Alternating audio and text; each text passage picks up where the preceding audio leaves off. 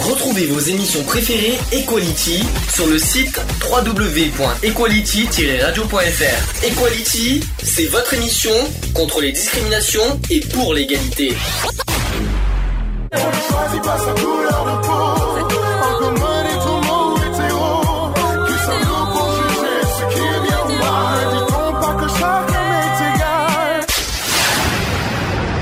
L'union fait la force.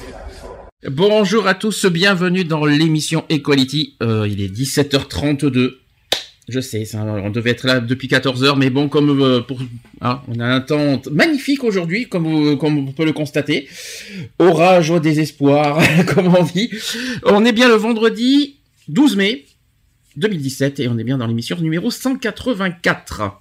Bonjour Lionel. Bonjour à tous, bonjour à Il toutes, attendait. bonjour Sandy. Il attendait, il attendait, il était comme ça là. Quand est-ce qu'il va me dire bonjour Oh bonjour Il était comme ça. Bonjour Alex qui est aussi là-bas. Bonjour à tous, bonjour à toutes, bonjour moi. Bonjour moi, ouais d'accord, bonjour, moi. euh, bonjour euh, moi. Lionel, bonjour toi, il n'y a, y a pas de souci. Bonjour aussi à YouTube en direct, euh, vous nous fait, euh, voilà, on vous leur fait des bisous au passage. Alors, euh, sujet du jour, on va parler du harcèlement. Je pense qu'on est bien harcelé par les orages en ce moment d'ailleurs. Euh, et puis on aura l'occasion aussi de parler en deuxième partie euh, bah, des résultats des présidentielles de Macron et, et du président de la République. On va en dire, euh, on va pouvoir dire ce qu'on en pense. Enfin, Tout à fait, tout à fait. je, je vois que vous êtes très chaud. Vous, avez- Euh, vous êtes bouillant là. Vous êtes Ah, à fond. ouais. On est à fond. On a déjà, on a limite, euh, allez combien, trois heures et demie de retard, mais tout va bien. euh, tout va bien. mais c'est la forme. T'imagines, on commence au, au moment où on devrait finir. C'est quand même pas mal. Euh, concernant les nouvelles de l'association, il n'y a pas grand-chose. Bon, C'est calme. C'est le calme plat. On a, on a quand même certaines personnes qui nous contactent. euh, qui- Oui, voilà, des, contacts, des, des personnes qui veulent rentrer en contact avec nous. hein. donc, Mm. euh, bon, ça va se faire euh, dans les jours à venir. Mhm. Est-ce qu'il y a- rien d'autre à annoncer? Non. Non. c'est vrai que c'est- non, mais c'est vrai que c'est un peu la période, on va dire calme. C'est ça. C'est la, période ça, bah, démarche on on- oui, voilà, donc on est en attente de beaucoup de choses, hein, Mm. notamment ben, peut-être la, la GP de, de Grenoble qui risque d'être euh, annulée pour cause de manquement au niveau Pour sécurité. pour l'instant, ils n'ont pas dit Voilà. que ça soit annulé. Je sais qu'ils ont des problèmes euh, au niveau sécurité, ils font des appels à bénévoles en ce moment. Après, ils n'ont pas encore annoncé que, que, que la non, marche est en danger. donc, hein. euh, bon, euh, j'espère voilà, que- bon, ben, on attend aussi Paris, quoi. En tout cas, pour Grenoble, euh, qui aura, le, le, le Pride aura lieu le 3 juin. Ils font, euh, en ce moment des appels à bénévoles pour la sécurité. Si vous êtes intéressé, n'hésitez pas à contacter euh, le centre LGBT de Grenoble Cigale. Voilà, C'est qui, ça. qui attend de, vos- de, de- qui attend de, vos nouvelles, enfin qui attend de- aussi de vos, bah, de votre euh, soutien. Voilà, On va ça. dire, j'avais trouvé un mot, j'ai pas trouvé de mot, c'est pas grave. C'est la fatigue hein, en même temps. hein. Euh, Qu'est-ce que je voulais dire d'autre Euh, La prochaine émission, j'en parle tout de suite, euh, j'en parle à la fin, ça sera le 17 mai, 17 mai prochain, mercredi prochain, ça sera euh, la journée contre l'homophobie. Donc il y aura plein plein de sujets là-dessus, on aura le rapport des SOS homophobie, on, par- on parlera pour la première fois dans les des intersexes. On- C'est un sujet qu'on n'a jamais évoqué, mais on en parlera. Et on évoquera aussi euh, certaines autres choses. euh, un petit livre qu'on a reçu aujourd'hui, on en parlera, etc. Donc rendez-vous mercredi 17 mai. je- J'ai pas encore l'heure. On, on y réfléchira ensemble parce que Mhm. comme c'est un jour en pleine semaine, on sait pas quelle heure on va le faire. Donc on- je vous communiquerai ça lundi ou mardi. Voilà. On va euh, faire la pause d'entrée. Alors, je vais vous mettre justement, on en, on en a parlé tout à l'heure, je vais vous mettre la, la, la, la, personne qui va représenter l'Eurovision demain, demain soir, euh, l'Eurovision sur France 2, euh, la finale, euh, ça- elle s'appelle Alma. C'est bien. Vous la connaissez pas Personne n'a entendu Non, la- sa chanson? Requ- Requiem, ça s'appelle sa chanson. Personne n'a entendu. J'ai peut-être entendu, après le nom de la personne me dit rien, mais euh, j'ai peut-être entendu la chanson, après je sais pas, j'en sais rien. Ah, Tu me dis, je te dirai ça après. bah, D'accord. Bah, en tout cas, je vous dis euh, à tout de suite. Ouais, pour la Pour la suite. suite. Des amours meurent, des amours naissent, les siècles passés disparaissent. Ce que tu crois être la mort, c'est une saison et rien de plus. Un jour lassé de cette errance, tu t'en iras. Quelle importance, car la terre tournera encore même quand nous ne tournerons plus. Embrasse-moi, dis-moi que tu m'aimes. Fais-moi sourire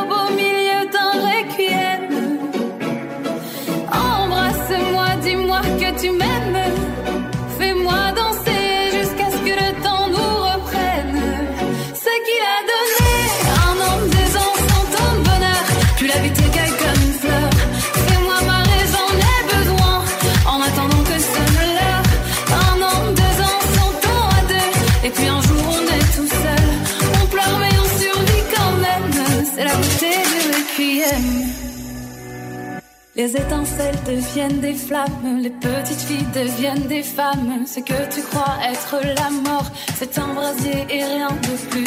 Nos déchirures, nos déchéances, on pense qu'elles ont de l'importance. Mais demain renaîtra le jour comme si nous n'avions pas vécu. Embrasse-moi, dis-moi que tu m'aimes. Fais-moi sourire au beau milieu d'un requiem. Embrasse-moi, dis-moi que tu m'aimes.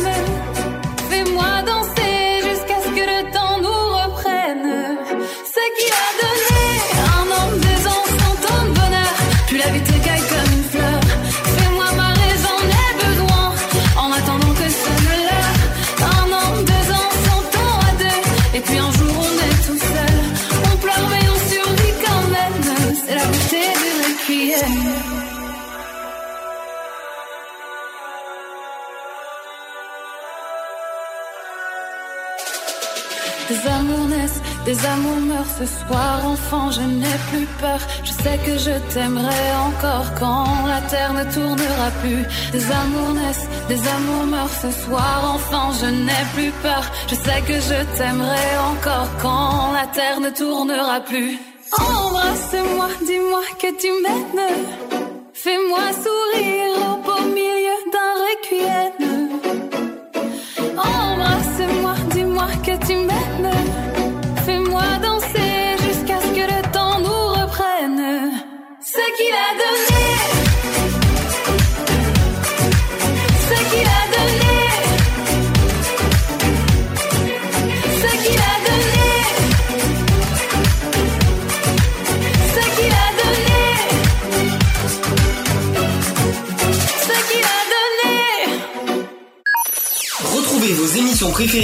Equality. Tous les samedis à 15h avec des débats, des sujets de société, des chroniques, les actus politiques et les actus LGBT de la semaine. De retour dans l'émission Equality. Ah, C'est ça. voilà. Sans On est transition. toujours là. On est toujours là. Sans transition. Et sans orage. Su- Et sans orage. Et sans orage et sans pluie. Punaise, ça fait du bien. Sujet du jour. Equality. C'est le sujet du jour. Ah, Il est comme l'école, s'il a mis son temps. hein. Il a mis- Tout doucement, mais sûrement. Sujet du jour, ça sera sur les harcèlements scolaires, tant qu'on y est. Euh, petit rappel, ce que c'est que le harcèlement? Vous savez ce que c'est que le harcèlement d'abord? Rappel euh, euh, en définition? Oula, c'est complexe. euh, définition exacte, euh, je l'ai pas. va- je- littéralement, non, mais dans, de, on va dire votre manière en fait. Bah c'est euh, c'est constamment de se faire euh, enfin li- limite critiquer ou des trucs enfin euh, se faire euh, je vais pas dire agresser mais euh, même si le harcèlement ça reste une forme d'agression euh... C'est de l'agression verbale. Hein. Alors, pas tout à fait. C'est tout à fait. C'est, c'est presque ça. Euh, en fait, le harcèlement se définit comme une violence répétée Mhm. qui peut être verbale, physique ou psychologique. Voilà. Ça, c'est le, le harcèlement. Cette violence se retrouve aussi au sein de l'école. On va en parler juste après. Elle est le fait d'un ou de plusieurs élèves à l'encontre d'une victime qui ne peut se défendre. Lorsqu'un enfant est insulté, menacé, battu, bousculé ou reçoit des messages injurieux à répétition, on parle donc de harcèlement tout simplement. Mhm. Donc les, les trois caractéristiques du harcèlement en milieu scolaire, il y en a trois. D'après vous, lesquelles? Donc la violence, bien sûr. Non.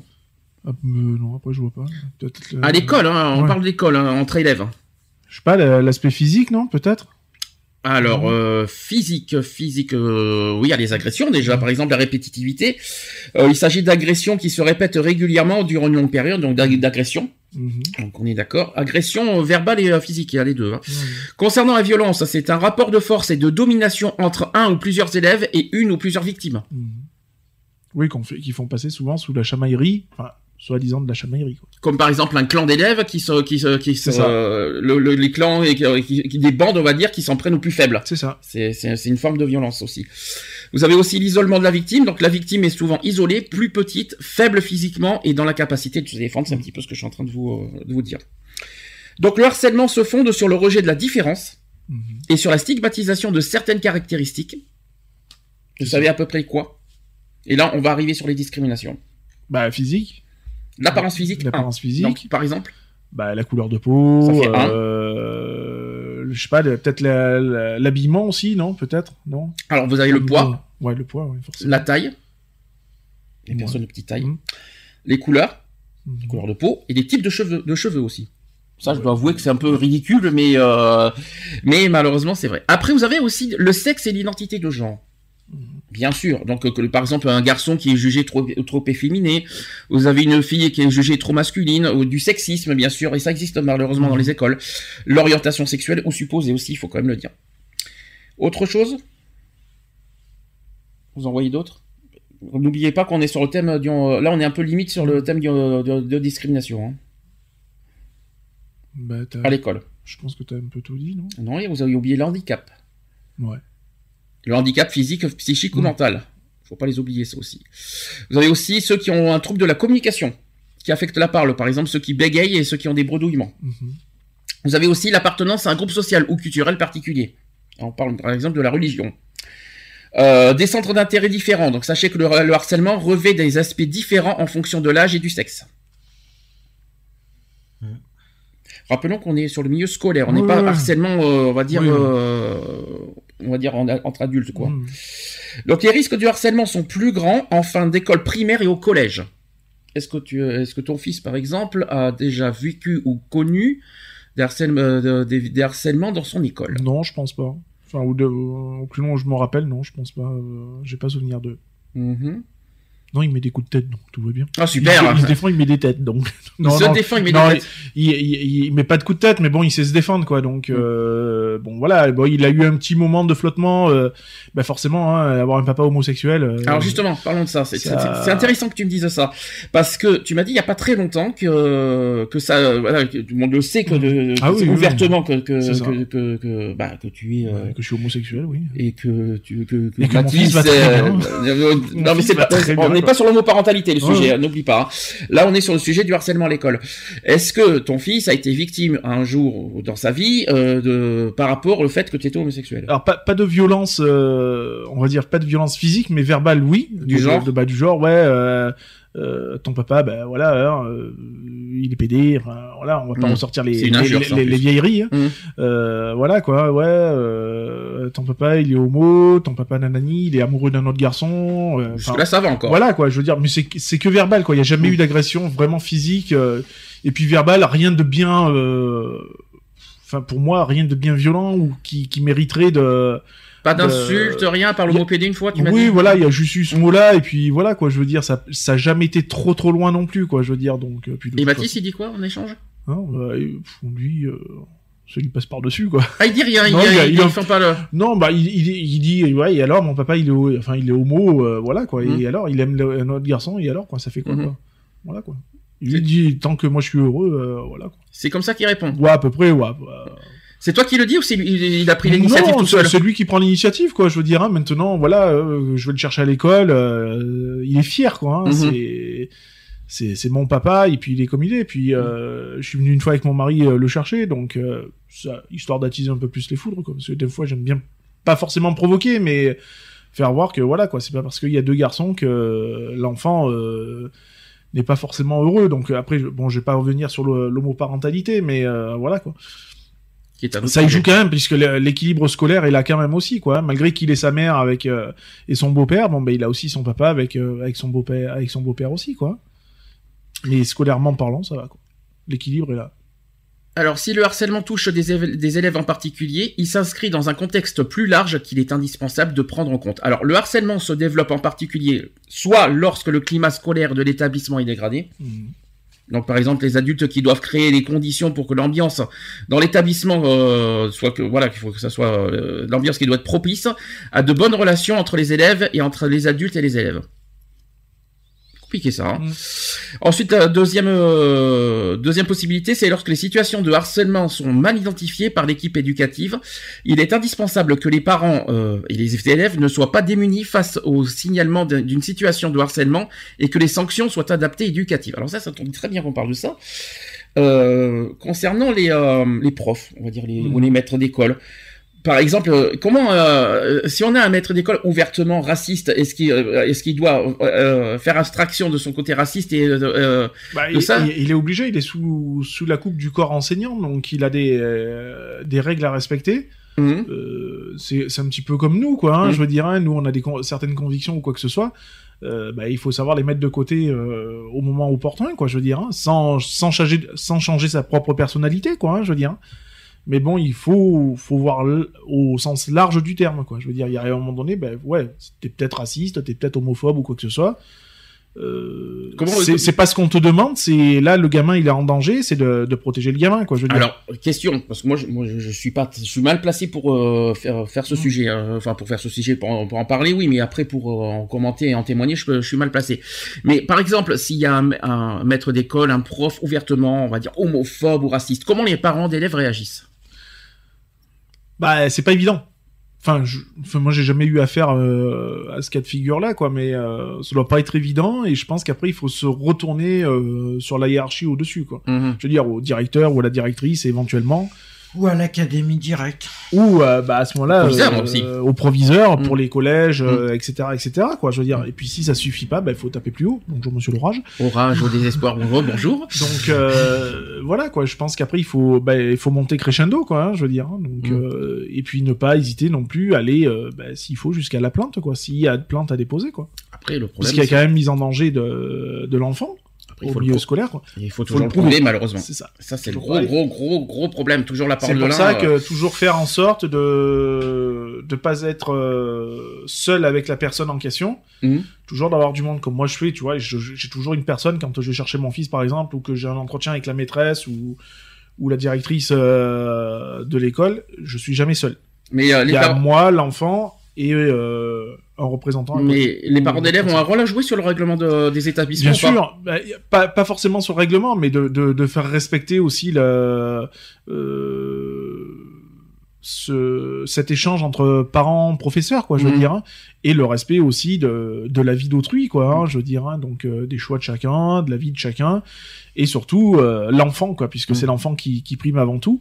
Euh, donc c'est de sécuriser l'enfant, quoi, je veux dire, donc euh, de, ne, Après, de après, ne pas laisser non plus les euh, les, les choses s'envenimer et, et de faire comprendre aussi au, à l'instituteur ou à l'institutrice de dire écoutez euh, vous êtes peut-être homophobe ou autre mais euh, là on parle pas de la de l'orientation de, des parents on parle de, de la vie du gamin quoi je veux dire. C'est la, la vie du gamin qui est en jeu quoi juste une petite, un petit passage, c'est qu'on dit beaucoup, oui, est-ce que c'est le rôle de l'école euh, dans les établissements Bien sûr, la responsabilité revient au, on va dire, aux, responsables Bah, des écoles. l'apprentissage scolaire est de la, la responsabilité de l'école Mais il faut être honnête, ça reste aussi l'éducation des parents Bien qui sûr. reste, qui, est- qui est primordiale aussi pour. euh, c'est l'éducation des parents qui donne aussi, au, euh, bah, qui- explique, on va dire, le comportement des enfants. c'est ça tout à fait Donc, par exemple, si un parent est raciste, forcément, Ah bah si on si on éduque son gamin dans, dans cette voie-là, forcément le, le gamin finira par euh, par être raciste lui aussi. Et donc entre entre entre élèves, euh, comment comment faire euh,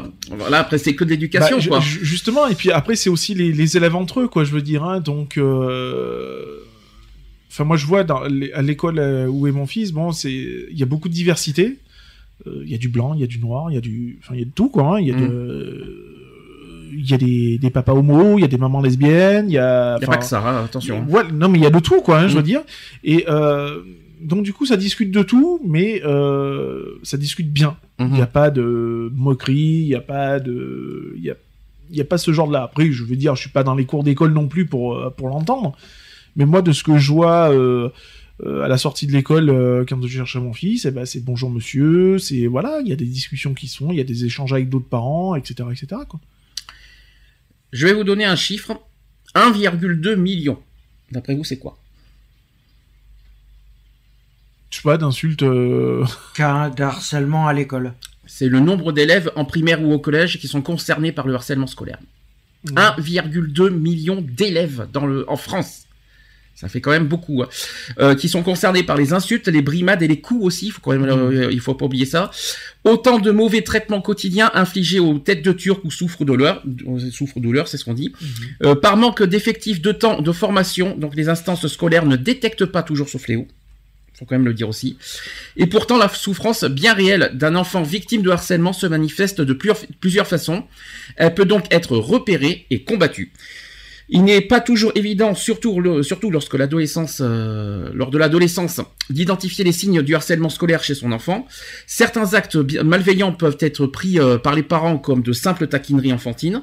Le mal-être des victimes, quant à lui, peut être attribué à une crise d'adolescence ou à un simple mal-être passager. Certains signes physiques ou psychiques doivent, néanmoins alerter les parents. Est-ce que vous savez lesquels? Qu'est-ce qui peut alerter les parents comme quoi voilà son enfant est harcelé?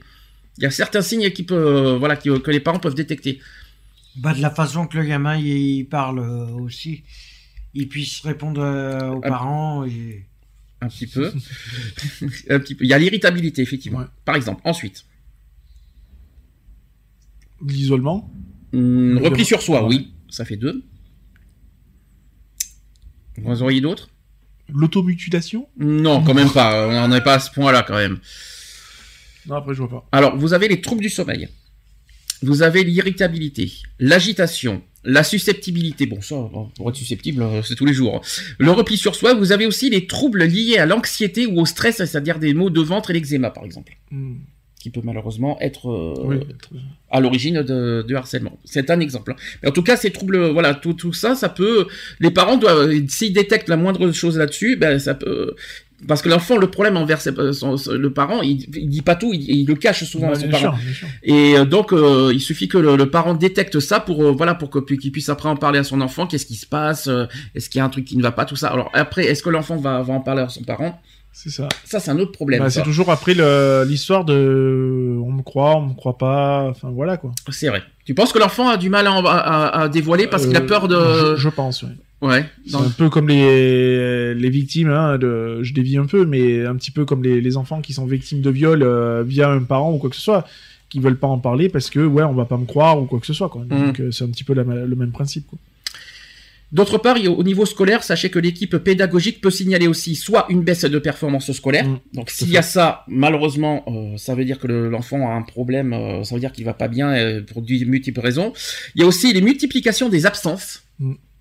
Qui peuvent être aussi euh, Oui. à l'origine de tout ça. Les troubles du comportement, comme les crises de colère. Et vous avez aussi une attitude provocante. Donc quand on a une attitude provocante, c'est que ça. quelque part, euh, bah, voilà, t'es victime euh, bah, d'harcèlement, on va dire. Alors, on va, on va commencer à parler des formes de harcèlement. Donc, le harcèlement scolaire ne doit pas être réduit aux moqueries ou aux enfantillages. C'est pas, c'est pas suffisant.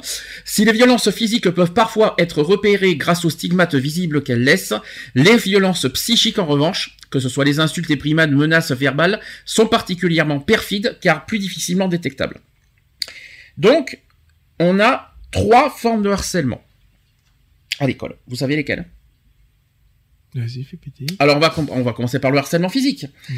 Le harcèlement physique concerne 5,1% des élèves. Donc que ce soit par des coups, des bagarres, des vols et aussi des raquettes. Mhm. Euh, les enfermements forcés aussi. Vous avez les gestes déplacés. Voilà, tout ça, ce sont des harcèlements physiques. Et à noter que les, les jeux dangereux comme les jeux d'évanouissement ou les jeux de défi peuvent également participer à une logique de harcèlement. Est-ce que tu peux expliquer? Parce que moi, je vois pas ce Le que c'est. foulard Tu connais pas l'histoire du foulard? Parce que tu penses que ça peut être un jeu de Ah, mais- harcèlement, ça? mais Bien sûr. Alors, explique Bien ce que c'est que bah, ce jeu du foulard. bah, le genre du foulard, c'est euh, tu te le mets autour du cou et bah, tu t'étrangles au, au max, quoi. Et puis on Mm. te dit, ouais, t'as que de la gueule de le faire ou des trucs comme ça, tu vois. Et puis on te pousse. euh, Ah ouais, mais ça. Voilà, quoi. C'est pas faire un harcèlement, c'est tu la cherches, tu la cherches un petit peu dans ce cas. Bah ouais, mais bon, ça reste du harcèlement, c'est ce qu'ils te disent. Hein. Oui, après, euh, jeu de défi, c'est pas forcément le foulard. Hein. Non, c'est pas forcément le foulard, mais ça peut être n'importe quoi. Hein. Mm. Euh, je sais pas. on te défie de tout et de rien, quoi, je veux dire. hein. Et puis ça peut être perçu aussi comme un. Voilà, quoi. Deuxième forme de harcèlement, c'est le harcèlement psychique, Mhm. qui, qui touche 8% des élèves. Donc, qu'il soit verbal ou symbolique, le harcèlement moral se décline en trois types. Vous avez le harcèlement verbal, que ce soit des insultes, des menaces ou des rumeurs. Vous avez aussi la forme émotionnelle, donc émotionnelle comme l'humiliation, le chantage, ainsi que la mise à l'écart, discrimination. Et vous avez enfin le harcèlement sexuel. Il faut quand même pas l'oublier, ça aussi, comme les provocations sexuelles verbales, ainsi que les menaces de violence sexuelle. C'est ça. Très important de le dire.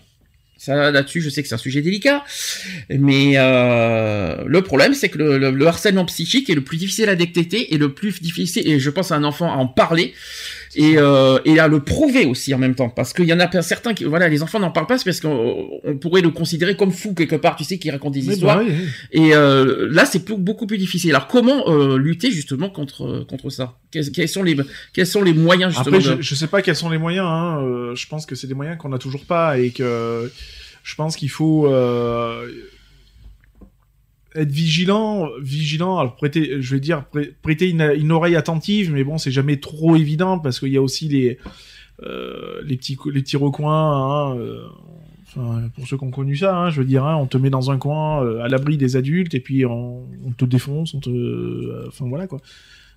Par exemple, mais c'est pas évident. Après, je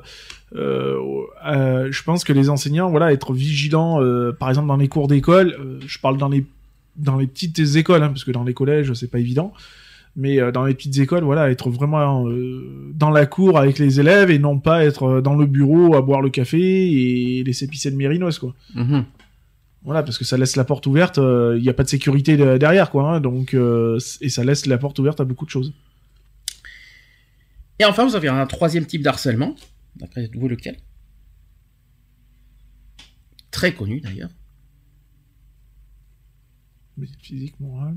Ah oui, mais a- il y en a qu'un. C'est une forme morale, pour être, pour être honnête. Psychologique. Je viens de le dire, psychologique. Mais c'est une forme, j'ai dit, c'est une forme morale. C'est pas physique. C'est une forme. C'est-à-dire comme on est en ce moment-là. Bonjour la moto au passage aussi. Et entre les orages, la pluie et la moto, on a de la chance. Euh, c'est une forme de, de harcèlement moral, on va dire. Je vois pas. Si je vous dis, parce que je vous parle de cyberharcèlement. Ah oui, tout ce qui est. Le harcèlement sur Internet. Donc, euh, sachez que ce cyberharcèlement touche plus souvent les filles Mm. sur Internet, alors que les garçons se disent plus souvent victimes de harcèlement par téléphone portable. Mhm. Ça, par contre, je savais pas. Ouais, les textos, les, les trucs comme ça, peut-être, hein, je pense. Ouais, mais comment on peut être victime par- sur un téléphone portable? Il faut connaître euh, les numéros de téléphone. Bah oui, mais bon. C'est ça que je comprends pas. Ils s'échangent les numéros, de toute façon. Ou alors, euh, un autre élève le donne. Ah, tu veux dire entre élèves Oui, Oui, mais, je euh, pense. D'accord, oui, parce que je pensais qu'on parlait d'un adulte envers un enfant. Euh, parce que cyberharcèlement, après... euh, Bah, entre eux, hein, tu sais, quand ils ont des blogs, euh, quand il y a Facebook ou des blogs, tout ça, nanani, nanana, Ah, alors euh, dans ce cas, oui, peut téléphone portable voilà. c'est avec Internet. Mais ça. en principe, c'est là qui- c'est là qu'on va avoir un joli combat à faire, parce que là-dessus, je sais comment tu es et comment on est là-dessus. Un, un, un- un enfant qui a un portable déjà, c'est beaucoup, mais qui a en plus Internet, c'est ça. euh, on, on doit dire quelque chose là-dessus. Moi, parce mon que- fils, il a un téléphone, certes, mais il a pas Internet. Donc, Donc euh, on- là-dessus, on aura, on aura deux choses à dire s'il le faut. Donc sachez que les nouvelles technologies de communication sont autant de relais qui permettent aux insultes et menaces de continuer à atteindre la victime même à la maison. Le cyberharcèlement peut prendre de multiples formes, donc les intimidations, les insultes, les propagations de rumeurs en ligne. c'est ça. Et adeptes d'Internet et des réseaux sociaux, les adolescents font parfois preuve d'une violence hors norme, hors norme dans les euh, rapports, euh, dans leur rapport virtuel, et allant de- dans certains cas jusqu'au hyperharcèlement. Et sachez que c'est un phénomène qui inquiète les spécialistes au passage. Donc là, il y a beaucoup de choses à dire, on va dire. Donc euh, les intimidations par Internet, Oui, ça. bon, euh, Facebook, euh, encore, on, on est d'accord, hein, on n'en dira rien. Euh, si, on peut parler des réseaux sociaux, à nouveau. Oui, un bah- enfant, un enfant doit-il avoir à l'école un téléphone portable? Bah, déjà, euh, à l'école, non. Déjà, enfin, à l'école, non. Alors, qu'il est, oui. Mhm. Qu'il lui soit retiré, par exemple, quand il rentre en cours, oui. Parce que bon, si jamais il y a un problème ou quoi que ce soit, que l'enfant puisse quand même euh, contacter les parents éventuellement, s'il finit plus tôt ou des trucs comme ça. Euh, après qu'il est constamment avec lui, non, c'est pas logique. Mm. Je veux dire, t'es, t'es à l'école, t'es là pour apprendre, t'es pas là pour euh, jouer sur Facebook, quoi, hein, par exemple. un téléphone avec Internet? Non. Même Un un tel- enfant, est-ce qu'il doit disposer d'Internet sur son portable? Non. En plus, ça peut se bloquer, donc euh, euh, c'est pas un souci, quoi. Alors après, euh, dans l'école déjà, je vois pas ce que. les- Après, juste pour contacter ses parents, au pire, euh, voilà, mais il suffit d'un petit portable, on va dire ancienne génération, s'il le faut, pour pour être Oui, tranquille. Mais non, l'image de marque, voyons. Non, mais il faut quand même. Ou alors, ou tu vas alors. pas, te balader- tu vas pas mettre ton fils de 10 ans à l'é- à l'époque où on vit avec un Nokia 3310 quand un même. smartphone, mais en bloquant Internet alors, C'est ça. tout simplement. C'est ce qu'il a mon fils. Hein. Euh, deuxième chose, euh, après, il faut pas oublier que les harcèlements peuvent aussi se passer en dehors de l'école. Ah, bah, C'est-à-dire, que, comme on parle du téléphone portable, on peut aussi avoir des contacts entre élèves en dehors des, télé- Bien des, sûr. euh, des écoles. Et on peut être harcelé en dehors des écoles aussi. Il faut quand même pas l'oublier. On parle d'Internet. Donc forcément, Internet, c'est pas que l'école.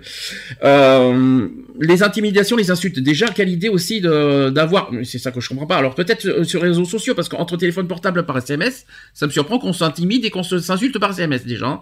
Ou alors j'ai raté des épisodes.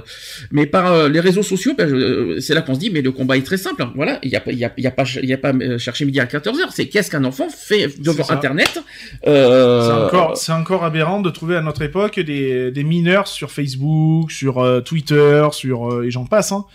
Euh, Twitter, c'est interdit au moins de 18 ans. Faut quand même le rappeler. euh, ouais, mais ça, ça, euh, ça engage rien à Mm. l'heure actuelle à, à un mineur de, de créer un faux profil Mhm. euh, en modifiant l'âge, en modifiant beaucoup de choses. Euh, Enfin, ça se fait très simplement, quoi. Et Facebook à partir de 13 ans. Mm. Ça là-dessus, on avait, bon, on avait combien, euh, on a débattu plusieurs fois sur ce sujet-là.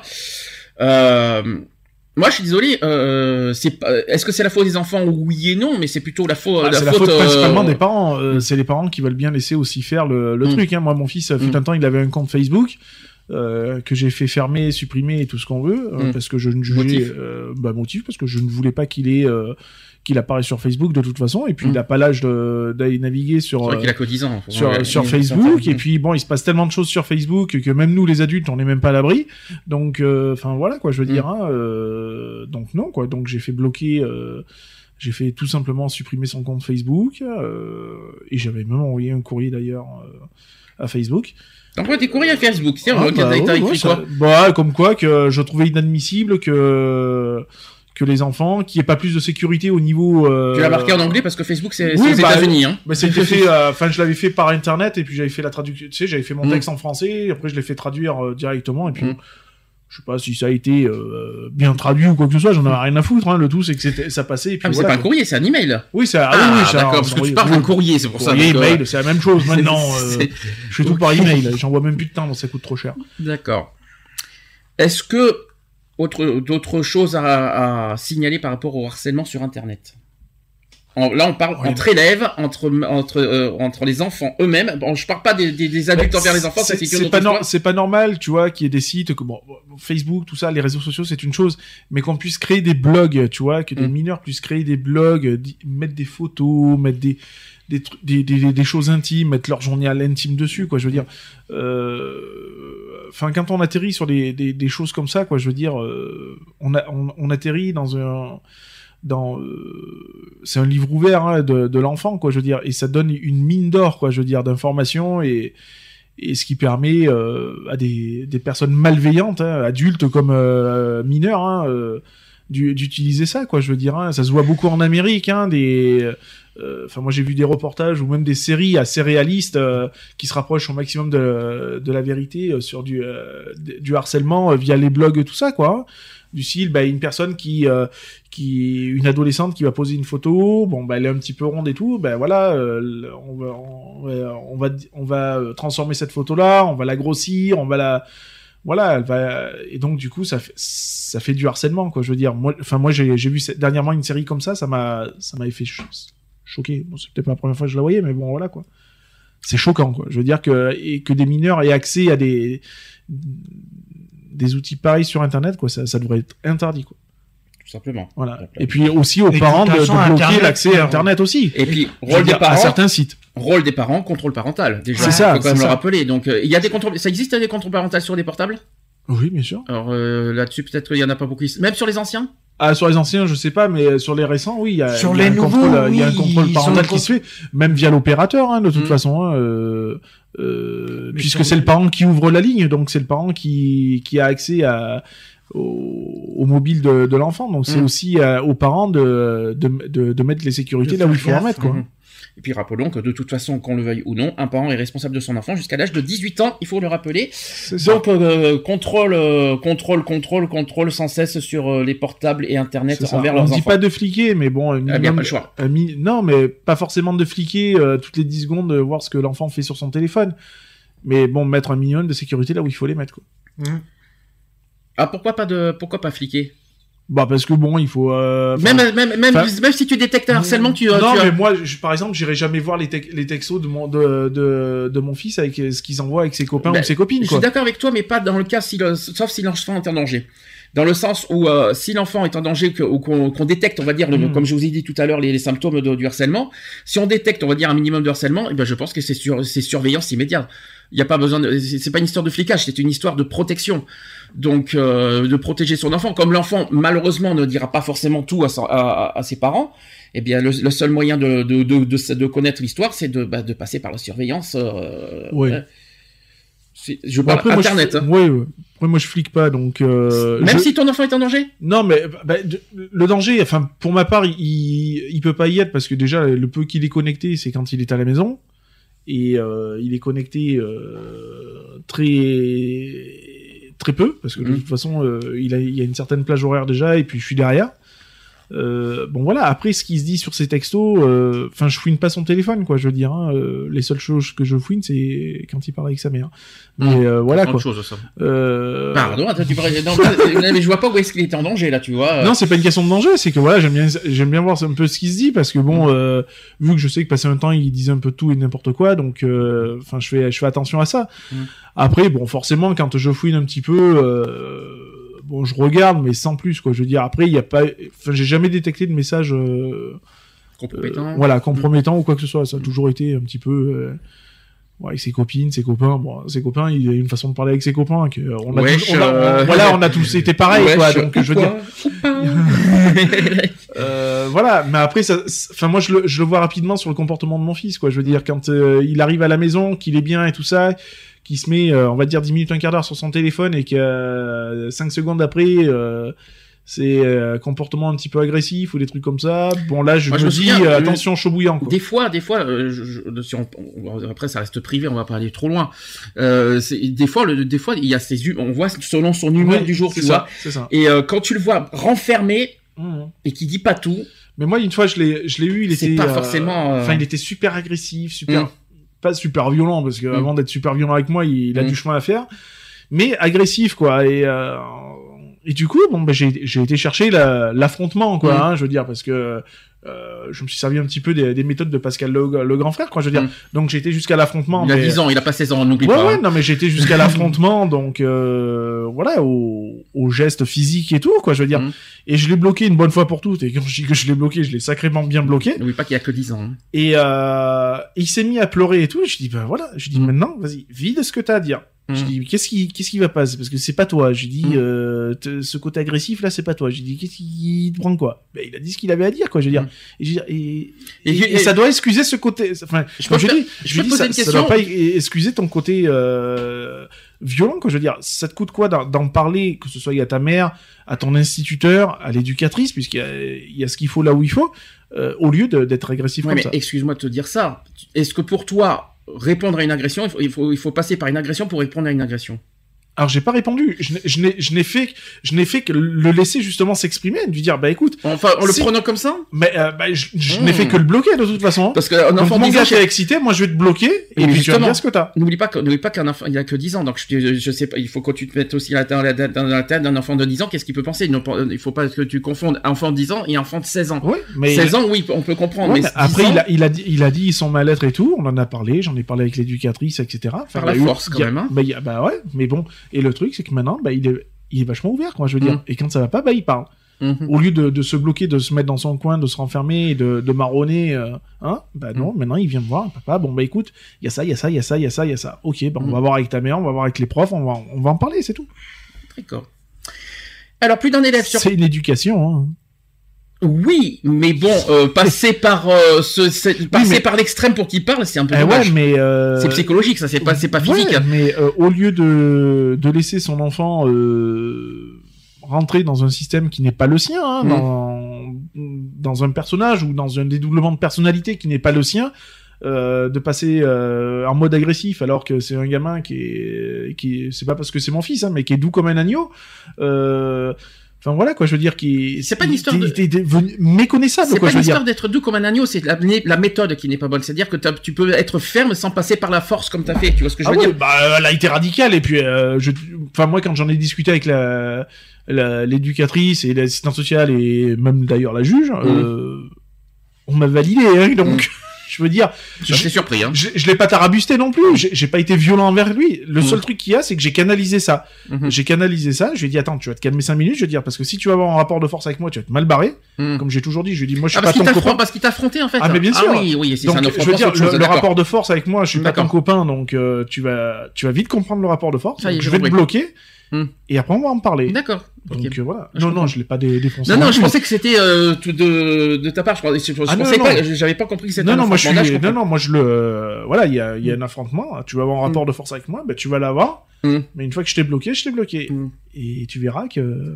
bah, il y a un moment donné, il va bien falloir que tu parles. Enfin, c'est triste d'en arriver là pour, pour Ça- parler, ça, ça, ça, je te le cache ça- pas. ça- hein. ça fait mal, hein. Oui. Je, je, je, je cache pas que Mm. moi, même moi, ça m'a, ça m'a fait mal, hein, parce Mm. que je suis pas comme ça. Mais euh, bah, il a fallu en arriver là. Maintenant, il sait, D'accord. et ça parle tout seul. Alors, plus d'un élève sur quatre serait concerné par une violence répétée à l'école, donc verbale, physique ou psychologique, c'est ce qu'on dit. Donc, les prétextes sont nombreux et tous les milieux sociaux sont touchés. Et plutôt que d'envisager un changement d'établissement, sachez qu'il y a des solutions qui existent. Je vais vous donner un exemple. Donc, euh, une fille est moquée parce qu'elle est grosse. Et un garçon qui parce qu'il est bon élève, parce vous savez que Oui, plus oui, on est bon, plus on met, euh, Oui, plus ça. on est intelligent et plus on se fait euh, charrier, hein, je vous le dis. hein. Donc ils sont ridiculisés sur Facebook et dans la cour de récré, et sachez que tous deux souffrent en silence, trop honteux pour se confier. Selon l'UNICEF, un enfant sur dix serait dans, le, dans leur cas. Quand même, hein, un enfant Mmh. sur dix, hein, c'est quand même Ouais, beaucoup. mais même déjà à notre époque, euh, enfin, tu, tu ne pourras pas me dire que toi à l'école, t'as jamais subi de moqueries ou de, de Ah, si, trucs si, comme ça. si, si, si, bien Donc, sûr. euh, voilà. bien Bon, il n'y avait pas d'échelle comme il y a maintenant, puisque Mm. nous à l'époque il n'y avait pas les réseaux sociaux, il n'y avait pas les, il y avait pas cette, euh, cet univers-là. Euh, bon, on a tous subi des, Mm. on a tous, Ah, tous retrouvé à un moment donné Ah, mais- dans un coin à se dire. oh, Après, c'est le clan des différences, quoi. On va ça. dire ça comme Bah ça. ouais, bien sûr. Euh, ça. Ça a toujours été comme ça depuis des années. Ça, et je pense que Bah, ça ne sûr. changera jamais, ça. Après, c'est le vivre ensemble qu'il faut mettre à l'école. On en parlera euh, Mm. tout à l'heure. Euh, donc, euh, donc, ce que je vous ai dit, un enfant sur dix, ce serait dans leur cas de l'exemple que je viens de vous donner. Mais ces, ces statistiques oublient tous ceux qui refusent d'en parler. Bien sûr. Le problème est là. Et sachez, on estimerait que 4 enfants sur 10 seraient concernés à des degrés divers à un moment ou un autre de leur scolarité par une violence répétée verbale, physique ou psychologique venant de, camara- de camarades d'école. Donc qu'elles se fassent régulièrement voler sa trousse par exemple, ou déchirer un vêtement, Mhm. insulter ou menacer. Donc ça, ce sont les victimes. Sachez que la victime est un élève comme les autres, mais qui a montré une fragilité. Mhm. Dès qu'on est fragile, paf, Ah bah, on sûr. est attaqué. Bah, bien sûr. Ou dès que, dès une, qu'il y a une euh, différence, sitôt qu'il y a une paf. fissure, bah bien sûr. Ben, la fissure est simple, c'est soit on est fragile, Mm. trop faible, euh, euh, on va puis, dire. ça, euh, puis ça se voit à 3 km quoi je veux dire hein, euh, euh, moi je me rappelle à, des, à une certaine année euh, Mm. ouais bah ouais j'étais le, le souffre-douleur de, de Mm. pas mal de personnes Soit jusqu'au jour où euh, T'as plusieurs cas, soit t'es trop faible, soit t'es trop intelligent, Mm. ça soit t'es différent. Mm. Ça, c'est ces trois cas majeurs qui font malheureusement, euh, quand je dis différent, par exemple, euh, couleur de peau, etc. euh, trop intelligent parce que t'as des notes surélevées et ça fait de la jalousie. Et puis la troisième chose, c'est le, le côté euh, fragile, c'est-à-dire faible. Mm. Ça c'est le gros, ça c'est ça c'est un autre problème. Donc ces trois cas-là, c'est vraiment les cas concrets auxquels pourquoi il y a des enfants qui sont victimes à l'école et qu'il faut combattre. Alors comment combattre ça justement? C'est c'est pas évident après c'est euh, je pense qu'il y, a- aussi enfin moi la manière que j'ai marché avec mon fils tu vois c'est euh, tu vois je lui ai dit euh, j'ai toujours expliqué de pas se laisser marcher sur les pieds de, façon sans aller à l'extrême hein, d'aller euh, tout le monde hein, je veux dire. Mais bon de, faire voir voilà que ben ouais on peut lui dire ce qu'il veut mais tu t'impressionnes pas quoi je veux dire hein, donc euh, d'affronter le, truc et non pas d'aller en arrière quoi de, de se recreviller sur lui-même après voilà quoi moi je moi j'ai toujours poussé à affronter le je vais pas dire le danger mais presque On parle aussi d'une parti- particularité physique. Alors là, on parle avec l'âge. C'est la puberté. Mhm. Euh, bah, on peut pas malheureusement. On... Bah, passage obligatoire. Oui, hein, mais euh, après, on a tous notre corps qui réagit différemment, quoi. Oui. Je veux dire, hein. moi, été, euh, si je dois parler un peu de moi, euh, euh, été pubère avant mon frère, quoi, par exemple, et qui est plus vieux que moi, quoi. hein. donc, euh, bon, je suis arrivé à l'école, bah ouais, je commençais à avoir, euh, ça commençait un petit peu à, à se faire voir, quoi. Hein, je veux Mm. dire, bah ouais, bah, mon gars, euh, c'est pas de ma faute si toi t'as encore du duvet et que moi je commence à avoir de la barbe, quoi, par exemple. Mhm. Je veux dire, euh, bah, c'est comme ça. Après, on a tous une morphologie et un corps qui, qui réagit différemment, et puis voilà, quoi. Alors, il y a trois catégories d'agresseurs. Parce qu'il faut quand même parler aussi des agresseurs. Mhm. Est-ce que vous savez lesquels? Oui, t'as le refoulé. Vous avez le suiveur, vous avez le harceleur harcelé, Hmm. et vous avez le meneur. Hmm. Est-ce que ça te parle? Ah oui, moi j'ai été meneur, donc putain. de T'as temps, été meneur. J'ai été putain de temps. Je j'étais me demande si tu, si tu l'es toujours pas aujourd'hui. je me pose des questions encore, n'est-ce pas? Non, je suis pas, je, je suis pas le genre cherche merde, non. Non, t'es suiveur en fait, c'est ça. Alors le suiveur, le cas du suiveur aurait pu euh, ne pas devenir harceleur, mais il a suivi le groupe par crainte de se retrouver seul. C'est ça. Donc plus euh, qu'une envie de, de faire du mal, il souhaite restaurer une estime de soi déficiente. Selon une thérapeute, c'est le profil le moins dangereux des trois sur le long terme, parce que lorsqu'il se fait prendre, il admet la sanction, conscient de son geste, il a, euh, conscient de, Il de a son geste, ça l'a fait souffrir. Hmm. Le fameux suiveur. Alors le fameux suiveur, quand tu veux être dans un clan, là c'est souvent ça. l'adolescence, ça. Oui, bah ouais. Quand Euh, tu dis bon bah tiens, tu, tu viens avec nous et tout. Bon bah tiens, tu vas faire. euh, Ouais, bah tu fais comme nous. Enfin, euh, moi je l'ai fait aussi. Puis donc, le cas euh, des suiveurs, les drogues. L'alcool ouais. et les drogues. Alors ça, ça. c'est vraiment le, Bah, le, moi, le j'étais- cap. moi j'avais des potes qui fumaient à, une- à l'époque au collège par exemple. Mhm. euh, bah ouais, bah tu veux faire pareil, hein, donc Mhm. tu suis. Donc tu pour- suis, bah tu si tu veux plus te faire harceler, tu es obligé de rentrer dans le clan et être comme le clan. Bah en fait, enfin moi j'ai pas euh, j'ai pas eu d'harcèlement, hein, j'ai suivi naturellement donc euh, mais voilà pour être comme mes potes et puis pour euh, bah pour rester euh, dans le clan quoi, bah euh, sans forcément se dire ouais, sans forcément qu'on te pousse à fumer quoi. Bah vas-y donne quoi, fais tourner quoi. Ouais, mais ça, est-ce que de suivre, ça te, ça te ressemble? Non, j'ai jamais été suiveur moi. Je, Non, mais non, c'est un exemple. senti c'est un la, la- exemple. Non, mais c'est un je- exemple. Est-ce que, est-ce que c'est, est-ce que le fait qu'on suit, ça, veut- ça, ça veut dire qu'on est nous-mêmes? Bah non, puis ça fait euh, ça fait victime de toute façon Mm. ça parce que de toute façon euh, être suiveur c'est après être victime de toute façon Mm. puisqu'à un moment donné quand toi tu vas dire non bah automatiquement bah tu vas avoir un problème hein, donc Mm. euh, tu vas te retrouver victime et donc tu vas être hors du clan et donc ça va poser problème. Mhm. Donc euh, j'ai été dans ce cas-là aussi donc euh, Mm. moi j'ai fait tous les cas donc euh, voilà quoi. C'est j'ai été victime, j'ai été suiveur, j'ai été meneur, j'ai Oui. j'ai été éradicateur aussi Ah bah, temps, carrément, donc, bien sûr, oui, bien sûr, radicaliste, ton vas-y. Euh, en tout cas, suiveur, c'est vrai que le coup du suiveur, c'est pour éviter de se faire, d'arrêter de se faire harceler et puis d'être, euh, voilà, de, de- de- d'intégrer un clan. Il y a beaucoup de films hein, qui, qui font, qui, qui, qui parlent de ce sujet. Hein. Euh, je ne me rappelle plus quel genre de film. Ça me fait penser à un film que je connais, c'est American Historics, mais là c'est encore autre chose. Ouais. Euh, mais pas pareil, hein, de c'est un toute peu la même hein, chose, ouais, donc euh, donc ou alors euh, ça me fait penser par exemple, euh, il y a plein y a plein de films comme ça. Bah, qui, tu euh, prends le film, juste un petit film, hein, de- tu prends Neuilly sa mère par exemple, Mm. Où le gamin, bah ouais, il vient des banlieues, tout ça, il Mm. atterrit dans, un, dans un quartier kitsch et tout, Mm. bah il se fait passer, il, il suit quoi, hein, Mm. il, il, il devient suiveur pour pas se faire passer pour une racaille de- des, des quartiers et tout, et puis finalement ça lui retombe sur le coin de la gueule quoi. C'est un exemple. Deuxième deuxième euh, catégorie, c'est le harceleur harcelé. Ça vous savez ce que ça veut dire ça? Alors 10% des enfants passent à l'acte après avoir été eux-mêmes victimes de harcèlement ou de violence. Ça. Harcèlement Bah, sexuel par exemple. hein, hein. ah ouais. C'est un exemple. hein. Donc, ils pensent soigner ainsi une vraie blessure psychologique. Alors là, évidemment, c'est le coup, le cas des harcèlements sexuels. On va pas Bien en sûr. parler. On en a parlé largement en novembre dernier. Euh, comptez au harcèlement moral. Mm. Euh, t'es harcelé, donc euh, pour euh, parce que t'es, t'es- en étant victime, t'es obligé de reproduire la même chose? Ah, Bah il y en a qui le font. hein. Alors pourquoi?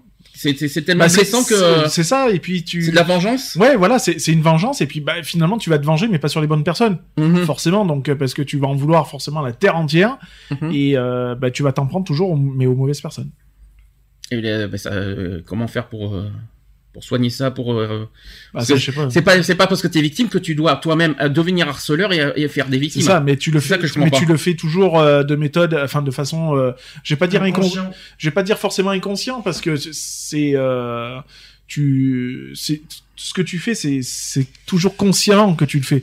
Euh, mais euh, après c'est c'est le psycho quoi hein, je veux dire. Après moi je suis pas psychologue hein, donc euh, voilà comment guérir ça je sais pas si ça se guérit déjà mais après je pense que c'est une réflexion à soi-même qu'il faut se faire quoi tu vois Mm. c'est ne fais pas aux autres ce que tu voudrais pas qu'on te fasse enfin tu Mm. vois c'est un, petit cheminement mm. voilà c'est pour faire un petit peu gros c'est un petit peu ce cheminement là quoi Dernière catégorie, et c'est la plus récalcitrante, c'est les meneurs. Ce sont les meneurs. Donc des enfants qui le plus souvent souffrent de, troubles- de troubles de la personnalité et n'ont intégré ni la loi ni la sanction. Ils sont dans une dynamique relationnelle où la victime est niée en tant que victime et en tant que personne. Ce sont les plus redoutables et les cas les plus difficiles à détecter et à sanctionner malheureusement. Euh, ce sont des manipulateurs et des séducteurs aussi. Mhm. C'est ce qu'on dit. Bonjour Lionel, c'est ça? et leur seul objectif est d'utiliser l'autre pour leur propre jouissance. Mhm. Ah oui, tout à fait, oui. Je suis tout à fait d'accord. Ça te ressemble c'est ça? Non, j'ai été, j'ai été comme ça, donc euh, oui, j'ai fut un temps, j'étais manipulateur et Mhm. et pour arriver à mes fins, je, ouais, j'allais très loin, quoi. Ce qui Ça est- allait très très loin. Ce qui est un peu dommage, c'est dans le monde adulte, c'est on, en Mais est, on en C'est a. constamment, mais c'est c'est tous les jours, c'est constant, quoi. hein, C'est. On parle beaucoup des enfants, mais sur le côté Hmm. meneur, en, en côté adulte, euh, on sûr. dira rien là-dessus. Hein. Mais côté enfant, c'est beaucoup plus grave parce que là, on parle des enfants, donc euh, Ah dans, dans les écoles, on est dans le milieu scolaire. Euh, comment, comment on peut, voilà, comment un enfant peut en arriver là en fait finalement? Bah après, je pense que c'est un, largement foutisme de, des adultes aussi. Je pense que le, le gamin, quand il voit qu'il, bah, que les adultes, ils sont, ils arrivent pas le, à le canaliser ou un truc comme ça, ben, D'où pourquoi il y en a encore, euh, il y en a aujourd'hui en bande qui font des vols, qui commettent des vols et des agressions, tout ça, parce que là on parle de l'école, mais on, peut- on va essayer de faire en plus, au, au sens plus large, parce que les meneurs c'est ça pour moi. bien sûr. Euh, Bah, qui incite après à, à faire commettre des délits, hein, on va dire ça, ça, ça, aussi. hein, donc euh, et puis euh, puis tout le côté euh, drogue. Mhm. Je peux faire ma parole euh, là-dessus. euh, voilà, je parlais de drogue parce que c'est la première chose qui me vient en tête aussi. Euh, le meneur, pourquoi alors c'est vrai que pourquoi quelle est l'envie quelle est, euh, parce qu'il dit apparemment c'est pour c'est une jouissance je vois pas ce qu'un enfant euh, arrive à, à on va dire à, à, aim- à- à concevoir et à aimer euh, Bah, parce que, les bah, autres parce que hein. t'en as qui, qui, euh, Ça devient un Si- plaisir. si tu vis dans la dans la souffrance ou tu vois dans dans un dans un cocon familial où euh, il y a de la violence euh, constante ou des trucs comme ça, bah, tu, tu finis par je vais pas dire par aimer ça mais euh, tu je te dis ouais c'est normal quoi. alors Et donc du coup bah tu prends plaisir aussi à faire pareil quoi. Souvent, les meneurs, c'est ceux justement qui ont été éduqués, comme on l'a dit tout à l'heure, dans le racisme, C'est ça dans un dans, dans le, un dans un milieu, euh, hostile, c'est ça. euh, Violent, violent. etc. Alors, je pense que les meneurs, c'est ça. Ça veut dire que Mm. ceux qui sont éduqués et bercés, tout ce qu'on veut, dans ces milieux-là.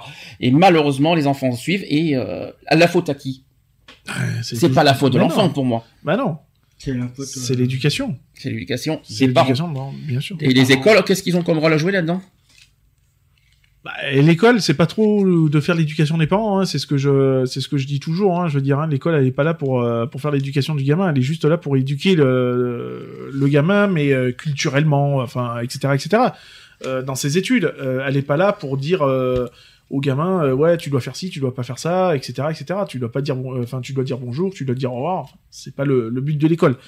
Euh, ça, c'est plutôt le but des parents, quoi. Je veux dire, hein, euh, les parents se, se doivent euh, d'inculquer euh, certaines bases à l'enfant.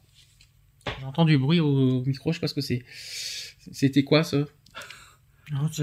Non, mais tu touches à rien, si- s'il te plaît, merci. Alors, Ah, euh, et il faut éviter la double peine. Aussi, donc prise en compte de longue date outre-Atlantique, le harcèlement est maintenant bien répertorié en France. Hier, le harcèlement euh, prenait souvent la forme de raquettes. Mm. Donc ça, c'était à l'époque. Et aujourd'hui, il est devenu multiforme et s'est installé sur le net. Un chercheur observe aussi qu'il concerne tous les milieux sociaux et tous les types d'établissements, malheureusement. La différence vient ensuite de la prise en compte du sujet par l'école ou le collège, les deux niveaux d'études les plus touchés. Donc des plans nationaux de lutte ont été mis en place par le ministère de l'Éducation nationale. Il y a un numéro vert qui existe pour, euh, sur la lutte contre le harcèlement scolaire, c'est le 30 le 30-20. C'est un numéro vert qui est disponible et aussi les inspecteurs euh, qui ont été sensibilisés à la prévention ainsi qu'à la prise en charge. Donc le 30-20, c'est euh, le numéro vert euh, pour les victimes. Pour éviter une double peine, des spécialistes proposent des stratégies qui aident les enfants concernés à trouver une posture les empêchant d'être une proie. Cette méthode consiste à, à comprendre comment agit le harceleur et à armer l'enfant pour qu'il trouve une posture euh, qui obligera le bourreau à s'arrêter parce que sa victime aura comblé euh, sa faille. Et chaque année, 3000 enfants sont pris en charge dans les centres chagrins scolaires et cela fonctionne dans 80% des cas. Chagrin scolaire qui est une association, je tiens à préciser. Euh, donc il faut beaucoup parler avec ses enfants, donc ça c'est un message aux parents. Il faut sa- euh, sachez que sa- savoir son, son enfant harcelé reste en effet une épreuve très difficile pour des parents qui culpabilisent beaucoup. Parfois d'ailleurs, ils culpabilisent tellement qu'ils ne peuvent pas voir euh, ce qui se passe. Euh, il faut rappeler qu'il est, euh, qu'il est difficile d'être parent et difficile de tout repérer, et qu'en cas de suspicion, il faut beaucoup parler, beaucoup, Mm. beaucoup, beaucoup parler. C'est la communication qui est, euh, qui est, qui est le, le, le- Le maître mot. voilà, le maître mot de tout ça. Donc un enfant qui fait semblant d'être malade ou un autre dont les notes chutent subitement, qui ne veut plus aussi qui- ou alors qui ne veut plus manger à la cantine ou alors qui devient agressif à la maison, peut être un écolier euh, ou un collégien, un collégien harcelé. Inutile d'aborder le sujet de manière frontale. Bonjour Lionel. Ce sera à coup sûr contre-productif et il faut y aller doucement. Oui, mais j'ai été doucement. Je l'ai juste bloqué, j'ai rien Mais voilà, tout va bien. Donc ensuite, il faut montrer l'enfant à son médecin, puis au médecin scolaire avant d'en parler au chef d'établissement. Ah Alors ça, là-dessus, t'as pas l'air d'accord. Le médecin, euh, pourquoi le médecin... euh, Un psy, alors? Un psy peut-être, mais euh... après un toubib, euh, enfin voilà quoi. Toubib, il a autre chose à foutre. Bah, à défaut qu'il veut pas parler à, son- à ses parents? Oui, mais à ce moment-là, qui va parler à une tierce personne euh, de l'entourage, par Même exemple. pas, même pas, parce que c'est trop... Parce que il connaît, il connaît trop, donc il faut que ce soit une personne, un médecin qui, euh, qui, euh, qui, qui peut y arriver à... Et puis, c'est- et puis en plus, un inconnu, donc euh, c'est plus facile Oui. de parler à un inconnu que... Ouais, mais bon, après, il y a, enfin, il y a médecin et médecin, hein, parce que euh, il faut, faut savoir aussi interpréter certaines choses, quoi. hein, je veux dire, hein, il faut pas. euh, Enfin, moi, j'ai vu des trucs. euh, le gamin, ouais, il a, il a un bleu. Ça y est, il est battu par les, par les parents, quoi. Alors que le, gamin, ben, il a un bleu, ben, parce que euh, ben, voilà, il a une ossature qui est, qui est comme ça ou qui est comme ça, quoi. Euh, Enfin, il y a, enfin, moi, je suis pas forcément. euh, pour qu'il en parle à un médecin, euh, ouais, même si, pourquoi pas, de manière, dans les, dans les collèges, il y a des psys, hein, donc, euh, Pour en revenir aussi au cyberharcèlement, sachez qu'un élève, sur dix souffrirait du cyberharcèlement, notamment dans les collégiens. C'est notamment les collèges et pas dans les primaires. Euh, c'est un fléau qui est grandissant à prendre au sérieux car il peut faire des ravages et il ne connaît pas de répit malheureusement. Donc le cyberharcèlement prolonge souvent des brimades qui démarrent l'école, comme les applications qui sont accessibles en permanence et cela dure 24 heures sur 24. Il faut quand même le rappeler. Ce fléau a prospéré avec l'apparition des réseaux sociaux et l'usage grandissant du mobile. Il se développe car la mutation des technologies s'accélère et les parents ont du mal à suivre. Dur, hein? Donc les insultes, les moqueries, les incitations au suicide, les vidéos humiliantes, les usurpations de comptes, il faut qu'on les oublier, les rumeurs, l'éventail de la malveillance en ligne est large. Donc euh, quand ces agressions se produisent euh, sporadiquement, on parle donc de cyberviolence et plus de cyberharcèlement. Euh, euh, quand elles se répètent et visent à une même personne, donc là il s'agit de cyberharcèlement. En 2013, sach- sachez que 4,5% des collégiens se sont déclarés victimes de ce fléau, un taux probablement en deçà de la réalité car beaucoup de jeunes s'en cachent. Il toucherait environ 10% des élèves.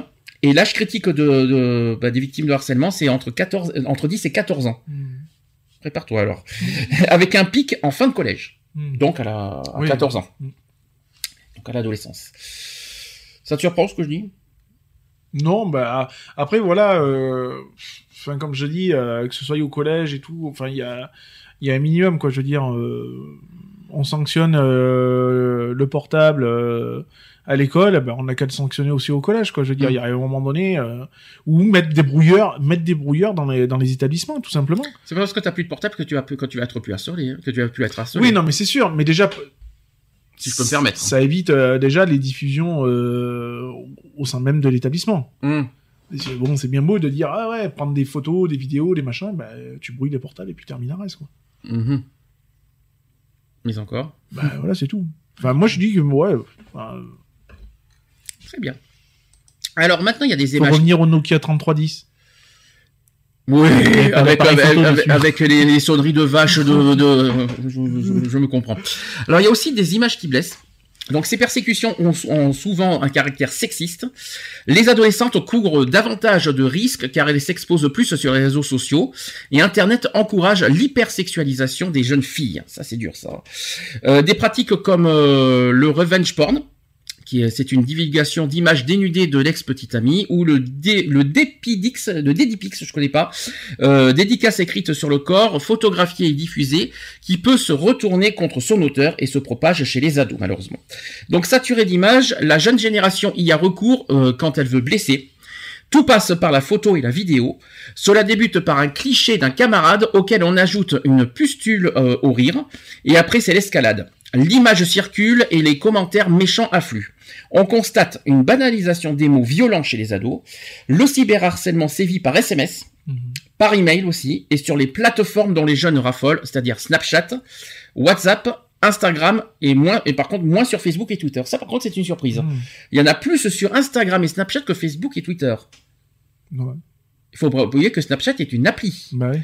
Donc forcément, appli facile, mais après, il faut là-dessus, il y, a, il y a un moyen de bloquer les applications. Je, je sais pas. Je... Euh, à part bloquer Internet, c'est tout. Hein. Ouais, je sais qu'à Internet, ça peut se bloquer. Après, les applis, je sais pas. D'accord. Ça aussi, euh, Snapchat, euh, je trouve ça bizarre que des jeunes soient dedans, je ne Ouais. le cache pas. hein. Euh, demain aussi, il, investit, euh, il investira d'autres territoires. Des applications se créent tous les six mois. Faut pas Mhm. l'oublier. Souvent, un leader malveillant entraîne un groupe, plus ou moins conscient de ses actes. Quand il se produit en ligne, il agrège davantage de jeunes, donc caché derrière son écran et son pseudo, on passe plus facilement à l'acte. En général, le cyberharceleur fréquente le même euh, établissement que la victime, mais il peut arriver qu'il s'agisse d'un inconnu, un prédateur sexuel, plutôt rare euh, quand même, faut quand même le rappeler, ou alors plus fréquemment aussi, un propagandiste issu de la mouvance djihadiste. Eh bien oui, il faut le Mhm. dire. Eh bien ça aussi, il faut le dire. Et pour éviter ces intrusions, les parents doivent sécuriser les données de leur enfant, tout simplement. Alors là-dessus, il y a peut-être beaucoup de choses à dire. Euh, Snapchat, c'est pareil. Qu'est-ce que les jeunes viennent, faire sur Snapchat? Ouais. Enfin, moi, j'ai testé, ça m'a pas. C'est ridicule en plus comme appli. Mhm. Alors Instagram, c'est pas, c'est Enfin, jamais Instagram. Je, hein. je connais pas Instagram. Alors moi je connais, hein, j'y suis dessus, même la souris est dessus, je tiens à le dire. Euh, Instagram, c'est beaucoup les photos. Hmm. Euh, et aussi des vidéos en direct. Euh, le problème d'Instagram, il est là. Le problème, c'est qu'Instagram, Instagram, il faut que je vérifie. et Je crois qu'il y a, pas de date, il y a pas d'âge limite, il me Hmm. semble. Euh, ce qui est un peu dangereux sur, sur Instagram, c'est le côté photo. Hmm. C'est-à-dire que tu montres euh, Instagram, c'est surtout pour montrer tes photos. Malheureusement, euh, voilà quoi. Et puis Instagram, c'est ça la mode en ce moment. hein. Je, je- il faut pas te cacher. Snapchat aussi. Euh, Facebook, pourquoi non Parce que voilà, il y a, il y a tellement de sécurité tout Mm. ça que maintenant les jeunes vont, vont, Bah oui, vont sur là où- d'autres applications. Là euh, où c'est où- moins sévère. Voilà, où c'est c'est- sûrement- et c'est peut-être pour ça. ouais. Et malheureusement, euh, voilà. Donc le seul moyen, tout simplement, de lutter contre ça, Bah, il n'y a qu'une seule solution. Oui, et puis il y a aussi l'inconscience, quoi. Je veux Mm. dire, euh, si on, s'il y a des, si on crée des, des verrous, euh, c'est pour sécuriser, c'est pour de la sécurité. Donc, euh, si tu vas sur euh, une appli où tu sais très bien que c'est pas verrouillé, il y a pas de verrou, nanani, nanana, tu sais un petit peu où c'est à quoi tu peux t'exposer, quoi. Donc, je veux dire, il y a, je pense qu'il y a aussi un petit peu d'inconscience. Alors, je vais faire de la prévention. Sur, contre le cyberharcèlement, c'est très important. J'ai des précautions à vous proposer. Tu vas me dire ce que tu en penses. Alors, première précaution, il faut s'intéresser aux usages numériques de ces enfants, Mhm. ce qui permet de les alerter ensuite sur un pseudonyme explicite, une photo à garder pour soi. Mhm. Faire un petit peu, ce qui serait bien aussi, si je peux aller plus loin que ça, c'est qu'un parent devrait aussi, alors euh, je parle enfant jeune, parce que c'est vrai Mhm. qu'à 14, 15 ans, t'écoutes pas, hein, t'é- t'écoutes Ouais. pas le parent, hein, je crois. hein. Mais à 10 ans, quand même, faut quand même, faut quand même le rappeler, même si à 10 ans déjà c'est interdit, faut quand même un petit peu faire de la, pré- le, le, le, le- le parent a un rôle de prévention envers euh, son enfant, en disant, voilà, ça, il faut faire ci, il faut faire attention à ne pas faire ça, attention à ne pas tomber dans ce piège-là, attention aussi, euh, si tu vois de certaines personnes qui sont comme ça, ne les ajoute pas, ne, Mhm. voilà, faut faire un petit peu de, le, parent a un rôle de prévention. Si ça te saoule, tu me le dis. Hein. Euh, Je t'entends souffler depuis tout à l'heure. Euh, faut le faut le dire. Hein. Donc euh, si euh, si t'as un rôle de prévention, euh, est-ce que est-ce que t'as déjà fait ça avec Mathis Je le fais constamment. Donc, parce que bon, je sais qu'il joue à des jeux en ligne, tout ça, via son portable, du, du, du, du style Clan, euh, Clan of Clan, je sais pas quoi. Euh, c'est à peu près ce truc-là. Et je sais que bon, y y avait eu, fut un temps, une information qui circulait, comme quoi qu'il y avait des personnes malveillantes, justement, sur ce, sur ce genre de, de jeu qui euh, poussaient justement, euh, on parlait tout à l'heure de djihadisme, tout ça, tu Mhm. vois, qui, enfin, qui recrutaient, on va dire, via ça. On peut dire ça comme ça. Et euh, donc du coup j'ai euh, fouiné sur, sur ce coup-là son, son portable enfin surtout au niveau du jeu pour voir les personnes vraiment qui avaient euh, qui avaient dessus et le, le la tranche d'âge, enfin les, les âges tout ça. Quoi. Les jeux, c'est c'est encore un autre sujet. C'est pas le même sujet. Là, on parle des réseaux sociaux, c'est-à-dire le lien, euh, on va dire les contacts directs avec les autres. Bah, après, euh, moi, il a pas de il a pas de contact Facebook, donc euh, déjà Facebook c'est mort. Mais, Euh, mais est-ce que tu en parles au moins un minimum, même s'il n'a pas accès à Facebook, est-ce que tu lui en parles, on va dire petit à petit, parce que voilà, là je vais. ah voilà, oui, non mais bien sûr. Bah, que tu lui en parles. Attention. après voilà, bah, il a une chaîne YouTube, hein, donc il a une chaîne YouTube par Ah ben exemple. ça c'est eh ben justement eh ben YouTube tu en parles Mm. excuse-moi je vais je vais être très honnête avec toi Mm. je ne suis pas forcément pour parce Mm. que il n'a que 10 ans et puis excuse-moi on le voit limite torse nu Oui, je sais. ouais. et, euh, et pour toi ça te choque pas? Bah, euh, dans le sens où moi j'ai bon j'ai sanctionné forcément. Hein, euh, j'ai sanctionné. Bon, ça s'est passé chez sa mère. Donc euh, moi j'ai sanctionné de mon côté. Après, euh, comme m'a dit une certaine personne, euh, ju- judiciairement parlant, par exemple. euh, même si je suis son père, ça- la vidéo c'est pas faite chez moi, donc à Mm. mon domicile ou quoi que ce soit. Donc là c'est la responsabilité parle- de la- du, euh, du on représentant parle, légal. de, on parle pas de responsable on parle de la protection de l'enfant là Bah après de la, la, la protection, euh, la protection, le, seul- le seul problème c'est que voilà YouTube c'est public, donc il n'y a pas de verrou non plus sur YouTube. Ouais, donc mais tout là- le monde peut faire une vidéo. Euh, mais comment le Ouais, début mais par contre, elle, peut s'attirer des ennuis. sauf que, euh, avec ça, sauf si que ce que tu, ce que tu comprends pas, c'est que le harcèlement débute là. ah oui, Ouais. mais euh, tu, ne C'est-à-dire peux pas, que- tu ne peux pas verrouiller. Tu peux pas voir, oui, mais le harcèlement débute là. Comment ça débute là? C'est simple. Tu vois un enfant de 10 ans torse nu, forcément derrière. Qu'est-ce qui va se Ah bah passer? bien sûr. Bien sûr. Bah après, il y a tout le, le tralala euh, qu'on connaît. Après, euh, bon, je sais qui regarde la chaîne. quoi. Donc de toute façon, là-dessus, j'ai un suivi. Donc euh, voilà. Et puis le numéro est tracé. Donc Mm. de toute façon, je suis tranquille là-dessus. Mhm. Donc euh, merci la préfecture. Ça Et sert c'est pareil, pour, ouvertures. c'est pareil pour Facebook, Twitter. Alors Twitter c'est impossible parce que c'est, euh, c'est Oui, voilà. moins de 18 ans. Mais euh, pour Facebook c'est pareil. Pour Instagram c'est encore pire parce que tu as les bah photos. Euh, là-dessus, je sais qu'il y et- va pas. Il y a, il- et- enfin voilà, il a que sa chaîne, euh, sa chaîne YouTube. Ou d'ailleurs, YouTube, mais c'est, déjà pas mal. YouTube, tu, et Ah, non, mais je sais bien. ce que tu veuilles, parce qu'il va pas sur Facebook, mais il est sur YouTube. Ah, bah pour moi, il y a un problème. Je Bah te, je bon, après, je le euh, cache pas.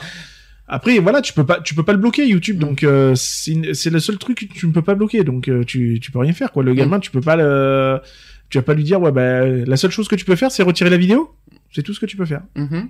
Donc euh, Non, parce que je veux dire, c'est que le harcèlement commence par là, c'est ah visuel. bah oui. Tu vois un enfant euh, torse nu, forcément, il va tout de suite se faire euh, Ah bah, bah, sûr. attaquer, ou alors même harceler dans tous les sens du terme, hein, moralement, tout ça. euh, le, le- le problème, c'est que ça commence comme ça, un harcèlement. Et je, ne dis- je Ah sais, oui. que- je sais qu'il y, a- rien de dégradant dans ces Ah oui, mais non, non. malheureusement, mais malheureusement, C'est du tout et n'importe quoi. et vidéo. malheureusement, les harcèlements, c'est, Bah, voilà, ça va très vite, ça va très Bah, très vite dans un, la moindre truc et, euh, et ça va comme ça. Et heureusement qu'il fait pas ça sur Instagram parce que là, sur, là, il aurait été, vrai- là, ça Ah aurait bah été vraiment dangereux. hein, Je te dis, je te le cache pas. Ouais. Alors ensuite, il faut autoriser l'accès aux réseaux sociaux auxquels ils sont, ils seront confrontés un jour de toute façon, Bah qu'on le veuille ou non, Bah oui, c'est sûr. mais pas trop tôt. Pour info, la plupart sont interdits au moins de 13 ans. Hmm. Heureusement d'ailleurs, mais moi je, je ne le cache pas. Moi, je, je- Même 13 ans, ça fait short. voilà, moi je, je l'ai toujours dit depuis des années, depuis le début de, que, que- que l'émission existe. Moi j'ai toujours dit que 13 ans c'est trop tôt. Bah bien sûr. Je, je ne cache pas que 13 ans, qu'est-ce qu'un enfant de 13 ans vient faire sur Facebook? Je ne, Hmm. je ne, je ne comprends pas. 16, 17 encore, je comprendrais, mais 13, c'est bizarre. Ensuite, il faut remplir avec eux les formulaires d'inscription afin de, de bien paramétrer la protection de leur vie privée. Hmm. Ça. Par exemple, s'il veut un compte Facebook un jour, ça sera Ah bah ça sera sous- moi qui fera le compte. Ça sera avec avec c'est toi qui décides de la photo, c'est toi qui décides ce qu'il mettra ça. dedans. Par contre, l'enfant n'aura et les publications par contre. Alors une bonne question. Les publications, tu peux les bloquer de toute façon. Donc euh, tu peux plus bloquer certaines publications. Hum. Donc il peut pas suivre n'importe quoi, tu peux bloquer euh, certaines choses. Donc euh, Et à condition aussi, et ça c'est moche, mais on n'a pas le choix, que le parent ait aussi accès au mot de passe. ah bah bien sûr. C'est-à-dire que l'enfant oui, mais aussi le parent. Le ça. parent a accès au mot de passe et aussi voir ce qu'il y a dans Bah, la de toute conversation façon, privée. en sachant que si c'est le parent qui crée le compte, euh, au niveau des codes de sécurité, tout ça, ça atterrit normalement sur le sur les, les téléphones par exemple de, du parent. Donc euh, Parce que qu'on le veuille ou non, il faut faire attention aux conversations privées. ah bah bien sûr. Très très très très très important. Parce que ça, euh, qu'on le veuille ou non, il n'y a pas que le public qu'il faut viser, Ah c'est bah aussi oui. les messages privés. Il faut, faut faire très attention à ça. Alors, il faut surveiller aussi les échanges sur Snapchat et consorts, c'est ce que je viens de dire. Délicate question à trancher selon la maturité de l'enfant et le degré euh, d'intimité dont il a besoin. Il existe en tout cas des applications qui alertent en cas d'agression. Moi, je suis désolé, euh, la majorité c'est 18 ans. C'est ça. Point. Euh, même si c'est chiant, même si voilà, il y a le côté euh, effectivement sexuel qui monte à partir de, de 12-13 ans, je, je le conçois, mais euh, les pulsions qui vont commencer à arriver avec l'âge, mais la majorité c'est 18 ans, donc les parents ont pour rôle de et en plus ils sont responsables. C'est ça. Il faut pas oublier qu'il y a la responsabilité des parents en cas de problème. Donc faut là aussi il faut prendre conscience aux enfants que les parents sont responsables en cas de pépin. C'est ça. Et ça, c'est pas évident. Là-dessus, comment comment il faut comprendre aux enfants là-dessus sans, qu'ils soient, sans qu'ils se sentent. euh, Bah, c'est pas c'est pas évident hein, de, de de leur faire de leur faire expliquer. Après, euh, bon, je pense qu'il faut être cash quand même un minimum, hein, parce qu'on va pas aller en taule pour ces gosses, hein, de toute façon. Euh, donc il faut les responsabiliser, quoi. C'est c'est tout. Et je pense qu'il faut faut pas nier le- l'inévitable. C'est-à-dire que voilà, enfin moi j'aurais tendance à être cash, à me dire bah écoute tu vois si tu si tu fais ça ça ça et ça, bah papa il peut aller en tôle, il peut aller Mmh, machin, puis est-ce que je suis responsable de toi et ou, ou même ta mère et puis voilà quoi. Je pense qu'il faut être euh, faut être clair. Ensuite, il faut installer un système de contrôle parental sur les Mhm. smartphones, quoi qu'il en soit. Et en cas de cyberharcèlement, il faut contacter NetEcoute, qui est un service gratuit et accessible au. Alors voilà le, le, le téléphone 0800 200 000. Ou alors sur, euh, sur le site netecoute.fr. N-T-E-C-O-U-T-E.fr. En cas de harcèlement, il faut aussi réunir des preuves. Alors ça, c'est encore autre chose. Mm. Est-ce que tu sais comment il faut réunir les preuves? Alors Internet, ça va. Oui. Internet, il y a- il y, a largement de la possibilité de réunir des preuves. Par contre, en, en cas de harcèlement psychique, euh, hors euh, tout ça, pas c'est pas évident. C'est pas évident. Hein. c'est pas facile. Alors, sur Internet, ça va. Alors déjà, il faut que tout, euh, faut preniez bien faire comprendre aux, aux enfants que s'ils sont victimes de harcèlement sur Internet et même par, euh, par téléphone, ne jamais effacer Les conversations. les conversations. ouais. Ça, il faut quand même le faire comprendre. J'espère qu'ils, j'espère qu'ils font. Ça, il faut comprendre que s'ils veulent à tout prix euh, se faire euh, aider ou tout ça, ne jamais qu'ils, qu'ils effacent rien, que ce soit les conversations privées, y compris les textos. Hein. Bien sûr. les textos très importants et aussi les appels. Mm. C'est-à-dire y ait la, euh, Oui, la liste, les- de- la de liste des nombre appels. euh, Très important ça aussi. Euh, concernant Internet, c'est simple, hein. euh, bah, c'est simple comme bonjour. euh, Bonjour. Non, mais voilà, comment, comme, comment euh, les preuves sur Internet, les captures bah, d'écran. les captures d'écran, ça, ça Après, fait- les enfants savent pas faire les captures Oui, d'écran. voilà. Donc, euh, et puis tu vas pas Et prendre un puis enfant. pas, avec- voilà, les conversations privées, bah, les garder de toute Mhm. façon, ne pas les supprimer. Et puis faire les cap- demander à un parent de faire les captures d'écran par exemple, Mhm. s'il faut. Et puis voilà quoi. Alors, tout changement de comportement doit alerter, alors que ce soit des replis sur soi, maux de ventre, phobie ou décrochage scolaire, autant de signes à décrypter, car le cyberharcèlement peut meurtrir, voire conduire au suicide, Mhm. faut même le dire, des jeunes en pleine construction identitaire. Alors par exemple, euh, pour une histoire ancienne de rivalité amoureuse, Géraldine a vu sa fille en sixième à l'époque se faire vomir, se taper la tête contre les murs et laisser une lettre d'adieu. Elle avait reçu en un mois plus de 60 messages de, euh, odieux, 60. Hein. Un changement de collège lui a permis d'aller mieux. Euh, voilà, donc nous allons, nous avons dû euh, la déscolariser. Donc ça, c'est la, la- la mère qui a dit ça. Nous, euh, nous avons dû la déscolariser car la proviseure prétendait que ce qui se passait sur les réseaux sociaux ne la concernait pas. L'inspection académique nous a confirmé que c'est que, que c'est faux. Euh, une inertie euh, surprenante. Alors ça, c'est très très intéressant. Ça, le, ça c'est très, je trouve ça limite euh, aberrant. C'est que souvent, effectivement, les écoles Ils se déchargent. se déchargent de tout. Alors ça, C'est ça, c'est ça, c'est quand même hallucinant. Bah, c'est qu'ils oublient un petit peu le, le règlement quoi. Mhm. Je pense qu'ils sont tous assujettis à un certain règlement et ils ont oublié qu'au-dessus d'eux il y avait euh, il y avait du monde et qu'ils sont pas à l'abri quoi. C'est pas parce que t'es prof ou proviseur d'école que euh, t'as un passe droit quoi. Alors, ça, ça concerne pas. Pourquoi c'est extérieur tout ça ou c'est pas, euh, c'est, pas parce que ça se passe à l'extérieur que ça ne doit pas l'affecter pour, pour ça. autant. Euh, et, et en plus, surtout que ce genre de harcèlement se passe au sein même de son. C'est son- vrai qu'après, comme on dit, hein, euh, tant que ça- tout ce qui se passe à l'extérieur de, de l'établissement euh, n'appartient plus à la, au milieu scolaire, hein, de toute Mhm. façon. après, bon, il faut quand même pas être bené non plus à ce moment-là, quoi. Alors, en cas d'agression répétée, il faut alerter l'établissement en espérant qu'il réagisse mieux que l'exemple précédent, car il peut aider à calmer le jeu en, convo- en convoquant euh, et en sanctionnant les fautifs. La famille peut être aussi, euh, bah, par- ils peuvent- par- ils peuvent porter plainte tout simplement contre euh, les parents, les, les parents de, de, de, de l'agresseur, parce que contre l'agresseur c'est pas possible, parce qu'on peut pas porter plainte en- en- contre un enfant. Non, tu peux pas. euh, Bah oui, tu peux porter plainte euh, envers les parents euh, de l'agresseur, par exemple. Moi je pense que moi, pour moi, le proviseur a un rôle de médiateur. Oui, bah tu convoques les Tu deux convoques parties tes parents. et puis. euh, Et puis euh, chacun après c'est au rôle des parents de dire écoute mon, mon fils ou ma fille Mm. tu fais t'arrêtes de faire ci tu arrêtes de faire ça point avertissement et puis le proviseur donc, et puis c'est pas une histoire de preuve il y a des il y a un règlement. Dans chaque établissement à respecter. Règlement à, que ce soit euh, envers les enfants et même au, au niveau des proviseurs et même des des, pro- des profs hein, euh, parce que Mhm. tout le- tout l'enseignement euh, doit est concerné. Et euh, et euh, tiens je suis surpris. Et que pour moi il euh, il devrait euh, il devrait euh, je suis un peu perturbé. Bonjour Eve. Allô? Bonjour les garçons. Ben, je suis Salut, surpris Eve. je, je suis surpris que tu de te de t'avoir euh, avec nous. Comment tu vas? Ça va. Ça va bien? T'as su tu Je voudrais suis rebondir euh, sur euh, ce que je viens d'entendre. oui. Euh, moi, Ouria, euh, elle a eu euh, de, de- du harcèlement de la part d'une enseignante. Et euh, les élèves ont, per- enfin, ont continué cet harcèlement.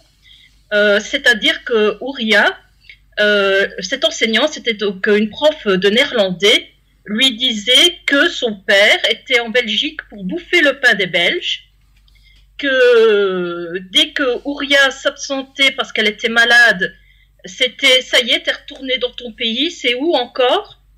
Et quand Ouria lui disait, mais moi je suis belge, je suis, euh, j'ai ma maman belge, et elle voulait me voir parce que soi-disant que c'était une menteuse, que j'étais une marocaine, mais que je le cachais, que c'était une, marocaine pure souche, donc de, de deux parents marocains.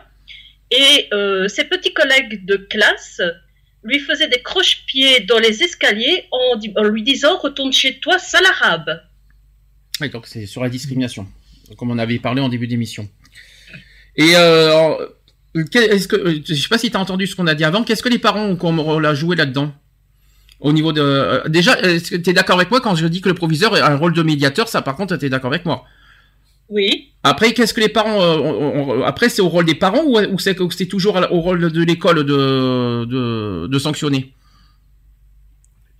Les deux. Oui, mais L'école dans doit l'établissement, oui. L'école doit sanctionner, même si, même si dans mon cas, c'est pas parce que là il avait euh, en plus l'enseignante qui s'y mettait. Mais euh, im- imaginons que ce soit que des camarades de classe. Moi, je suis désolée, les enfants vont dans cette école-là, donc ça concerne aussi l'école. D'accord.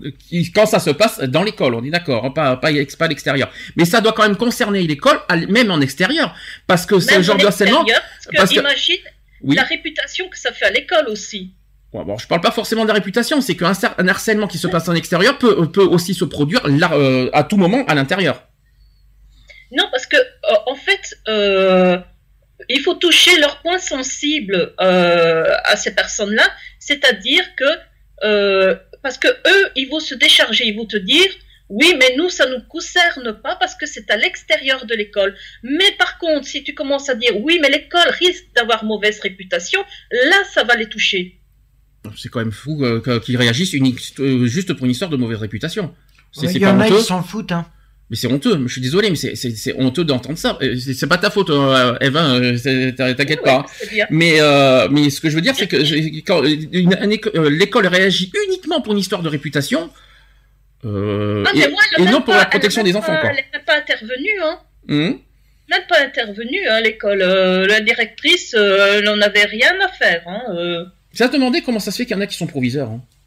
Je, me, demande- je me pose des questions. Qu'est-ce qui, euh, qu'est-ce qu'est-ce qui dans, dans, dans, ce métier hein, Parce que le, le, le but, la prom- le premier rôle d'un proviseur, c'est de protéger les enfants et d'aimer, euh, d'aimer les enfants même. Je sais pas comment expliquer, mais euh, quand t'es proviseur, t'es es censé être à fond euh, dans le dans le dans le principe euh, et les droits des enfants euh, sur les Bah, droits t'es des enfants, pour gérer ton quoi. établissement et gérer ceux qui sont à l'intérieur de ton établissement. Et puis non, mais ce que je veux dire, c'est de- au moins un minimum de défendre les droits des enfants. Surtout qu'il existe, je sais pas si vous en souvenez, on en a parlé il y a un petit moment, il existe une convention de- sur les droits des enfants. Mm. La première chose, la première chose que les proviseurs doivent faire, c'est de défendre cette convention. Apparemment, euh, ils pensent qu'à leur gueule, en fait, finalement. Moi, je trouve ça honteux, euh, inadmissible, pour être honnête. Je ne le cache pas. hein. Et, et- et moi, personnellement, je trouve que les, les enfants qui, qui agressent les autres, euh, moi, je, je, je- j'accuse les parents d'être aussi responsables de leur comportement. Mhm. Je m'explique. Quand je vois des mères euh, dénigrer d'autres mères en disant mais t'as pas vu comme elle a grossi, ah mais t'as pas vu ci, ah mais t'as pas vu là. Les enfants, ils entendent tout ça, ils emmagasinent tout ça, Mhm. et ils se disent bah tiens ma mère mais de euh, critiquer, euh, d'insulter d'autres personnes. Pourquoi moi je ne le ferais pas? Bien sûr, tout à fait. C'est très bien dit. Je pense qu'elle a, elle a bien réuni la, la chose. Elle a Non, tout à c'est fait. C'est exactement ça. D'où le, d'où le problème de discrimination qu'on parle depuis le début aussi. Et c'est ce qui fait partie de l'apprentissage. Dès qu'il y a de la différence, eh bien, pas vas-y, euh, bah, tac. Et puis, c'est ce qu'on a dit. C'est la première chose qu'on a dit tout à l'heure, c'est que le, les enfants reproduisent ce que, ce que les parents euh, font, quoi, en quelque sorte. Mhm. Donc, c'est l'éducation des parents qui, qui font malheureusement le, le, bah, le comportement des enfants.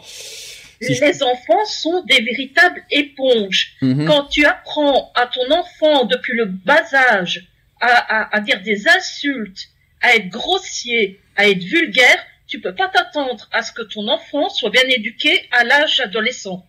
Question. Là où en plus c'est l'âge le, l'âge le plus ingrat. J'ai une question, Eve. Ton, ton enfant est victime de harcèlement. Bon, je sais que maintenant ils ont plus l'âge, mais euh, euh, t'aurais réagi comment Comment t'aurais réagi euh, Quelle est ta première réaction?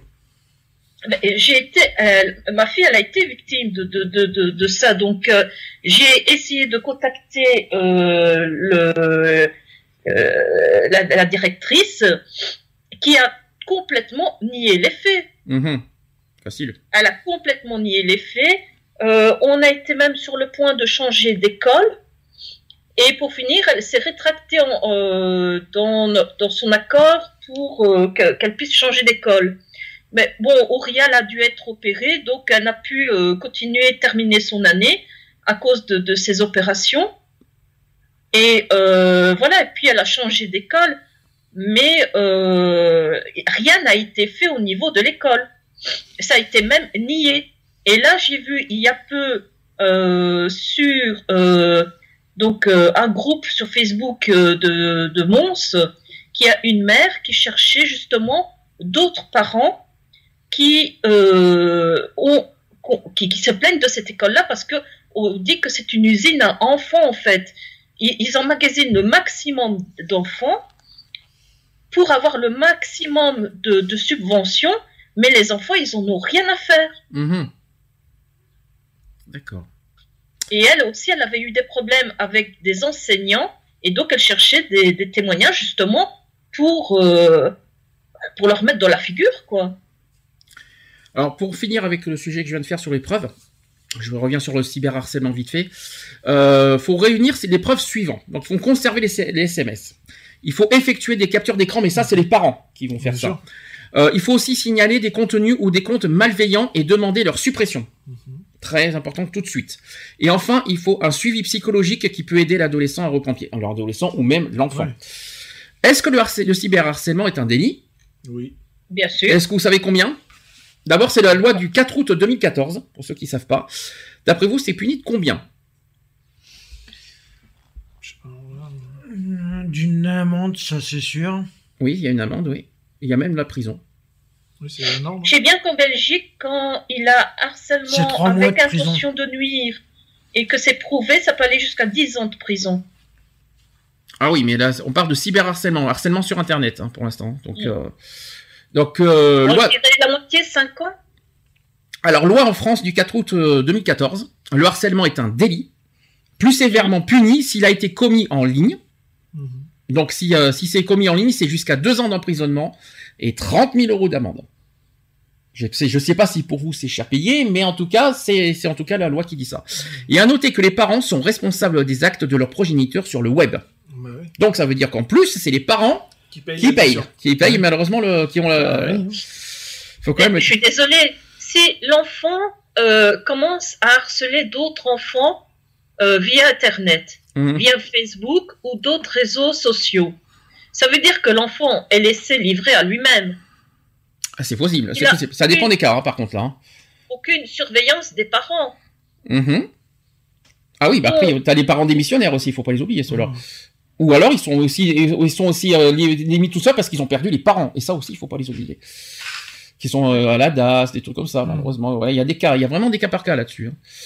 Livrés à eux-mêmes, en tout cas, c'est ça pour moi. C'est ceux qui sont soit avec les parents démissionnaires qui sont fous de leur enfant, soit euh, par contre, ils ont pas d'enfants, enfin, ils ont pas, ils ont plus de parents. Souvent Ou alors ça. des parents, des, comme j'ai dit, tantôt agressifs, qui passent leur temps à, à gueuler des, des insultes et autres, et ben voilà, l'enfant. Euh, Autre cas aussi, les parents. recopier ce que ce qu'ils voient à la maison. Hein. Autre cas aussi, c'est aussi les parents qui maltraitent leurs enfants et, euh, et puis qui malheureusement, voilà, et ben, ils ont euh, transmis à leur enfant le, bah, tout ce- tous ces comportements malsains, quoi. Le problème, il est là. Alors, si le harcèlement entre élèves est aujourd'hui un, un phénomène mieux connu des professionnels, il est fondamental de le repérer tôt. Et pour accompagner et protéger les jeunes, donc que ce soit les victimes, les témoins ou les harceleurs, euh, les adolescents ont vulgarisé en termes le terme de harcèlement. Ils peuvent aisément déclarer à la cantonade, euh, donc arrête de me harceler par exemple, ou ce mec me harcèle, j'ai un exemple. Et pourtant, le harcèlement répond à une définition précise. Il s'agit d'une action qui se répète régulièrement, pas forcément tous les jours, où les forces sont inégalement réparties, un individu face à un groupe ou un costaud face à un plus chétif, c'est un exemple, imposant aussi un rapport dominant-dominé, le tout accompagné d'une volonté délibérée de nuire. Les jeunes qui vivent de réelles situations de harcèlement sont enfermés dans une relation d'emprise sans échappatoire possible.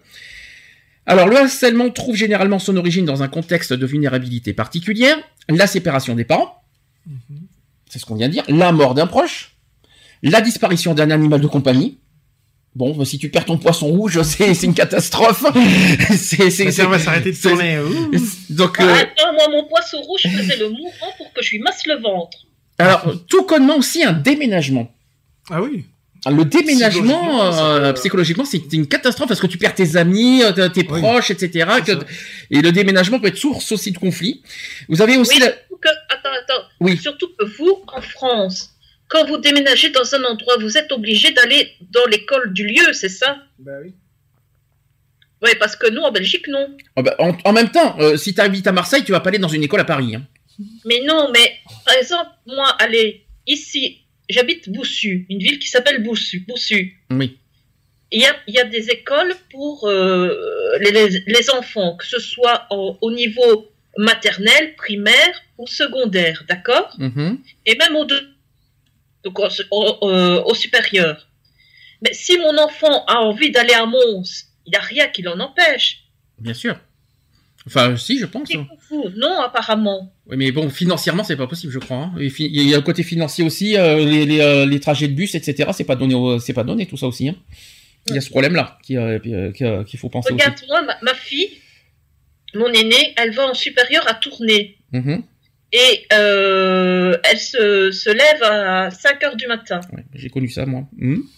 Ouais, moi aussi, j'ai j'ai été euh, à une ville. euh, en voiture, il faut une demi-heure. En bus, puisque je prenais le bus, il faut deux heures, deux heures et demie.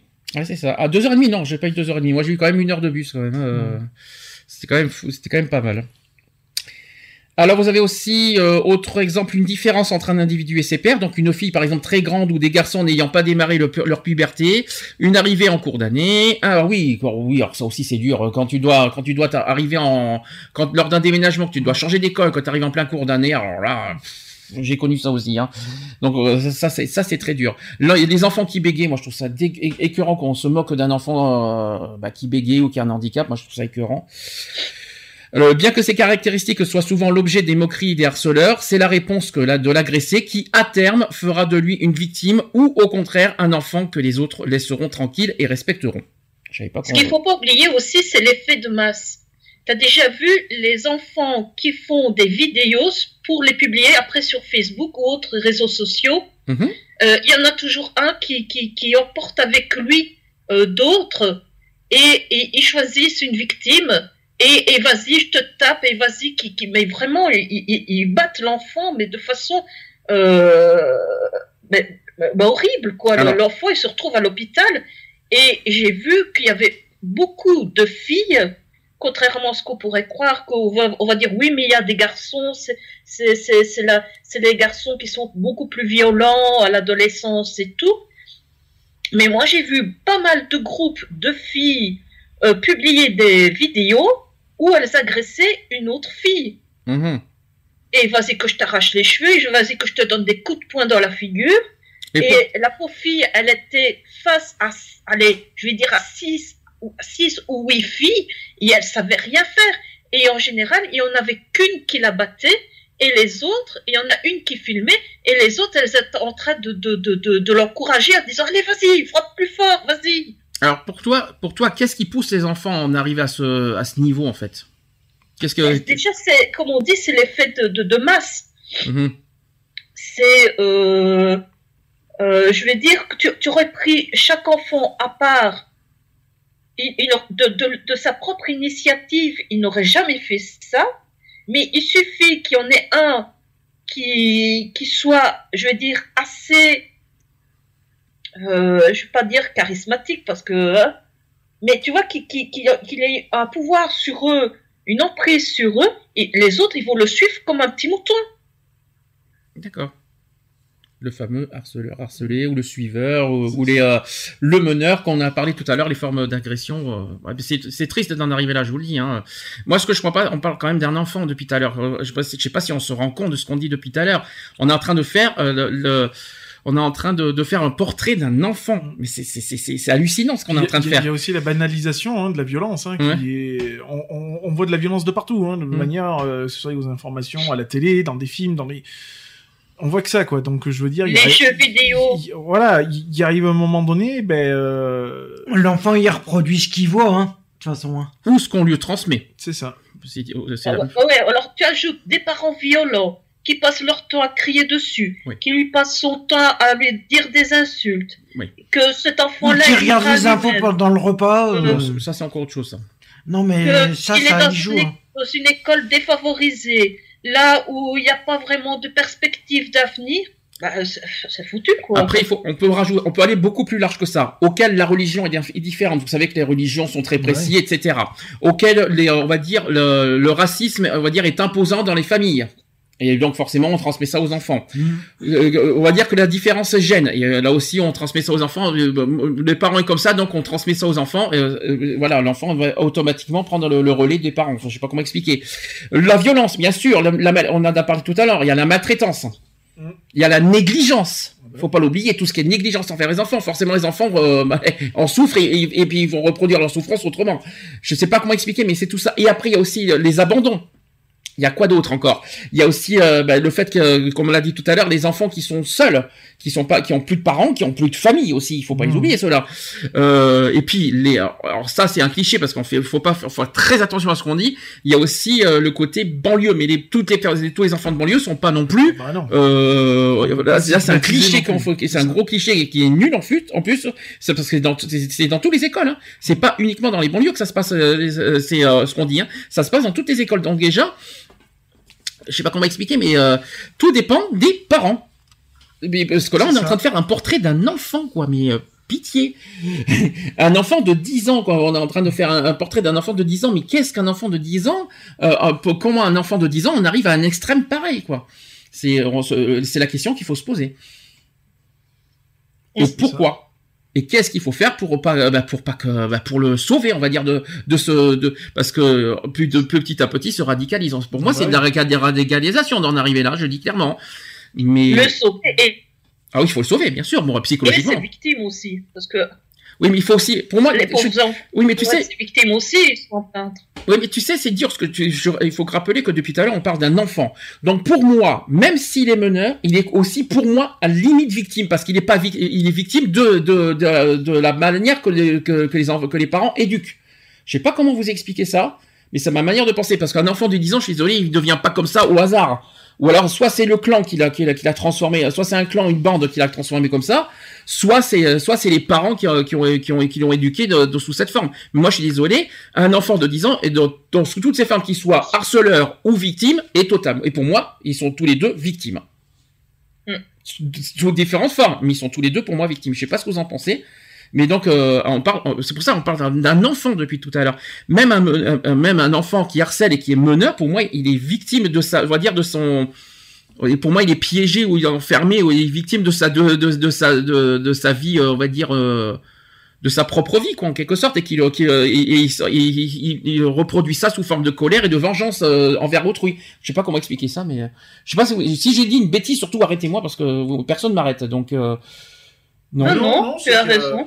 il faut euh, les, les premiers responsables ça reste les parents hein, de toute façon Donc euh, on est euh, on est en tant que parent euh, le lien euh, euh, avec l'enfant forcément et c'est ce qu'on va lui laisser derrière quoi je veux dire. Donc euh, il faut euh, bah, il faut faire il faut être attentif à ce qu'on fait, à ce qu'on dit, à ce, et à ce qu'on va euh, euh, transmettre à, à nos enfants quoi je veux dire. hein, euh, moi, je vais pas dire que je fais tout le temps attention à ce que je à ce que je dis. Hein. euh, Ça m'arrive de d'être grossier euh, alors que en présence de mon fils, quoi. Je veux dire. Euh... Bah, c'est con ce que je vais te dire. Excuse-moi de te poser cette question. Tu vois, tu dis en tant qu'adulte, entre nous par exemple, il y a des mots entre nous, on déconne tout ça. Est-ce que d'après toi, l'enfant l'imprègne et le reproduit après? Je pense. Alors, qu'il va l'imprégner, oui, forcément. Euh, qu'il va le reproduire à l'instant T, pas forcément. mhm. mais il- ça peut ressortir plus tard, bien sûr. Euh, comme, euh, enfin, fut un temps, il m'avait ressorti, mon fils m'avait ressorti des trucs, euh, ça datait de. Ah oui, quand Euh, même. Je me disais, ah ouais, attends, euh, ça faisait longtemps que j'avais pas ressorti celle-là. euh, Bon, voilà, je veux dire, il y avait rien de méchant, quoi, je veux dire, mais bon, euh, du style, euh, voilà, euh, hein, je, je vais pas te la refaire. euh, euh, la chaleur de tes nichons fait rougir mon saucisson, tu vois, ça. Enfin, voilà, c'est des trucs. Vous avez donc le portrait en direct de Lionel de comment il éduque son fils. C'est, euh, Bravo. non mais voilà, c'était c'était une connerie qu'on avait sortie entre adultes. Et ben euh, mon fils l'a intégré et puis il l'a ressorti euh, Oui, mais quelques temps après. ça fait longtemps qu'il a qu'il en ouais, fait voilà. en Mais plus. tu, hein. mais tu vois, mais euh, Non, maintenant c'est wesh et euh, ou pas maintenant. ouais, c'est Euh, ou pas, ouais, ta gueule ou pas. Si, non, ça existe pas. mais maintenant si. Mais bon, voilà. Voilà, on, on, on est les. on est les tuteurs hein, de, de ce qu'on transmet et, euh, et ben on est euh, à 100% Et responsable. quoi. le moindre, la moindre parole, il, ah mais il, il, il, tu- imprègne de oui, suite. et hein. puis tu le payes cher quoi je veux dire hein. et en tant que parent tu le payes cher parce que ben euh, automatiquement ça te retombe dessus quoi Mm. donc euh, Non seulement il imprègne, après il le retransmet à l'école. eh ben, il le retransmet à l'école il te le retransmet dans la gueule aussi parce que tu le reprends euh, de toute façon Mhm. donc voilà hein, euh, toutes les paroles qu'on dit euh, en présence de nos enfants c'est des boomerangs hein, qu'on Mhm. envoie hein. donc automatiquement on sait très bien que le gamin il va le prendre et qu'automatiquement Mhm. un jour tu le reprends dans, la, dans les gencives hein. Donc ouais non faut euh, je dis pas qu'il faut rester chaste et prude euh, devant nos enfants quoi je veux dire il faut faire un minimum attention hein, euh, Ah, si, il faut rester chaste, s'il te plaît. Si, si, si. non non si, si, euh, tu vas pas non. faire, euh, tu vas, si, si, tu fais vœu de chasteté devant un enfant. S'il te plaît, quand non même. mais je parle au niveau langage quoi je veux dire il faut euh, on, on peut on peut pas non plus tout le temps se maîtriser quoi je veux dire hein euh, il y a un moment donné où tu vas avoir le téléphone qui va sonner t'en as ton ton interlocuteur bah excusez-moi du terme mais il va te péter les roubignoles bah tu vas lui dire ouais écoute tu me casses un peu les, les roupettes euh, bon bah ciao quoi je veux dire Ben, bah ouais tu mais tu vas le dire au téléphone mais le gamin à côté il va après- enregistrer quoi Et après, oui, mais il enregistre et après il reproduit ça à quelqu'un d'autre. Ben, tu me casses les roupettes. Ben, voilà, Voilà, si mais tu c'est ça, c'est- ça, euh, ça. Et c'est pour ça. Après, on dit ouais, il faut faire gaffe les, de la façon qu'on parle. Je, alors moi, c'est Après, c'est me dit- verrieux, des, monde des bisounours Oui, pour que, pour que, pour qu'un c'est pas ça, mais comme on dit, on me dit ouais, puis euh, enfin, je vois mon mari des fois, il me dit ouais, euh, enfin, il me fait attention à ce que tu dis. Je mais attends, parce que tu crois que mon fils, il m'a attendu pour pour euh, pour dire des mots pareils, quoi. Je veux dire, dans la rue, dans la rue, tu les entends, quoi. Je veux dire, à la télé, tu entends l'autre, ouais, vas-y, ferme ta gueule, va niquer ton euh, machin. Ben, je vais en passer. Mm. Euh, ça vient pas de moi, quoi. Je veux dire. Euh, les gamins, ils entendent dehors, ils entendent dans la télé, quoi. Je veux dire, donc euh, du coup, bah ouais. La première fois que mon fils, il m'a dit, ouais, ta gueule, je- euh, wesh, euh, où je t'ai dit ça moi, quoi. wesh, ben, ben, ben, Non mais voilà, où, où je t'ai dit ça, quoi. Bon, il a failli en prendre une automatiquement. Ah, T'aurais dû. Parce que ça se dit pas.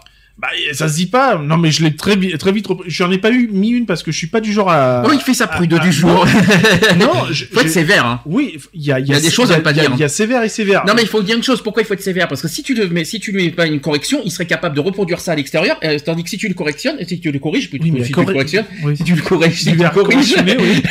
Si tu le corriges, ça sera mieux. Et ben il reproduira même pas ça, même à l'école.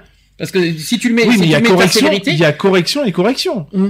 Euh, faut pas oublier que maintenant la fessée est interdite, les gens. Donc euh, tu ne peux plus faire ce que tu Oui, veux. mais si tu, alors même si si il y a pas, la on parle pas de fessée, on parle d'être sévère. Ça veut dire que ça veut dire que même verbalement, tu ça, stop. Ah quoi. non, moi verbalement c'est c'est clair que alors là-dessus je suis champion du monde avec mon fils quoi. Je veux dire Mm. de toute façon j'ai pas besoin de monter la voix, le simple regard suffit Mm. euh, pour l'instant. Euh, plus tard on verra. Euh, voilà, je veux dire euh, j'ai jamais eu à mettre euh, à monter d'un octave d'un octave par exemple. J'ai jamais eu besoin de, de hurler après mon fils. ni de lever la main, ni de faire quoi que ce soit. La seule fois que j'ai failli faire, c'est passer par-dessus la table, mais bon, euh, voilà, parce que quand il m'a dit crève, euh, Ah oui, ça donne de loin ça. Oh là là, voilà, ça, ça, ça a été, ça a dangereux pour lui, mais euh, enfin voilà quoi, je veux dire, mais j'ai jamais eu besoin de d'être d'a- d'a- d'a- d'aller dans des extrêmes quoi, je veux dire. hein, euh, ça a été un simple regard, Mhm. une bonne discussion. Mhm. La communication très Voilà. importante. Et stop, quoi, je veux dire. Mhm. Et ça a été terminé, quoi, je veux dire. Et quand euh, maintenant euh, on, on vient à, à jouer, se chamailler entre nous, parce que ça reste un jeu, quand ça commence à aller trop loin, c'est stop. C'est stop, c'est ça. Et il n'y a, pas besoin de dire, oh, là, on arrête à monter la voix plus haut que que ce soit. C'est non, c'est, on arrête. Mhm. C'est stop. On arrête. Ok, on arrête. Il n'y a pas de souci. Voilà. Il n'y a pas besoin de gueuler, il n'y a pas besoin de frapper, il n'y a pas besoin de... Alors, ça tombe bien qu'on parle de ça. Donc, je vais donner des, des clés, hein, on va dire justement euh, de, de comment. Vas-y, euh, passe partout, donne les clés. Donc, il est essentiel. il- en fait, il est essentiel d'aider l'enfant à parler. C'est ça. Très essentiel de l'écouter. Et très important de prendre, de le prendre au sérieux. Ça veut dire qu'il faut Oui, pas. c'est- pas écouter et faire le largement foutiste. C'est il faut prendre note. euh, donc il faut écouter, garder, C'est ça, vas-y. garder, garder certains points, euh, certains points clés. Euh, voilà, hein, je veux dire, non, parce que bon, moi, il y a des, il y a des fois mon fils il me parle de choses, euh, j'en ai rien à secouer, mais bon, je fais quand même attention à ce qu'il me dit. Euh, et puis euh, voilà, écouter, analyser, et puis euh, et puis aussi identifier les, les mots. euh, Alors, chaque chose on s'entend. Il faut faire. En fait, t'as- tu, vas- tu brûles un peu les étapes. Ce qui est non, très important aussi, quand tu parles à un enfant, c'est toujours se mettre à sa hauteur. Oui. C'est Ne, ça. ne pas le regarder de haut, mais le, voilà, se- te mettre En à face. sa C'est hauteur et le regarder les yeux. Il faut que les, euh, ce sont les yeux dans les yeux. C'est ça. Que ils se disent, voilà, il, il, il m'écoute, il, il ne prend pas, il ne prend- me, me prend pas de haut. Il, me prend comme son égal. T'as t'as regardé On part- Super Nanny, toi. Non, mais elle a raison. C'est pas la super nanny, mais c'est tout à fait non, ça. non, mais c'est ça, c'est ça. Alors- faut, euh, Il est essentiel donc d'aider l'enfant à parler, de l'écouter, de le prendre au sérieux, mais surtout sans, sans l'affoler. c'est ça. Pour ne pas ajouter de la peur à la peur, hein, il faut quand même le dire. L'enfant victime est humilié et culpabilisé de ne pas avoir su, euh, pu, pu se défendre. Il faut commencer donc par le féliciter de s'être confié. Déjà un. Hmm. Première chose à faire, c'est qu'il faut, il faut le- l'encourager, le féliciter dès qu'il se confie. Ensuite, il est prioritaire que les adultes s'entendent. La première chose est de réaliser un cordon de sécurité autour de l'enfant, Hmm. de reposer le cadre, puis dans un second temps, de lui donner des clés pour se protéger. En fonction de la gravité des faits, les parents alerteront le chef d'établissement, donc le, res- le responsable de cycle, si l'enfant a peur d'aller à l'école. Ou le professeur principal, si l'humiliation se joue au sein de la classe. Donc, euh, ça, euh, mais par contre, sans, inve- sans invectiver ou reprocher aux enseignants de ne pas avoir décelé la situation. Donc, faut pas faire de reproches. euh, voilà, faut, faut plutôt faire de, de, des- des solutions euh, plus euh, plus euh, plus voilà plus euh, voilà plus dans ce sens-là. Ensuite, le professionnel re- euh, reçoit ensuite l'enfant harceleur et l'amène à réfléchir sur son acte en lui posant la question suivante que pensais-tu qu'il allait se passer? Et lorsqu'on blesse quelqu'un, c'est qu'on entend une réponse ou une réaction. Donc, il faut poser le débat qui euh, ainsi permet de faire euh, de la pédagogie.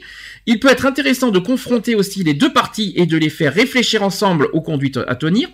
Autre question à poser, c'est comment vas-tu procéder pour l'empêcher de t'embêter Et toi, comment vas-tu réagir si tu as envie de recommencer? Donc les enfants, victimes ou harceleurs, doivent être accompagnés pour comprendre les raisons de ces agissements et les ressources dont ils disposent pour arrêter le processus. Les jeunes ne mesurent pas toujours la gravité de leurs actes. Les éducateurs doivent pouvoir redire la loi et traduire le droit euh, par une sanction. Les enfants ont aujourd'hui intégré qu'ils devaient euh, se débrouiller seuls et ne jamais dénoncer sous peine d'être traités de balance. Or, la loi précise l'obligation de porter secours euh, et d'alerter si, euh, si l'on est témoin d'actes graves. Il faut réveiller l'empathie, développer les valeurs de solidarité, d'affirmation de soi et de respect de l'autre au sein des groupes. Cela peut revêtir diverses formes, donc les jeux de rôle, les débats, les interventions de témoins extérieurs, ainsi que la police parfois. Bon, Jusque-là, vous êtes d'accord Hein Dis- Vous voulez dire rajouter quelque chose sur ce que je viens de dire ou je continue Non, non, continue. alors, face à cette situation de harcèlement, chaque jeune réagit à une, à- avec sa sensibilité et, et son caractère. Quelques lignes peuvent, euh, peuvent toutefois euh, mettre la puce à l'oreille. C'est notamment le cas d'un changement de comportement. L'enfant s'isole, il perd sa joie de vivre, son appétit aussi, et le sommeil. Il est systématiquement en retard à l'école ou au collège car il va emprunter un chemin plus long, faire des détours pour éviter son harceleur. Il se met en situation d'échec scolaire, donc le jeune ne va plus aller en cours pour éviter euh, d'être confronté à celui ou ceux qui le, font souffrir.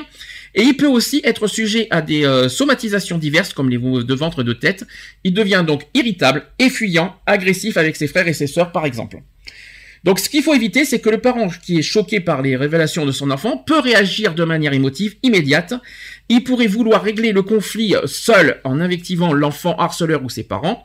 En fait, c'est toujours une mauvaise réponse parce que dans le meilleur des cas, les parents s'excuseront, mais en général, ils protégeront leur propre enfant. Le parent a donc deux chances euh, sur trois de se trouver en difficulté, adressant des signaux euh, négatifs à son enfant.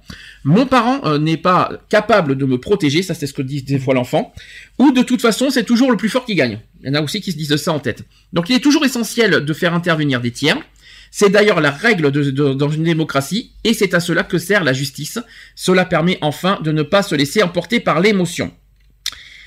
Euh, donc comment réagir? Euh, comment le parent doit réagir? Donc qui est l'enfant harceleur C'est la première chose qu'il faut penser effectivement, c'est qui? Identifier, c'est ce que tu as dit tout à l'heure. Il faut identifier le harceleur.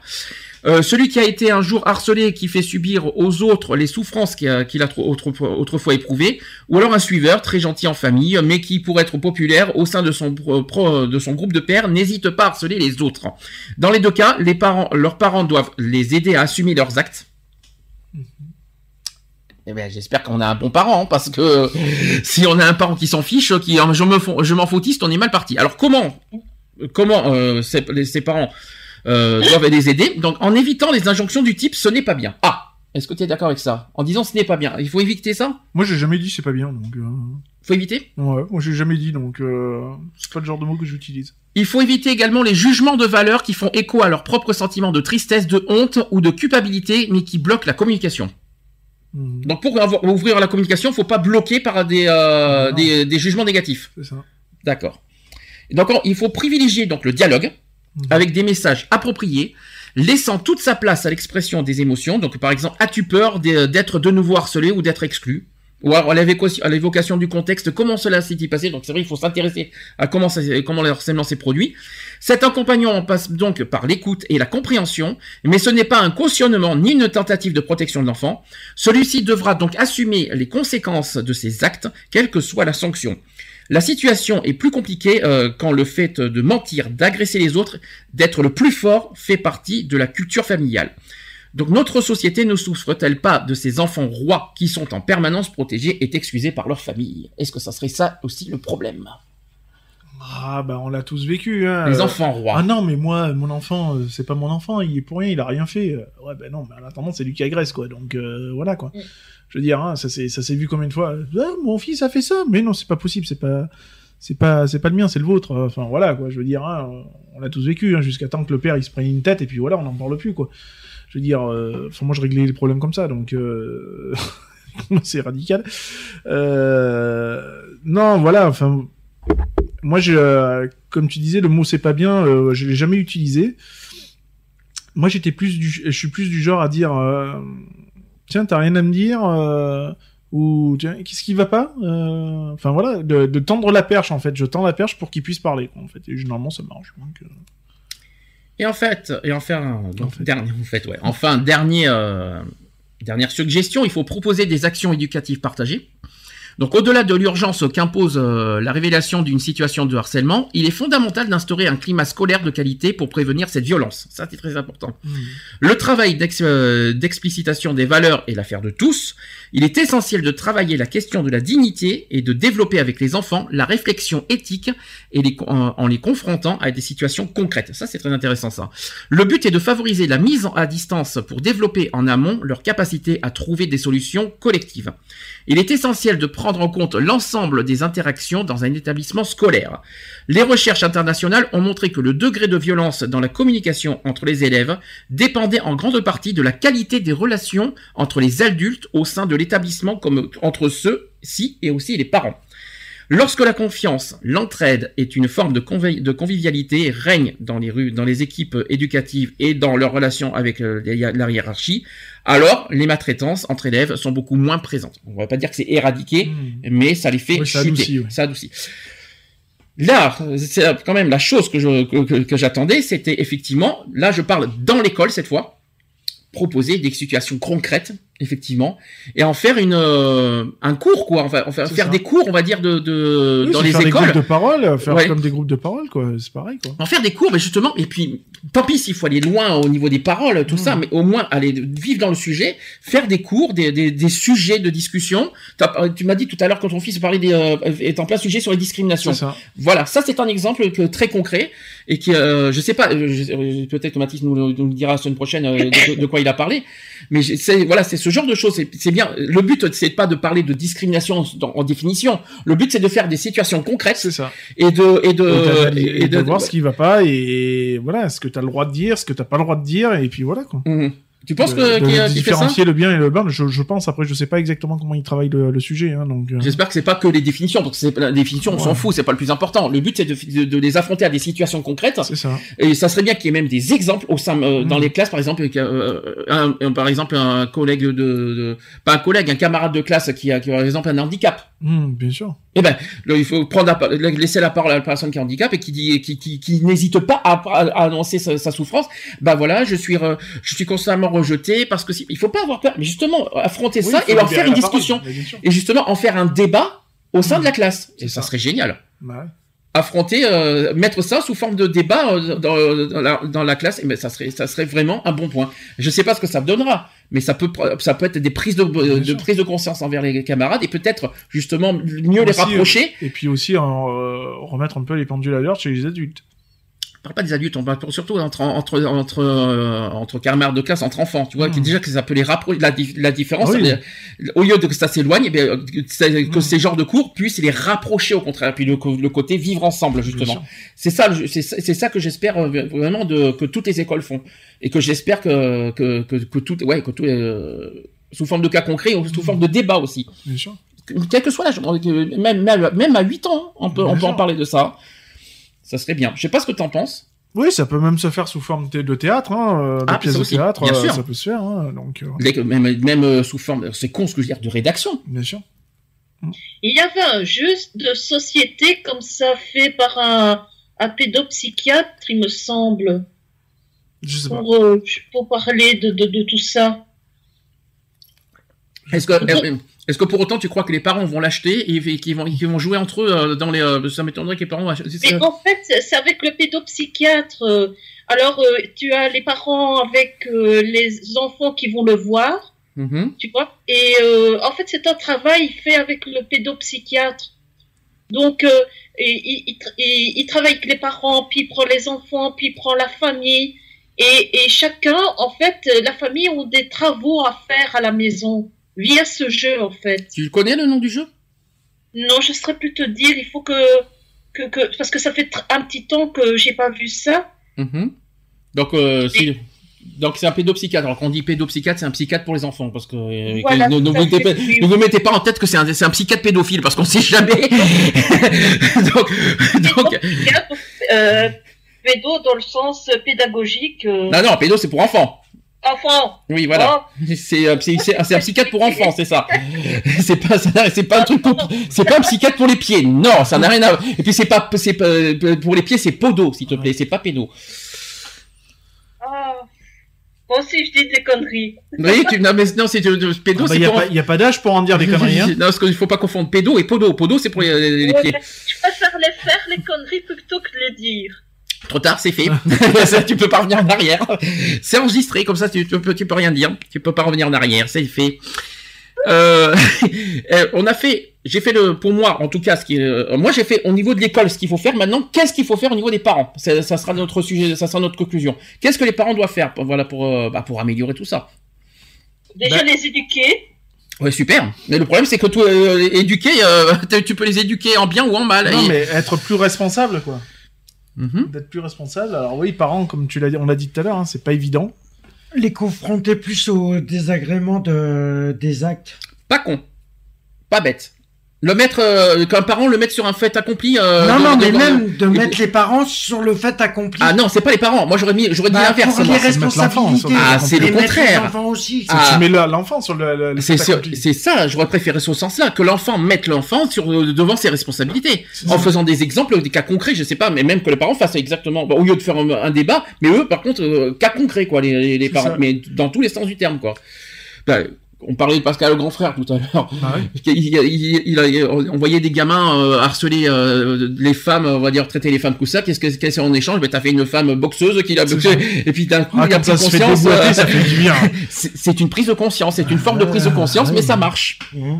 ça Ouais, fonctionne. C'est même plus qu'une prise de conscience, là. C'est une prise tout court. Hein. Avec une perte de conscience. mais- Non, prise de conscience, pas perte. Donc, ce sont des exemples. Euh, est-ce que vous avez, est-ce que vous avez aussi euh, d'autres choses à rajouter en conclusion?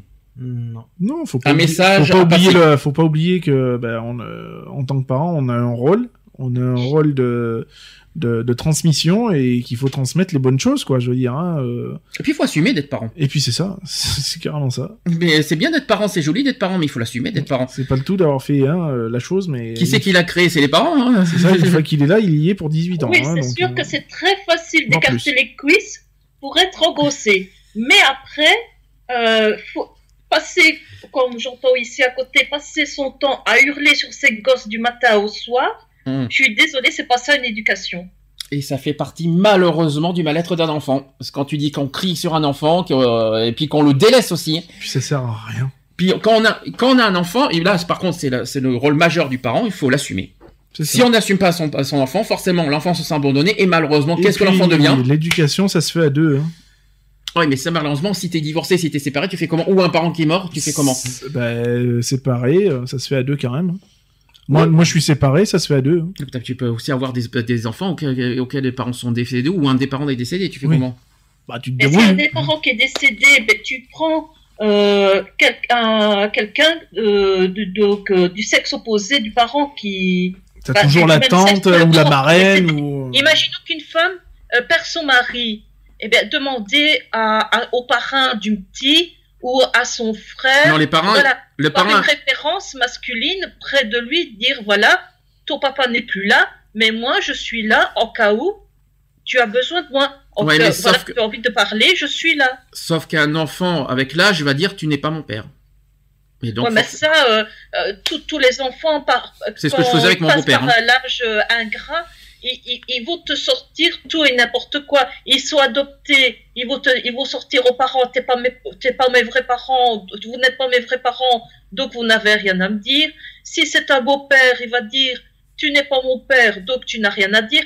Voilà, c'est l'âge ingrat où ils vont chercher la moindre faille pour dire, euh, toi tu n'as rien à me dire parce que, voilà. Après, euh, après, il faut. Moi, je me mets à la place d'un enfant qui souffre. De toute façon des gens qui, euh, les- les enfants qui harcèlent sont forcément des enfants qui souffrent. hein. Quoi qu'il en Ah, soit. Ça m'étonnerait qu'il fait ça gratuitement pour le fun. hein. Ça m'étonnerait absolument. Donc quoi qu'il en soit, à qui la responsabilité C'est forcément soit des parents, soit malheureusement de la vie euh, qui les a, euh, bah, de- de- des aléas de la vie qui l'ont malheureusement mis dans des euh, situations euh, bah, graves, comme par exemple le décès des parents, les divorces, etc. Donc forcément, comme je vous ai dit, quoi qu'il en soit, un enfant harcelé ou harceleur, pour moi, est victime automatiquement. Les deux. Les deux cas. Bah, bien sûr. Et donc, il faut aider, et bien, forcément, à qui, à qui ça revient aussi d'aider euh, tout de suite euh, un enfant, c'est un psy, parce que si les parents n'a- n'arrivent pas à aider, ben forcément, c'est un psy. Il faut, y a pas, ça. il faut pas hésiter aussi. C'est pas parce qu'on va voir un psy qu'on est fou. Ça n'a rien à voir. Et puis, il faut pas hésiter aussi à un enfant qui, euh, au lieu qu'un, au lieu de laisser le- l'enfant sombrer, et ben de suite, tout de suite, le parent doit, doit réagir. Soit, soit eux-mêmes, soit ils y arrivent pas, et tout de suite ils doivent penser à voir à, à- à ce qu'ils à ce qu'ils en mettent en, en- en psycho, en psy. Parce que si on n'aide pas cet enfant, ben malheureusement il sombre et vous savez jusqu'où ça finit. Et donc c'est la faute de qui? Et ben à ceux qui se, ben, ceux qui, c'est pas la faute de l'école cette fois, c'est la faute des parents qui qui, qui abandonnent et délaissent les enfants euh, dans leur euh, bah, euh, à les laisser sombrer comme ça quoi. Enfin, je sais pas comment expliquer, mais c'est en tout cas ma façon de penser. Donc quoi qu'il en soit, le, le rôle numéro un, c'est les parents. C'est les parents qui, qui euh, voilà, tout dépend des parents. Le- tout ce qu'on voit, les, les, les, les- on va dire, les comportements des enfants, que ce soit à l'école, à l'extérieur, tout ça, automatiquement, en premier lieu, ça, dépend, des parents. ouais. Voilà. Tout vient de là. Et pas for- et moi, je suis d'accord en disant que l'école n'est pas, euh, n'est pas pour moi responsable euh, de tout. Voilà. Ils ont leur part de responsabilité, mais ils sont pas responsables de tout. Ah, ils sont pas responsables de l'éducation des enfants. Ils sont Ça, responsables, ils sont responsables de, de, de, ré- de faire respecter le règlement intérieur des établissements. Ça, c'est Ah, autre Ils chose. sont responsables de ce qui se passe à l'intérieur de l'établissement. Et, des- et de- et que, et que le règlement soit respecté. C'est sûr. Ça, c'est autre chose. On a fini. On va passer à la pause. Alors, je vais vous faire le passer. euh, Personne d'autre à rajouter, hein, c'est bon, hein, euh, vous avez tout dit. hein. Je vais vous mettre. Je t'en prie. Euh, Mais non, mais je t'en prie. le nouveau Texas. Mhm. Je sais pas si vous l'avez entendu. Peut-être. Non. Ah, il est génial. Moi, j'ai entendu euh, dans la semaine, il est génial. Et je vais aussi vous passer Nassi. Mhm. Vous savez qui c'est Nassi? Mm. Nassi, c'est la. euh, la cousine à Nasser, oui. N'importe quoi. Nassi avec La vie est belle. Mhm. Ça vous va comme ça? Bah oui. Ouais. Juste après euh, la, la pause, vous entendrez, parce qu'on va passer aux actus politiques juste après, et vous savez qu'on va forcément Bah, passer, on va forcément parler des, résu- des résultats du deuxième tour. Je vais vous passer, juste après, le- la version mix, on va dire la version un peu plus euh, courte, de, des élocutions, des deux élocutions, euh, des deux discours d'Emmanuel Macron après sa victoire euh, de dimanche. Mhm. Voilà, j'ai pris, j'ai pas, j'ai pas passé les, euh, les 16 minutes, que c'est pas possible. J'ai, Non, j'ai- 16 minutes, ça va faire trop long. j'ai réduit ça en 7 minutes 30. Ça vous va comme ça Mhm. Ouais, bien. ça va. On se dit à tout de suite. Et pour Pour la la Pour la suite. suite.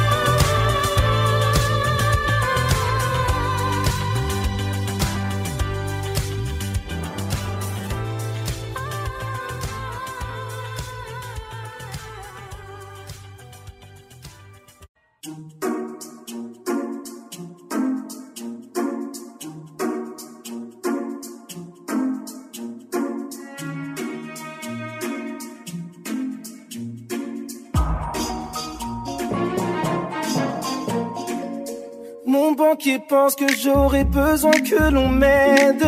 Tandis que mon psy dit que j'aurais plutôt besoin qu'on m'aide.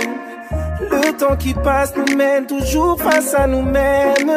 Si ce n'est pas moi qui résoudra mes problèmes, on m'a dit, tu prends trop la tête.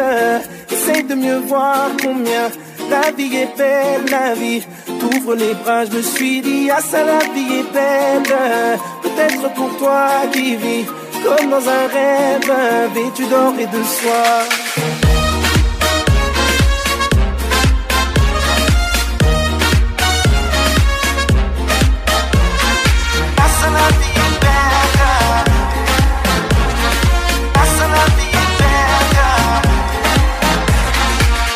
Maman me voyait devenir architecte ou médecin. J'taffe à l'usine, mon boss me voit comme un vaurien.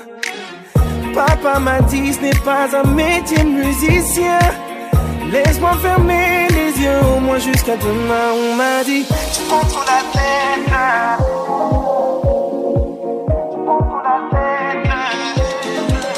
On m'a dit tu prends trop la tête. Essaye de mieux voir combien la vie est belle, la vie. Ouvre les bras, je suis dit, ah ça la vie est belle. Peut-être pour toi qui vis comme dans un rêve, vêtu d'or et de soie. Ah ça vie est belle. Ah ça la vie est belle.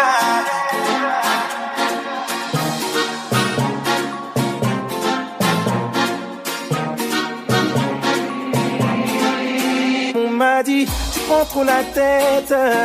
Essaye de mieux voir combien la vie est belle, la vie. T'ouvres les bras, je me suis dit, ah ça la vie est belle. Peut-être pour toi qui vis comme dans un rêve, vêtu d'or et de soie?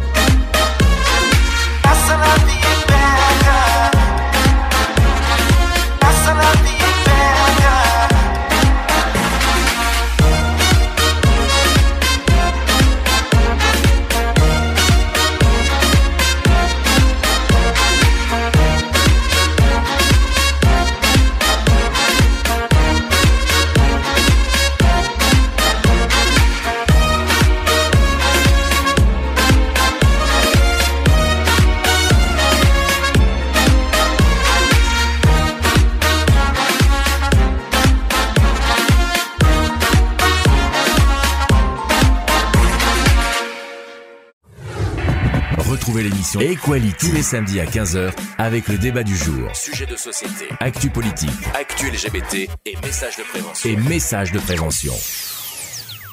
À l'issue d'une longue confrontation démocratique, vous avez choisi de m'accorder votre confiance.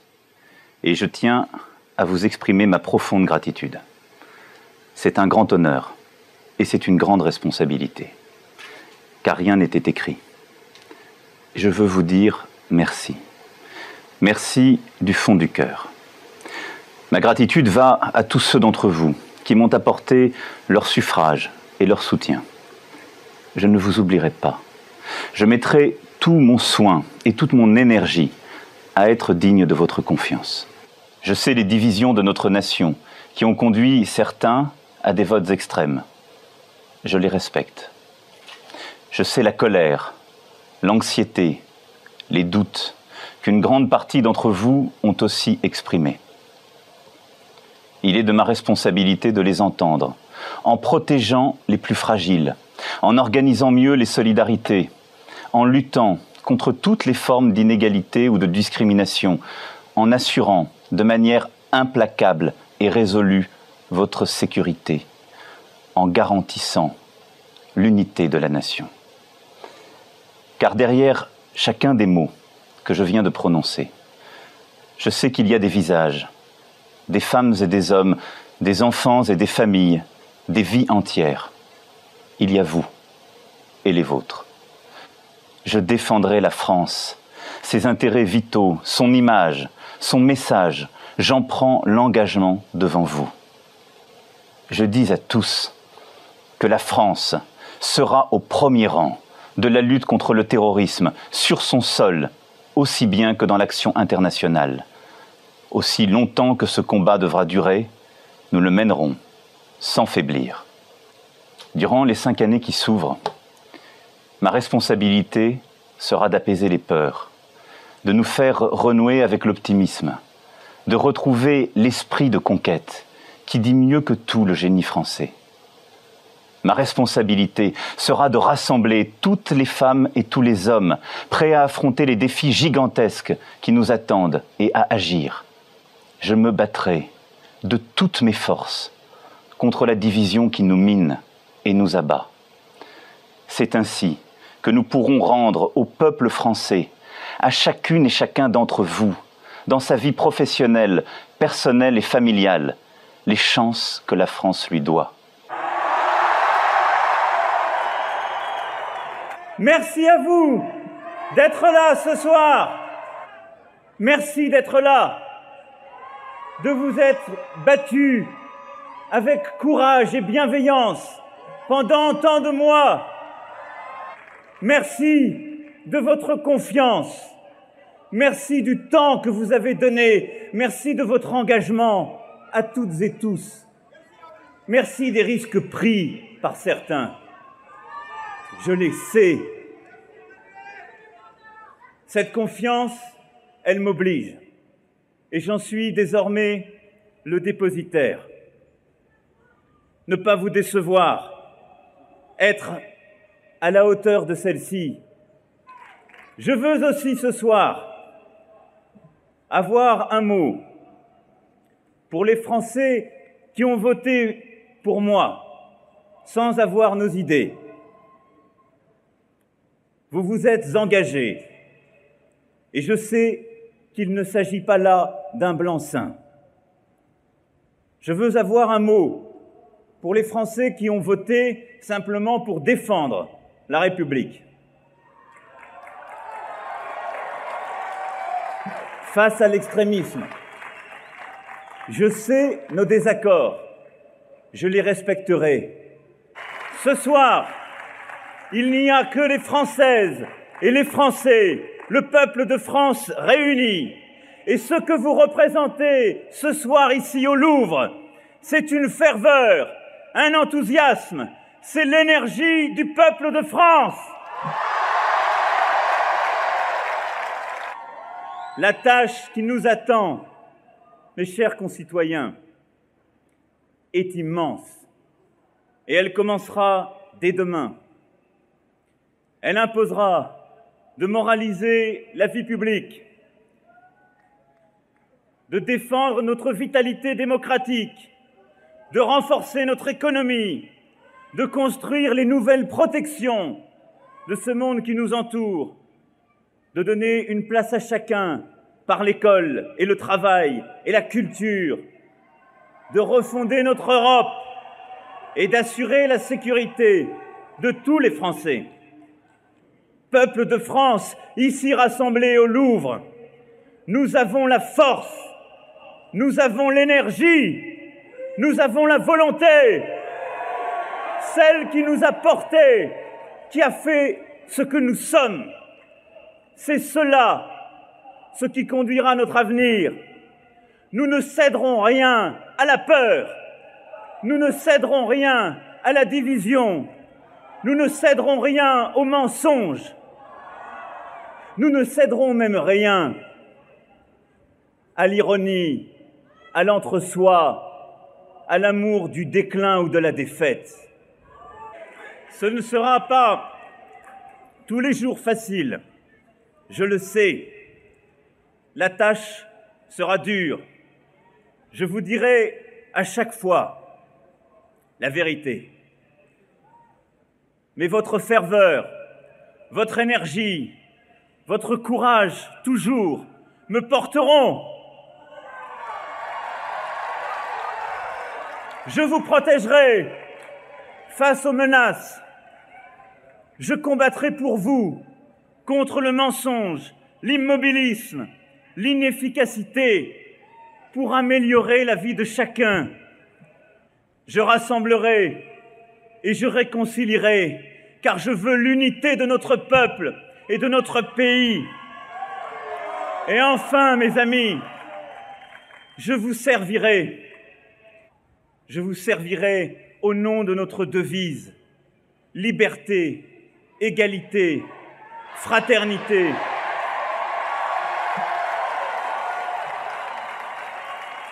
Je vous servirai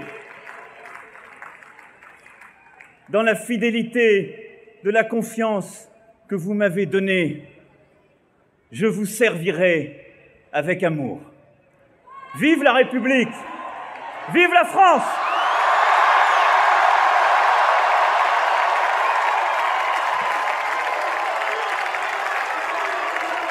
De retour dans l'émission Equality 19h33 en direct sur YouTube et sur le site www.equality-radio.fr. Je tiens à vous rappeler aussi que vous pouvez nous joindre sur Skype asso.equality et par téléphone 04 86 15 44 45. Tout est allumé, donc vous pouvez nous joindre sans problème. Sans transition, actu politique. politique.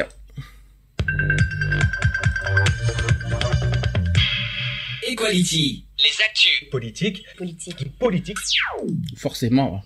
L'actu politique, euh, je crois que- je crois qu'on n'en a pas 4 milliards d'actu politique à parler cette semaine. C'est forcément, on va parler de, bah, de l'élection du, euh, voilà, du deuxième tour des élections présidentielles de dimanche dernier. Macron est élu président euh, de la République avec 66% des voix. 66,10 pour être exact. 66,10% euh, contre 33,90% à Marine Le Pen. Alors euh, au niveau des millions, euh, Emmanuel Macron a récolté 20 753 000 voix et Marine Le Pen a eu 10 644 000. Voilà. Donc deux tiers des Français ont voté Emmanuel Macron. Alors certains parce qu'ils soutiennent Macron et, ça- et d'autres par défaut parce qu'ils ne pour éviter pour Ouais. voilà pour faire barrage au Front National. Qu'est-ce que vous en pensez? Donc euh, Moi, je, je, je prends pas ça comme une grande victoire, hein, de toute façon. Euh, je, je dis qu'il n'y a pas de quoi s'exalter, quand même. Mhm. Euh, parce que bah, le Front National a quand même continué à grimper, qu'on le veuille ou pas. Donc, euh, enfin voilà, quoi. Pour moi, ça reste pas une grande victoire. côté euh, local, dans le département 04. Pourquoi? Dis- Dis-moi. Oui, il n'y a, pas beaucoup. euh, Tu as vu les, tu les as vu les Ah, résultats, ouais, Luc ouais, ouais, ouais. Alors, dans le département 04, Emmanuel Macron a gagné avec 58,46%, donc c'est totalement en dessous euh, de, de la moyenne nationale. Donc, Marine Le Pen a eu 41, 41,54%. Et assisteront, tu le sais?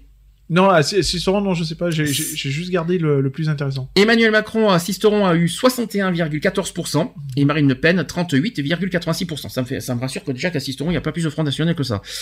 Il y en a quand même 38,86%. Hein, euh, Sur 3500, on va dire 3600 votants, il y a quand même euh, les deux, on va dire euh, pas Un 30 tiers. Non, pas un tiers, un, peu plus d'un tiers, ouais, qui sont au Front National quand même. Donc il y a quand même 1000, euh, 1396 votants qui ont euh, 1396 personnes qui ont voté Front National au, au deuxième tour. Je vais arriver à le dire. Euh, donc résultat alors. T'es pas satisfait des résultats dans quel sens? Bah, dans le sens que, ouais, c'est pas une grande victoire, quoi. Ah oui. Euh, voilà. C'est pas comme, euh, 2002. 66%, je suis désolé, il- il- ça casse pas des briques, quoi. Ah, C'est hein. vrai que si on, si on compare avec 2002, qui- auquel euh, je crois que Jacques Chirac a eu plus de 80%. C'est ça. euh, Euh, Voilà, il y a pas de quoi s'exclaver, quoi. Je veux dire, hein. Voilà, je vois pas ça comme une grande victoire. Concernant les discours, donc euh, Emmanuel Macron a pris la parole très vite après euh, son, son, Sa nomination. sa nomination. Donc, euh, comme il a prononcé un premier discours de rassemblement. Il a dit ceci. On l'a écouté précédemment, mais je vais vous le faire en détail ici. À l'issue d'une longue confrontation démocratique, vous avez choisi de m'attribuer votre confiance. Une heure, donc il a dit ça une heure après l'élection. Euh, a mis l'accent sur le rassemblement et l'Europe. Il a dit ceci bien des difficultés nous ont affaiblis depuis trop longtemps. Ensuite, Emmanuel Macron s'est adressé à des femmes et des hommes, des enfants et des familles, des vies entières, dans un discours qui mettait l'accent sur la nécessité d'un rassemblement. Il a dit ceci, nous sommes les héritiers d'une grande histoire. Cette histoire et ce message, nous devons les transmettre d'abord à nos enfants. Il faut les porter vers l'avenir et leur apporter une sève nouvelle. Euh, ensuite, Emmanuel Macron a annoncé dans ce discours également de lutter contre toutes les formes de discrimination. Je sais pas si tu avais entendu, il a, prononcé dans son premier discours. Euh, ensuite, il a, également fait le constat des difficultés qui nous ont affaiblis depuis trop longtemps. difficultés économiques, affaiblissement moral du pays. Il a dit ceci, je sais les divisions de notre action qui ont conduit certains à un vote extrême, je sais les colères, les doutes, l'anxiété que certains ont exprimées, je me battrai contre les divisions qui nous minent. Il est de ma responsabilité de vous entendre en luttant contre toutes les formes d'inégalité, en assurant votre sécurité, en garantissant l'unité de la nation. Donc ça, c'était dans son premier discours. Plus dans un dans un discours, on va dire cool, hein, parce qu'il n'était pas très, il était pas très énergique. Et c'était pas énergique son premier discours, ça c'est sûr. C'était plus Bah, pour- C'était plus pour l'Union européenne qui C'est ça. faisait ça et que voilà. C'est tout à fait ça. C'est-à-dire qu'il a, il a- il a- son discours c'était plus pour pour les pays du monde, on va dire, Mhm. euh, qui a été cool. Après c'est au Louvre qu'il a été plus énergique. Euh, vous en avez pensé quoi de ce discours? Tout le monde, est-ce que tout le monde a entendu en direct ce discours Non, euh, moi non, j'ai. euh, Tu l'as pas pu? Bah non, non. Malheureusement. Bah non, je, je regardais, j'ai même pas regardé le deuxième tour, donc. Euh, Ah bah j'ai pas regardé. Les jeux étaient faits, donc. euh, on- Mais pour, ça- pour- pour moi, c'était pas une surprise, donc. C'est pas parce que c'est une surprise qu'il fallait. il fallait- Ouais, non, bah non, j'ai pas regardé quoi, parce que voilà. Et toi, Eve, tu voulais dire quelque chose? Euh, non, non, je disais, moi non plus, je n'ai pas eu le- le- malheureusement l'occasion de voir ça, donc euh, C'est pas de nous, ça. Ouais, ça, c'est- ça, c'est, Alors, vers 22h30, c'est l'hymne. Ah oui, alors ça, ça, on va en débattre parce que je crois que ça fait tout le tour cette semaine. Euh, l'hymne européen qui a résonné dans la cour du Louvre à Paris et devant quelques milliers euh, de partisans, Emmanuel Macron a tenu son premier discours de chef des lieux, se félicitant de voir que la France l'a emporté. Donc, ce que nous a, il a dit ceci ce que nous avons fait depuis tant et tant de mois n'a ni précédent ni équivalent. Ce que vous représentez ce soir au Louvre, c'est une ferveur, un enthousiasme, l'énergie du peuple de France. Vous avez choisi l'audace et cette audace, nous la poursuivrons. Juste, donc on est de discours, mais je voudrais quand même euh, faire l'attitude. Euh, donc on fasse un débat sur l'attitude. Je sais pas si vous l'avez vu au Louvre, quand il avait marché tout seul autour de la pyramide du Louvre. Je sais pas si vous l'avez vu. Ouais, Ça, pour c'est- venir, il était venu seul. il a marché, je crois, si je ne me trompe pas, au moins 5 minutes, tout seul, avec l'hymne européen. Histoire, en fait, je pense que c'est un message européen en disant, voilà, la France a gagné, la France reste dans l'Europe, la France est toujours là, quoi. La, la- la France est sauvée de, de, toute cette, de toute cette haine, euh, et tout, ça. On dirait que c'est un message, tout ça. Je sais pas si c'est un bon message, mais personnellement, moi, ça, je me suis dit, c'est original. Ça change de beaucoup de choses, ça change de tout, de tout ce que les autres précédents nous ont fait. Je trouve qu'on a affaire, on a affaire. Je ne sais pas si, si c'est le meilleur président qu'on aura, mais en tout cas, on pourra pas lui enlever son originalité, hein. Parce que franchement, il est très original. Mais faut que ça dure. Pour l'instant, ça marche. Faut Ouais. pas faire ça euh, maintenant et puis après se dire bon bah c'est bon, euh, allez, voilà, et puis euh, se tasser. euh, On parlera des législatives. s'endormir, sur ses lauriers quoi. On parlera des législatives parce qu'il a Mm. fait quelque chose d'inédit, hein, quand même. Il faut, faut quand même le rappeler. D'ailleurs, il veut, il appelle justement aussi euh, pour les législatives à une majorité forte. Je ne sais pas s'il va l'obtenir, euh, sachant que les sondages euh, sont très serrés là-dessus. Parce que 52 dé- ça, euh, seulement 52% des Français euh, veulent que euh, Macron ait la majorité euh, aux législatives. Ça, je ne sais pas si. euh, On verra. Ça, ça va être dur. hein.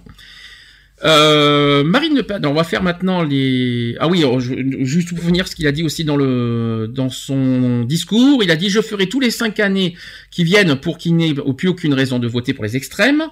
Je sais la tâche, euh, je, le sais, la tâche sera dure. Je vous dirai à chaque fois la vérité, mais votre ferveur, votre énergie, votre courage, euh, toujours me porteront. Je rassemblerai et réconcilierai parce que je veux l'unité de notre peuple et de notre pays. Euh, ensuite, il a dit, il a dit, il a fini par ceci. Enfin, mes amis, je vous servirai, je vous servirai avec humilité, avec force. Je vous servirai au nom de notre devise liberté, égalité, fraternité. Je me souviens de ça. Il, a- il en avait bien rigolé. Il en rigole encore. Je vous servirai dans la fidélité et de la confiance que vous m'avez donnée. Je vous servirai avec amour. Voilà ce qu'il a dit dans son deuxième discours. Alors là, je vous l'ai fait en version courte, hein, parce que je vais pas il va faire. faire la Pardon? Non, tu dis avec amour. Et je dis, ah bon, il va faire l'amour?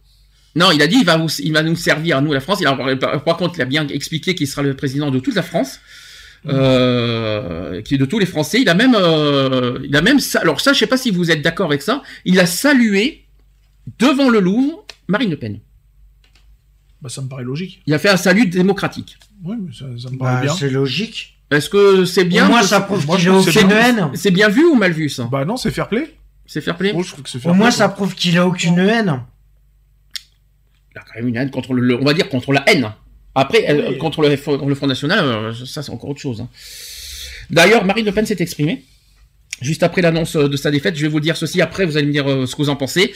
Elle a dit le Front National qui s'est engagé dans une stratégie d'alliance doit lui aussi profondément se renouveler afin d'être à la hauteur de cette opportunité historique et, des attentes des Français. Je proposerai donc d'engager une transformation profonde de notre mouvement afin de constituer une nouvelle force politique que de nombreux Français appellent de leur vœu. La présidente en congé du Front National n'a pas donné de précision sur la forme que prendrait son parti à l'issue de cette transformation. Donc il faut que euh, une autre euh, citation cette fois c'est de Philippe Olivier qui dit il faut que le FN se renouvelle profondément. Il a déjà commencé. Il est dans une stratégie d'alliance et c'est un nouveau pour lui.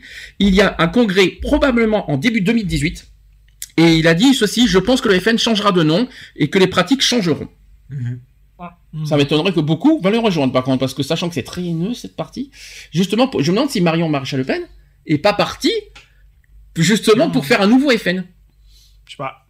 Tu vois pas ça bizarre qu'elle a comme, comme par hasard démissionné euh, deux jours après. Ah ouais, non mais après. Bah, Estrosi c'est pareil, on va en parler oui, aussi oui, parce que bah, franchement. euh, Mais il me semble, beaucoup qui ont sauf hein, de qu'entre elles deux, le torchon brûle depuis un petit temps, non? Euh, c'est pas, euh, disons que c'est pas, c'est pas, c'est pas l'amour, c'est pas l'amour quoi entre hein, euh, c'est pas, c'est pas. La famille Le Pen, ça, ça a jamais été de l'amour. Hein. Non, c'est, c'est le combat pour euh, qui, va prendre le pouvoir quoi. C'est le pouvoir d'abord et la famille après. C'est vrai que c'est plutôt ça. Donc, euh, comme moi j'ai dit aussi sur Facebook, c'est qu'avec ou non un nouveau nom des opposants, la haine et ses, et ses dirigeants en revanche ne changeront pas et continueront à nous menacer encore dans les semaines et les années à venir. Voilà ce que j'ai dit moi sur Facebook. Bah, bien sûr. C'est pas parce que Marine Le Pen va changer le Front National que ça va changer Marine Le Pen. Je sais pas si, je sais pas si, je sais pas si vous voyez ce que je veux dire. Hein. Donc, euh, L'extrême droite restera toujours l'extrême droite. Hein, Donc, Ça changera pas grand-chose. Donc euh, là-dessus, c'est- là-dessus, je- ça sert à rien de changer de nom. Hein. Euh, Je, je vous le cache pas. hein. Le Front National restera le Front C'est National. pas parce que euh, l'UMP est passé en LR que ça a changé la droite. Hein. euh. Ah non, pas du tout, non. Ça c'est clair. euh, voilà, hein. Concernant les réactions politiques, alors j'en ai plein. Après, on, en- on- fera un débat, de toute façon, que ce soit Estrosi, euh, Marie, Mm. Marie- Maréchal Pen, on en parlera tout à l'heure. Donc, François Hollande a réagi sur Twitter. Il a dit ceci, j'ai appelé Emmanuel Macron pour le féliciter chaleureusement pour son élection. Je lui ai exprimé tous mes vœux de réussite pour notre pays. Petite parenthèse, bon, ça c'est son discours, mais euh, par contre, c'est le comportement de François Hollande cette semaine qui, est- qui est mis en avant. Notamment sur euh, le, le 8 mai, Mhm. plus euh, la commémoration de mercredi. Très- je le trouve très proche de Macron. Il y a d'ailleurs, euh, beaucoup commencent à, à se poser des questions, on va dire. En disant, disons que euh, on a un François Hollande très euh, très cool, très euh, très euh, pacifique et tout content, euh, ami. Euh, on Bah, il a main- fini son mandat. Non, c'est pas ça. C'est main dans la main avec Macron Non, non. et puis en, en plus il se tutoie, etc. Moi, je pense Euh, que c'est plus euh, du côté, tu vois, pour faire passer euh, un passage de pouvoir, euh, le passage Une de témoin, quoi. Mm. Je trouve que, enfin, moi, ça me dérange pas plus que ça, quoi. Donc, euh, c'est beau comme image, Je mais trouve, ça je trouve que ça fait bien justement la- l'ancien président avec le nouveau président, cette petite passation de pouvoir pour une déjà qu'ils soient tous les deux à la commémoration, j'ai trouvé ça fabuleux. Euh, Enfin moi j'ai moi ça me pose pas de problème quoi donc. Ce qui euh, me dérange pas, c'est pas qu'il y ait des autres présences. Ce, qui, ce que beaucoup redoutaient, c'est le côté, voilà, François Hollande est euh, que, que- est-ce que Emmanuel Macron est le successeur de François Hollande? François Hollande a euh, limite, a limite tout montré euh, cette semaine. euh, il faut faire, il faut qu'Emmanuel Macron fasse très attention qu'il n'y a pas l'image de François Hollande sur son épaule pendant 5 ah ans. oui, mais ça après c'est à lui de voir. Hein. C'est ça qu'il faut faire attention. Jean-Luc Mélenchon, qui a débuté son discours aussi après la victoire d'Emmanuel Macron à l'élection présidentielle, il a dit ceci, mais une nouvelle, fois, une nou- nouvelle fois, en dépit de tout, par l'abstention, les bulletins blancs et les nuls, comme par les votes, les votes ou non de M. Macron, notre pays a massivement rejeté l'extrême droite car elle est euh, étrangère à l'identité républicaine de la France.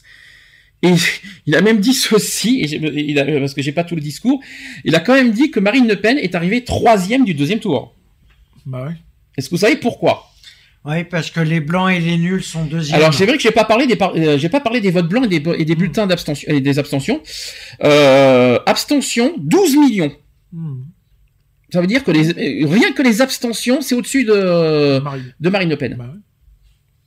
C'est quand même fou hein. Les abstentions 25,44% de votes d'inscrits mais 12 101 000 abstentions, c'est au-dessus du, de- de- du résultat de Marine Le Pen avec 10 644 000. Si on cumule avec les blancs, ça fait 3 19 000 votes blancs. Il y a eu 1 49 000 euh, nuls. Ça veut Ah. dire que si on cumule tout, ça fait une limite entre, ça fait entre 15 et 16 millions Hmm. de votes blancs, euh, abstention et nuls. Beaucoup, Ah. hein. Bah ouais. Ça fait pas mal. Ça fait beaucoup hein, quand on y réfléchit. hein. Donc les votes nuls président. Hein Ah non, ah non, bah non, en, en termes de votants, pour l'instant c'est Macron qui a gagné parce Oui, que bah oui. euh, il a eu 20 millions, mais en tout cas Marine Le Pen, euh, elle a été battue par les votes blancs. Oui, bah ouais. Donc en deuxième position, on pourra même pas dire que Marine Le Pen a été en est deuxième. C'est ça qu'il faut se dire. Euh, Qu'est-ce que je peux vous dire d'autre? Euh, François Bayrou, ah oui, on en parle aussi, qu'il a salué dimanche soir un résultat magnifique et incroyablement significatif. Il a dit ceci, François Bayrou, dois-je ajouter qu'il est pour moi très émouvant parce que c'est le combat, un combat qui vient de loin. Alors, on va pas parler tout de suite des législatives parce qu'ils se sont un petit peu trahis ces temps-ci, parce qu'il est pas, parce qu'il n'y a pas une, il y a pas assez d'élus, euh, on va dire au niveau des, euh, j'arrive pas à trouver le mot, euh, de ceux qui, euh, ceux qui vont représenter En Marche aux législatives, il n'y a pas assez de modem. Mm. Selon Bayrou, il se sent trahi. Bon, on parlera de ça tout à l'heure. Mais est-ce que Bayrou est très allié, soi-disant qu'il est très allié avec, euh, il y a eu même Bah, il un accord avec il- euh, Macron. Il s'est rallié avec, euh, avec Macron, de toute façon, euh, pour l'élection. Hum. Après, est-ce qu'il y a vraiment quelque chose? On ne sait pas. Hein. Xavier Bertrand, euh, des Républicains, qui est considéré comme l'un des possibles premiers ministres, et non pas Bernard Cazeneuve, euh, donc euh, qu'il a appelé dimanche euh, Emmanuel Macron à ne pas oublier à aucun, à aucun moment de son mandat la colère et l'inquiétude du peuple français. Laurent Wauquiez, qui est vice-président du Parti républicain, a affirmé qu'Emmanuel Macron avait été élu à la présidence de la République sans envie ni, ni enthousiasme. Ça, c'est, ça, c'est les républicains qui parlent. hein. La ministre de l'écologie, Ségolène Royal, a estimé, après la victoire d'Emmanuel Macron à l'élection présidentielle, que le temps est venu de travailler ensemble. Ça, c'est bien. Ça, ça me plaît. Ensuite, nous avons Christian Estrosi. On va en parler. euh, Qui s'est félicité dimanche soir dans un communiqué de la victoire, net et indiscutable. Il a annoncé, d'ailleurs, le lendemain de, de, de ces élections, sa démission en tant que président du conseil régional en PACA. Surprenant ou pas cette décision Dès le lendemain d'ailleurs. Alors il y en a plein qui se, qui se posent des questions. Est-ce que Christian Estrosi a démissionné pour entrer dans le gouvernement? Christian Estrosi a dit non. Je pense que c'est plus ça, quoi. Il a dit non. Parce qu'ouvertement, il a dit non devant les médias, disant non, je, je voudrais ré- euh, retrouver, euh, récupérer mon, mon poste de maire de Nice. C'est vrai qu'il y en a beaucoup qui en doutent. Hein. Ben, euh, on va, on va, on va le savoir quand On lundi va ou mardi. attendre, hein, on verra bien. On verra, on verra, on verra mardi euh, les, euh, le- le- la liste des gouvernements, mais apparemment il en ferait pas partie, Christian Estrosi. Donc, mais par contre, je vais pas vous le mentir, bon débarras. je ne vous cache pas que Estrosi, président du conseil régional PACA, bon débarras. Mais par contre, le remplaçant qu'on a, bah, vous savez qui c'est le remplaçant? Vous voulez qu'on en parle? Vas-y. Oui, oui. Parce que j'aurais dû. Normalement, c'était prévu d'en parler à. Comment dire à. à- comment dire à. aux- aux- pendant les. euh, Aidez-moi. Les actuels LGBT, sauf que je vais en parler tout de suite parce que autant qu'on est là-dessus. Il s'appelle Renaud Muselier. Qui c'est Renaud Muselier? Est-ce que tu le connais? Tu as déjà entendu parler? Non, pas du tout. alors, Renaud Muselier qui succède à Estrosi. Euh, Renaud Muselier, donc, euh, voilà, c'est, il a été. euh, apparemment, c'est sans surprise en plus de la part de, de- de- des élus de la région PACA. Donc, ça- euh, petit rappel des faits, c'est qu'il y a quelques années, Monsieur Renaud Muselier avait lancé une pétition pour que l'adoption soit interdite aux couples homosexuels, au motif que l'homoparentalité mettrait les enfants en danger. Et ce n'est pas fini. En 2004, le site Cité a même désigné Renaud Muselier comme l'une des personnalités les plus homophobes pour les motifs suivants. Il a dit ceci, Renaud, Muselier à l'époque, on applique le principe de précaution euh, dans tous les domaines, l'alimentaire entre autres, et on ne l'appliquerait pas pour les enfants. C'est un exemple. Donc on va se douter que 13 ans après, est-ce que ces opinions ont changé? Pas du tout, je rassure. Parce que, euh, voilà. Je, en plus, je, peux me permettre un petit coup de gueule. Allez, local. Je vais pas, je vais, je vais y aller. Allez, vas-y. Je, je- je vais prendre le courage à demain. Vas-y, Monsieur Daniel Spagnou, maire de Sisteron, qui un pendant les présidentielles soutenait Monsieur Fillon. Fillon était est un gars qui limite homophobe. Oui, ouais, ouais. Je vous rappelle que Monsieur Fillon vou- voulait euh, détruire, euh, je crois, il- le mariage et puis euh, surtout le le reste. Hein. Bah ouais. Deux, il soutenait, il soutenait Estrosi. Estrosi n'est pas folichon non plus envers les homosexuels, hein, et encore moins sur les associations LGBT. hein. Et trois, maintenant, il soutient Renaud Muselier. Bizarre.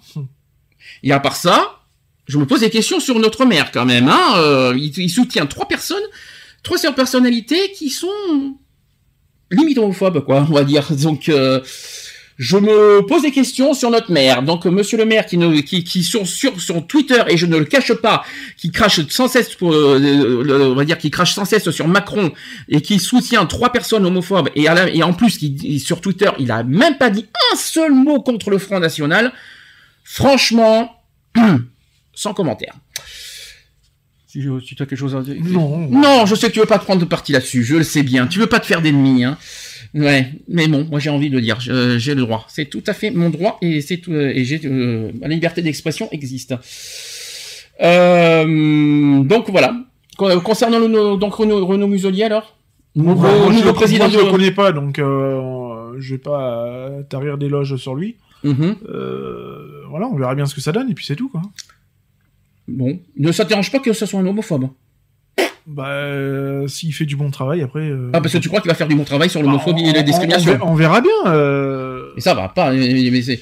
Je sais pas. oui, voilà. Enfin, moi, je le connais pas, donc je me permets. Je sais de- pourquoi tu fais ça, mais je trouve, je trouve que tu, tu te, tu te, ah non, mais c'est quand même pas très bien. C'est pas parce que tu es président de, de, de- je sais pourquoi tu fais ça, mais c'est très injuste quelque part.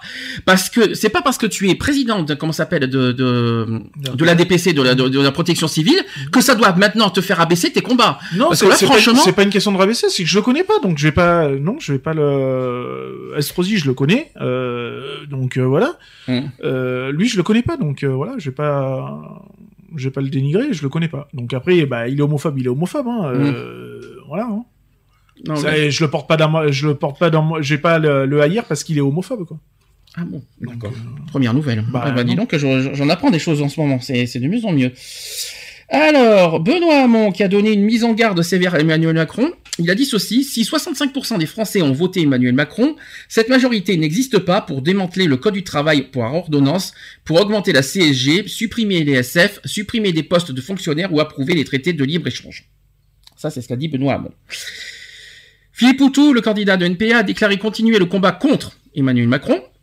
Il a dit ceci, Macron entend euh, amplifier la contre-révolution libérale et va donc poursuivre sans discontinuité une politique euh, d'austérité euh, pour, pour les catégories populaires au nom de la liberté d'entreprendre, de la rigueur et de l'équilibre budgétaire. Il faut donc nous préparer à mener de nouvelles batailles, nous unir pour préparer la résistance face au rouleau compresseur d'un Macron qui déclare vouloir gouverner par ordonnance pour imposer son programme antisocial. Une période de combat est devant nous et nous devons organiser le plus euh, tous ensemble les mobilisations tout azimut pour euh, inverser les, euh, les rapports de force, construire un front pour défendre dans l'unité nos droits sociaux et démocratiques. Donc ça, c'était les réactions en France.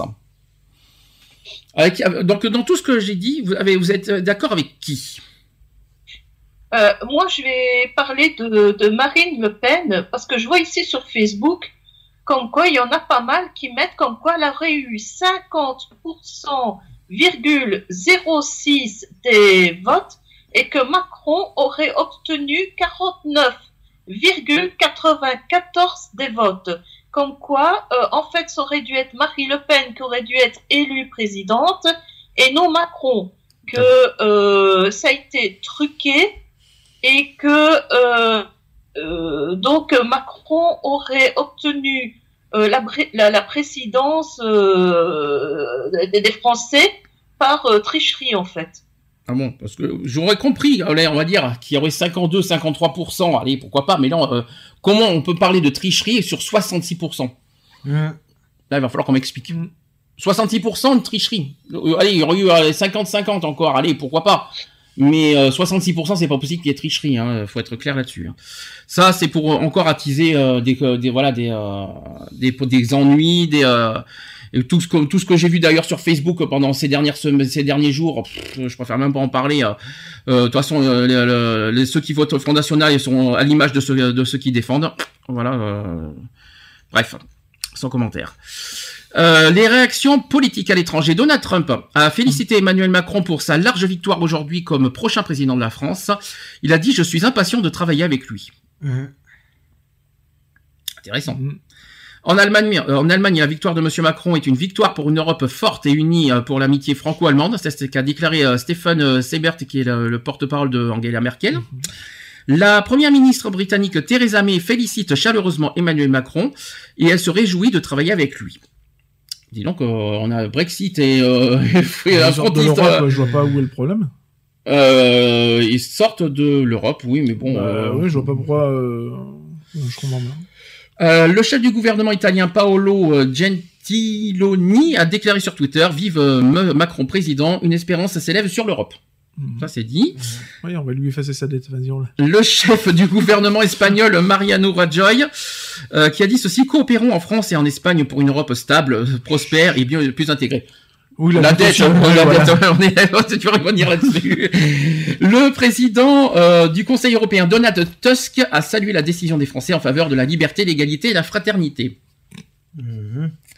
Euh, Jean-Claude Juncker, président de la Commission européenne, estime que les Français ont fait le choix d'un avenir européen.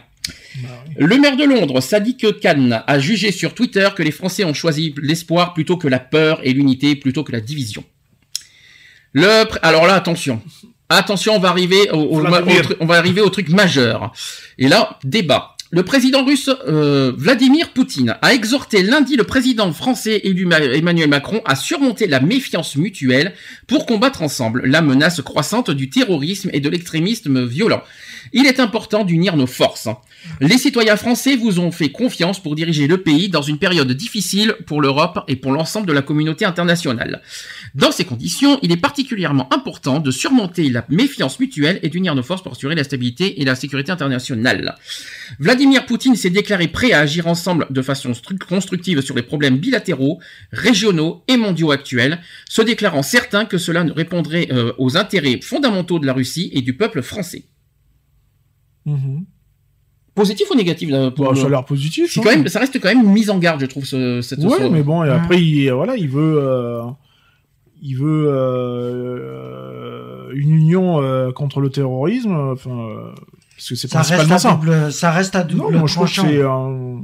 bon après voilà, c'est c'est c'est Poutine hein, en même temps, hein, donc. euh, C'est Poutine, comme tu dis, c'est exact, c'est tout à fait ça, je, je confirme, t'as as tout, t'as tout à fait dit ce qu'il fallait, c'est c'est Poutine.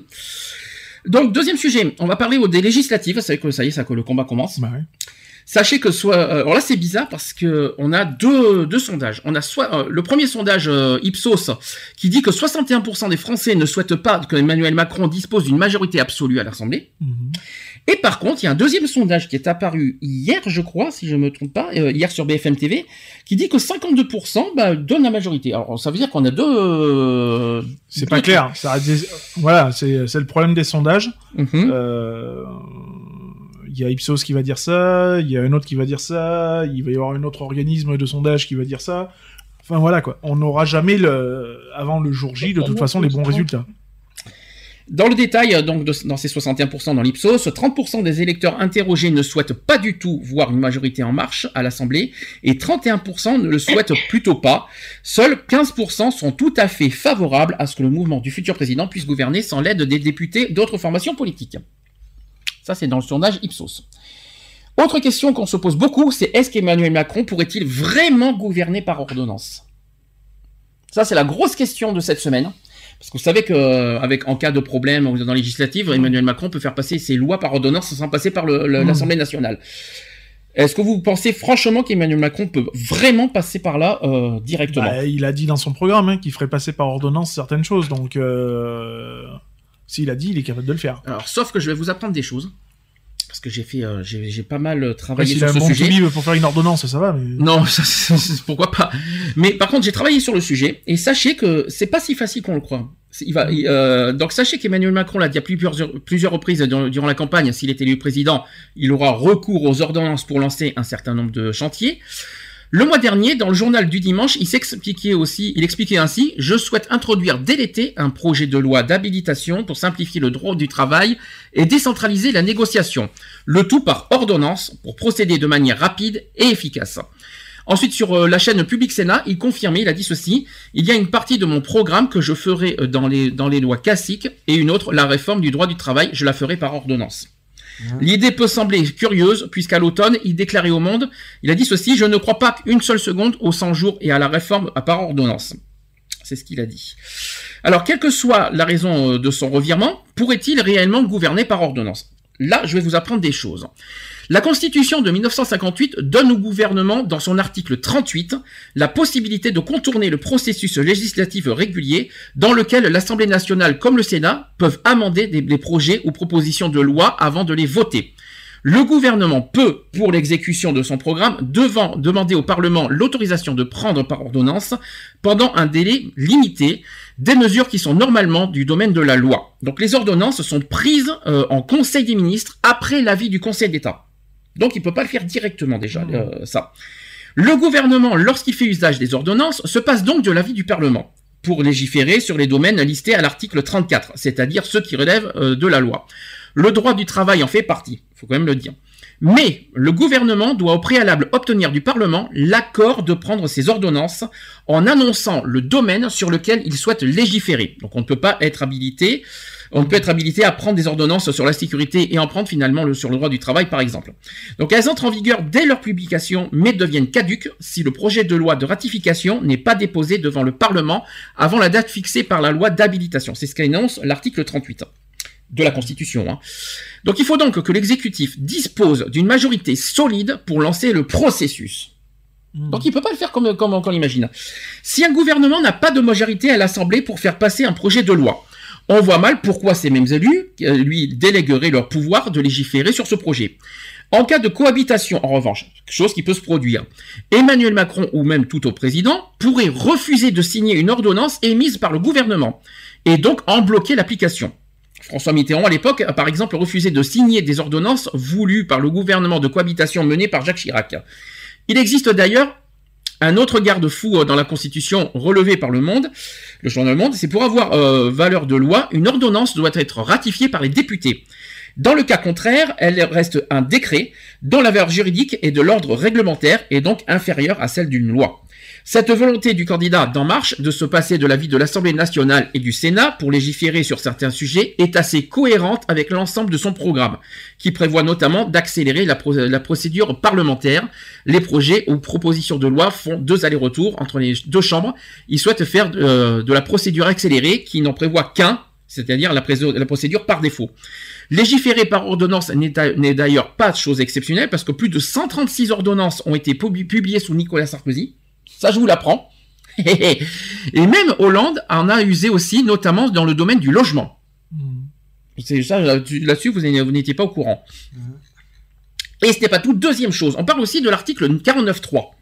Cette, cette- ce fameux article 49.3, qui est souvent considéré comme une mesure d'exception. Le recours 49.3 fut pourtant fréquent sous la Ve République, c'est-à-dire 85 fois depuis 1958. Dernier exemple, vous savez qui? Qui, a- qui est le dernier exemple sur le 49.3 Sarko- Sarkozy? Super, un Premier ministre. Ah, j'ai pas entendu Premier ministre. Euh, Bah, le dernier, là. euh, Mais c'est Manuel Valls. C'était sous quoi? Hmm. C'était par rapport à quel sujet? La loi El Khomri. Ah oui, oui. Eh bien oui, avec le, c'était le 5 juillet, il a fait, il a utilisé le 49.3 cinq fois. Hmm. Manuel Valls. Ça, là-dessus, vous n'étiez pas au courant. Donc, l'article 49.3, pour ceux qui ne savent pas ce que c'est, que l'article 49.3 fait partie du titre 5 de la Constitution de 1958. Ce chapitre, qui s'étend des articles 34 à 51, met en place un ensemble de dispositions censées réguler euh, les rapports entre le Parlement et le gouvernement. Et parmi ceux-ci, donc, le fameux 49.3, qui dispose que, voilà, cet article, je vais vous la citer. Je vous dire ce qu'on va en penser. Le Premier ministre peut, après délibération du Conseil des ministres, et uniquement pour ça, engager les responsabilités du gouvernement devant l'Assemblée nationale sur le vote d'un projet de loi de finances ou de financement de la sécurité sociale. Dans ce cas, ce projet est considéré comme adopté, sauf si une motion de censure déposée dans les, quatre, dans les 24 heures qui suivent est votée dans les conditions prévues à l'alinéa précédent. Le Premier ministre peut en outre recourir à cette procédure pour un autre objet ou une proposition de loi par session. Donc concrètement, le Conseil des ministres peut décider seul de l'adoption d'une loi sans passer par le Parlement, mais seulement une fois par session parlementaire pour un autre projet de loi. Compliqué, hein Ouais. Le 49.3 est utilisé euh, lorsque les débats s'enlisent à l'Assemblée nationale ou que le gouvernement veut faire passer une loi dans l'urgence. Et c'est souvent un aveu de faiblesse face au Parlement et aussi un outil pour affirmer la primauté de l'exécutif. Donc c'est en somme aussi un recours ultime pour le gouvernement face à l'hésitation des députés. Son utilisation a été critiquée à maintes reprises, notamment par François Hollande, qui déclarait en 2006, euh, alors qu'il était à l'époque premier secrétaire du Parti socialiste, il a dit ceci à l'époque François Hollande, le 49-3 est une brutalité, le 49-3 est un déni de démocratie. C'est pour ça que Manuel Valls l'a appliqué cinq fois, je le rappelle, sous, sous son, sous son mandat. Alors, que peut faire l'Assemblée contre le 49.3 Est-ce que l'Assemblée peut agir, d'après vous? L'Assemblée nationale contre le- l'article Je pense- Je 49.3 pense que oui, quand même. Ça peut, Non. ça peut se contrer, je pense. Non, Comment, je sais pas, mais ça doit pouvoir se contrer. c'est pas contraire. Eh bien, il y a une faille, effectivement. Sachez que la Constitution française ne laisse pourtant pas l'Assemblée nationale totalement démunie face au 49.3. Si l'article engage la responsabilité du gouvernement, c'est que l'Assemblée peut s'y opposer en adoptant une motion de censure. La fameuse motion de censure. Donc cette motion de censure doit être déposée dans les 24 heures qui suivent le recours au au 49.3 et doit être signée par au moins un dixième des membres de l'Assemblée nationale, soit c'est-à-dire 58 députés. Si 58 députés déposent ensemble une motion de censure, paf, ça éclate. Voilà, le 49.3 il saute. Comme quoi, et pour- et imaginez que s'il y a jamais une opposition dans le, une, une opposition dans l'Assemblée nationale, vous, vous imaginez ce qui, va, ce qui va se passer. Donc le vote de, de cette motion de censure doit avoir lieu euh, dans les deux jours suivant son dépôt et seuls les votes en faveur de la motion sont comptabilisés lors du scrutin. Et pour être adoptée, la motion doit, re- accueillir- doit recueillir une majorité d'approbation, soit le vote de, de, de 289, oui, 289 députés quand même. hein. Tout de même, c'est-à-dire la majorité absolue. Toutefois, si une telle motion de censure était déposée puis adoptée, elle renverserait le gouvernement. Celui-ci devrait alors démissionner et le texte serait rejeté. Dans les faits, jamais l'utilisation du 49.3 n'a abouti à cette situation. Et pourtant, réfléchissez à ce qui peut se produire en cas de cohabitation. Ah bah ouais. Avec le, euh, le FNE. En cas de problème, c'est-à-dire- c'est pour ça que si jamais le gouvernement actuel euh, va être opposé à une assemblée nationale, euh, on va dire, euh, on va dire pas extrémiste, mais on va dire, mixte, je dis pas extrémiste. Pas mix, ouais. ouais, euh, S'il y a beaucoup de, par exemple, de, de républicains, Hmm. Et sachant que les républicains sont très anti-Macron, euh, je vous laisse euh, deviner Bah ce qui peut se passer. Voilà. Euh, sachant que ce 49.3 est un article constitutionnel qui peut être utilisé à volonté Hmm. par le gouvernement pour différents textes de loi. Je tiens à le dire. Le record a été détenu par Michel Rocard, à l'époque minoritaire à l'Assemblée, et qui fit usage à 84 reprises. 84 reprises. Il a fait ça quand même durant 3 ans. 84. Il s'est fait plaisir, hein. Là, il, il a, il a pas été de main morte, Rocard, à l'époque, je vous le dis. hein. Et ça, c'était entre 88 et 91. Mm. Voilà. Euh, bon, ça c'était. vous- Là, là-dessus, je suppose que je vous apprends quelque chose quand même. Ouais, bon, bah oui, après, c'est les, on va dire, les, l'envers du décor, quoi. Mhm. Sur certaines choses. Et là, il faut s'attendre à, à tout. Hein. Ah bah oui. Tout dépend de qui va avoir la majorité déjà. C'est ça. On n'y est pas encore. Vous allez me dire, ça c'est le 18 juin qu'on va, savoir. Mais franchement, si jamais il y a une majorité de droite, je vous raconte pas la guerre. hein. Ah, c'est ça. La guerre entre le 49-3 et l'Assemblée nationale, je- vous allez voir le bordel. ça va être une catastrophe. Et 49-3 plus, bien sûr, le, euh, ce que je vous ai raconté tout à l'heure, c'est-à-dire le, le- le- le- par ordonnance. Vous allez voir la guerre. Ça va être, compliqué, Ouais, ça va être ça va craindre. Dernière chose. Euh, L'investiture de- d'Emmanuel Macron aura lieu dimanche, 14 mai, à 10h. Oui, 10h. ouais, pardon. Ça sera à 10h, pourquoi 14h Je sais pas, j'étais persuadé que c'était 14h. Non, c'est à 10h. Donc, euh, l'investiture, pas- la passation de pouvoir, ça sera à 10h. Nous connaîtrons aussi le nom du Premier ministre le, lendemain, le 15 mai, lundi. Quant aux membres du gouvernement, vont être divulgués le 16 mai. Il y a certaines personnes que, que, que tu vois bien euh, euh, dans le mem- membre du gouvernement. On a parlé de Christophe Castaner, qui est très proche de nous parce qu'il est dans le 04. Euh, Il est maire de Fort-Calquier, je crois, si je ne me trompe pas. Euh, il est maire de Fort-Calquier. Il est Fort-Calquier, c'est chez nous, hein, dans les Alpes de Haute-Provence, Euh, et il est porte-parole d'Emmanuel Macron. Et pour moi, sans hésitation, je le vois largement dans le gouvernement. Euh, Est-ce qu'il y en a d'autres que vous voyez bien Castaner, par contre, il, je voulais dire, il s'est présenté pour les législatives. hein. Mm. Donc je me demande comment il fait pour être, euh, s'il va être ministrable et s'il Bah, va se non, présenter bah, aux députés. Il mais peut pas non, faire les bah, deux. Non, mais il sera obligé de redémissionner, euh, de démissionner de, de, de son poste. Parce qu'il peut pas faire les deux. Non. Ça c'est sûr. Donc il sera au gouvernement, par exemple, pendant un certain temps, Mhm. et au moment des, des trucs, il démissionnera pour, euh, pour être député. Très bien. Et par contre, tu m'as dit une chose, c'est qu'il y, aura forcément des nouvelles têtes euh, Ouais. euh, Mmh. euh, au Enfin, gouvernement. ça, ouais.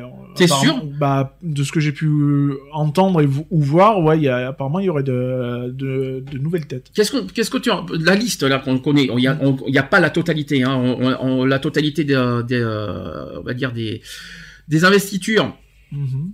De pas d'investiture mais voilà de- de- des candidats que- qui représenteront en marche pour le- le- les législatives on va les, on va les- on connaîtra l'intégralité de, de, de ces candidats mercredi prochain là on en connaît 400 si je me trompe pas 428 214 hommes et 214 femmes si je me trompe pas et euh, parce qu'il faut qu'il y ait la parité. et là-dedans, apparemment, si je, si, j'espère ne pas me tromper de chiffre, et d'ailleurs, à la limite, je pense que je l'ai sur moi. Euh, j'ai pas envie de dire une bêtise. Hein, et il me semble qu'il y a 77% des représentants d'En Marche qui sont des inconnus. Mhm. Qui sont, Je qui crois ont, que c'est qui- ça, ouais. et qui n'ont aucune, euh, qui ont Aucune, euh, ouais, aucune aucun parcours politique, politique, ouais. tout ça. Personnellement, j'aime bien. Est-ce que, est-ce que c'est, est-ce que franchement, cette nouveauté-là, ça vous plaît? Bah oui, bah, C'est pas plus mal. Ça change, quoi.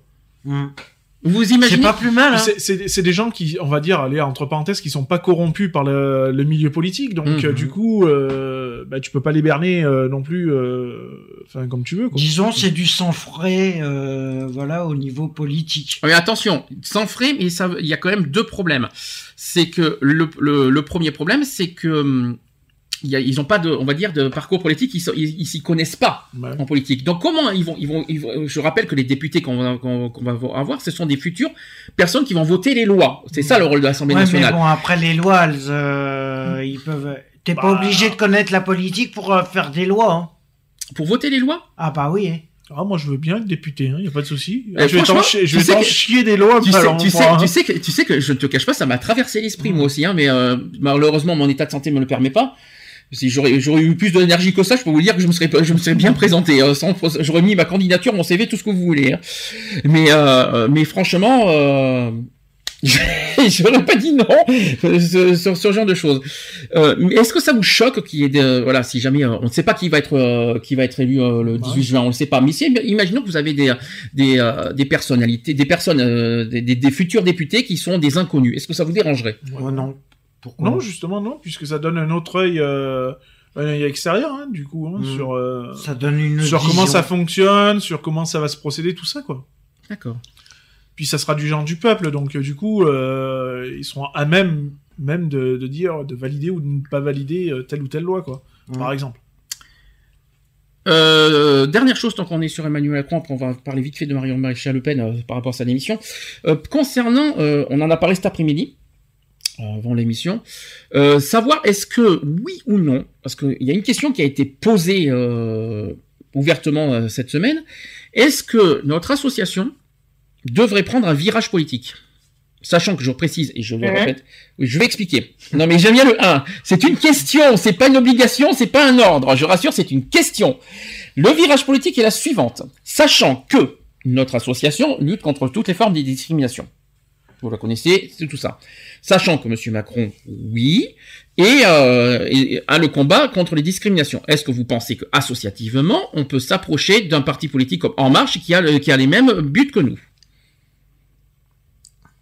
Et je sais ce que Lionel m'a dit cet après-midi, mais il faut qu'il le dise en direct.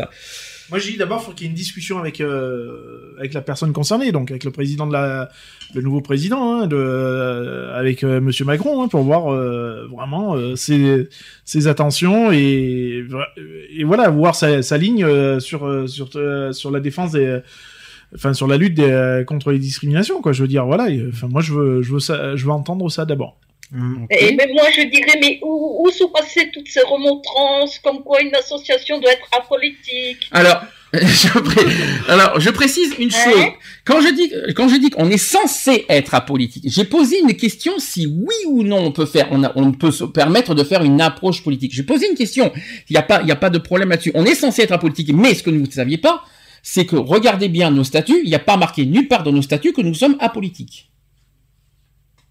Donc, à tout moment, on peut choisir sous forme, on va dire sous forme de réunion, nous, de nous approcher ou non, de, on va dire rester comme on est aujourd'hui, c'est-à-dire euh, Eh, C'était bien beau de faire protection, hein, contre Mais- des associations qui sont employées. mais je te, non mais je te- non mais tout va bien. C'est une proposition, ce n'est pas un ordre. Et puis il y a rien de méchant là-dedans. C'est une proposition pour savoir si on rapproche nos combats avec le avec le, le- le parti. censure. Ah, vous avez le droit, mais vous avez tout à fait le droit. Mais- et, et je, et je respecterai complètement votre choix. C'est juste que, à l'heure actuelle, dans nos statuts, nous sommes pas apolitiques. Nous sommes censés moralement être apolitiques parce que euh, une association est, est censée effectivement être apolitique. La question est suivante est-ce que oui ou non on peut s'approcher ou non du- d'un parti politique, mais avec l'accord des adhérents, bien sûr. Pas moi tout seul. Mais je suis d'accord avec Lionel, parce que je pense qu'avant de faire quoi que ce soit, il faut d'abord qu'il y ait une discussion. Je pense que dans pas longtemps. Puis rappelez-vous ce que la promesse qu'on a fait le 3, ju- le 3 avril dernier. Qu'est-ce qu'on a dit le 3 avril? Si Emmanuel Macron est élu président. Qu'on irait le caresser dans le sens du poil. Qu'est-ce qu'on lui a dit? Qu'est-ce qu'on qu'est-ce qu'on s'était promis ce jour-là? Eh ben, qu'on essayerait de voir avec lui pour euh, comment savoir euh, par rapport aux discriminations. On n'avait pas dit qu'on écrirait une lettre à Monsieur Macron. Bah oui. On n'a pas dit aussi qu'on ferait des propositions à Monsieur Macron sur la lutte contre ouais. les discriminations. Vous vous souvenez qu'on s'est engagé sur ce sujet-là Hum. Ben, il faut le faire. D'ailleurs, tu l'as faite la lettre? Je ne fais pas tout seul la lettre. Bah, C'est une, c'est une lettre commune. À, à associer l'association à Macron, associer asso- à l'association. Ça fait un peu redondant, mais bon. Comme tu dis. J'ai pas tellement compris non plus, mais c'est pas grave. Non, on, on, on, Associer on- on a eu- l'association à Je Macron. vous signale que devant des, des milliers de personnes, on s'est engagé à, à contacter Monsieur Macron s'il est élu président de la République. Oui, tout à fait. oui. Vrai ou faux? Oui, vrai. Voilà. Par contre, je te rejoins Lionel sur ce que tu m'as dit. C'est vrai qu'on le connaît, on connaît beaucoup sur l'apparence qui nous montre extérieur, mais c'est vrai qu'une rencontre, une rencontre en réel pour voir vraiment qui est la personne et si vraiment euh, serait le bienvenu. Je pense qu'on est d'accord. Donc, euh, il faudrait à la fois proposer notre. Ça serait l'occasion d'aller à l'Elysée en plus. On l'a jamais été, hein. on l'a jamais, on l'a jamais fait ça d'ailleurs. hein, euh, jamais fait. Ça serait une occasion. Si, Si, il nous reçoit. S'il nous Parce reçoit, s'il accepte, hein, avec un grand plaisir. Je, je ne dirais pas non. Mais je vous rappelle qu'on a pris un engagement. Hum. Bah, c'est à nous de le faire. Ne l'oubliez pas, parce que moi je ne l'ai pas oublié, moi.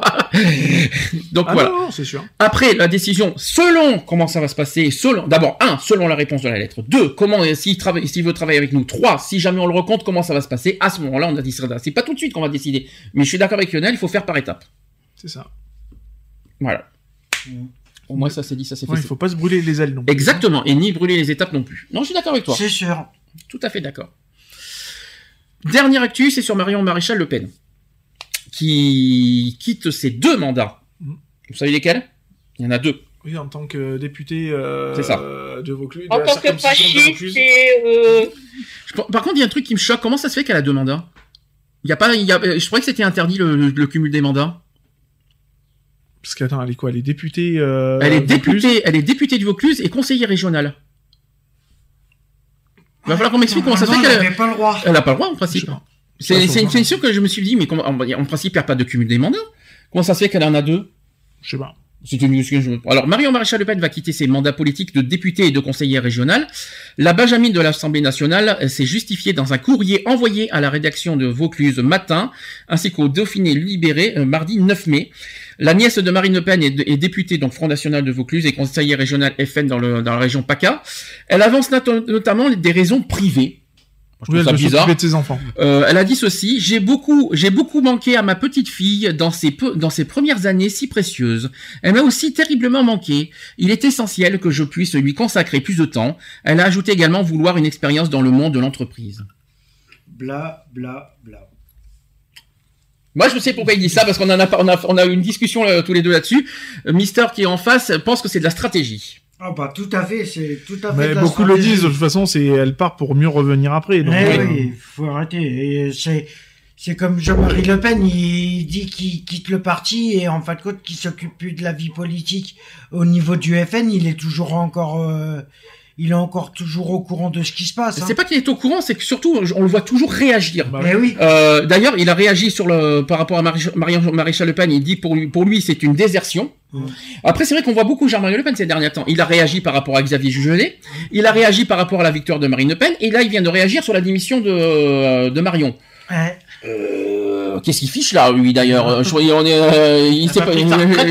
Euh, il a quel âge déjà il a, il a limite 90 ans, je crois. Il a, il a- et je- je- si j'ai bien vu euh, sa, sa date de naissance, il a, je crois qu'il a 90 ans, truc- pas loin. hein. Ouais, il est pas et, loin, ouais. et la question que je me pose, c'est qu'est-ce qu'il fiche là euh, Qu'est-ce qu'il il s'exprime, c'est un fait, mais euh, Mais euh, il a pas son mot à dire. C'est de la discrimination sur l'âge. C'est pas sur l'âge que je discrimine, et c'est sur qu'est-ce qu'il fout là. C'est de quoi il parle alors qu'il est censé être à l'écart du parti et euh, on n'est pas censé, on n'est pas censé entendre parler de lui donc euh, c'est et puis il me semble qu'il a été même écarté par sa fille. Alors euh, faut savoir faut savoir les choses hein. donc euh, mais personnellement je- depuis tout à l'heure euh, enfin, depuis cette semaine je trouve que c'est une c'est un retrait pour mieux revenir dans le sens retrait du FN pour mieux revenir dans un autre parti ou pour, pour créer un autre parti. Ça. moi c'est ma moi c'est ma façon de penser hein. Ça veut dire, Ouais, va- ça veut que Marion va, va, va créer le pur FN, pur de souche, vous allez voir. elle, va, elle va faire le, le, le super FN en fait. Vous allez, je vous, je vous fais le pari parce que c'est comment Le vous, méga FN. elle va, vous savez comment, vous savez comment elle est. Hein elle va faire le, le, le parti super FN. Elle. Ça va pas s'appeler super FN, mais vous allez voir, euh, vous allez voir le truc. Le super réfractaire, la super N en fait. Vous allez voir. non? Toi qui connais euh, un petit peu ce, euh, non, non, t'es pas d'accord avec moi un petit peu, tout petit peu. Ah tout non, mais moi, enfin, bah, connaissant les, les stratégies du, enfin les stratégies, Hmm. le fonctionnement du Front National, euh, enfin voilà, c'est reculer pour mieux sauter, hein, de toute façon. Je t'en hein, prie. donc, euh, ah bah, Ouais. Je t'en prie. c'est l'orage est passé, je me mets en retrait. et Ça, c'est sûr, euh, roi, j'ai passé, merci. Et puis après, euh, c'est pour revenir plus en force, quoi. Donc, euh, Stratégie quand tu nous tiens. Oui. Bon, bah voilà. Est-ce que vous avez des choses à dire? Alors, la semaine prochaine, Actu Politique, euh, ça sera mercredi, je vous rappelle l'émission. On aura le, on fera un gros débat sur le prochain gouvernement parce que euh, on aura, deux, je crois, deux mots à dire là-dessus aussi. hein. Euh, Si ça nous convient. Pardon? Ben, tu dis que tu avais que tu auras juste deux mots à dire sur le sujet. Oui. Et moi je dis juste deux. Eh ben dis donc ça va être vite fait hein. Non, mais bon, on aura quand même notre euh, notre opinion sur le nouveau gouvernement à, à dire. Mhm. Ça sera mercredi, je rappelle, la, la prochaine émission. On va faire la pause avant les actus LGBT. Je vous rassure, les actus LGBT vont pas durer deux heures. Je rassure tout le monde parce que franchement. En fait ça va durer une heure et 59 minutes 59 secondes. Non, non, non, ça va durer moins que ça. ouais, je vous et rassure. 59 centièmes. Vous direz merci à Lionel pour le retard de l'émission du jour. Donc, euh, Oh. donc, euh, il faut assumer aussi le retard. hein. On se dit à tout de suite. Pour la suite. Pour la suite.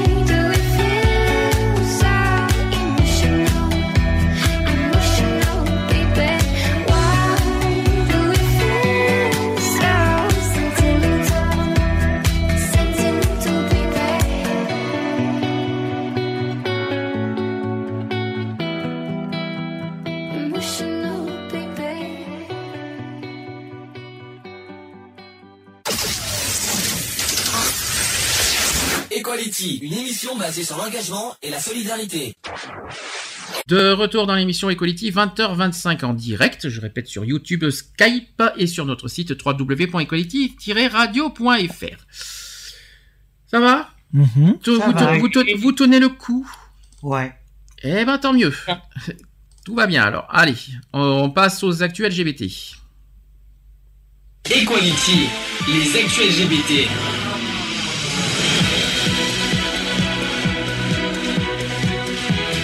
Equality, les actus LGBT.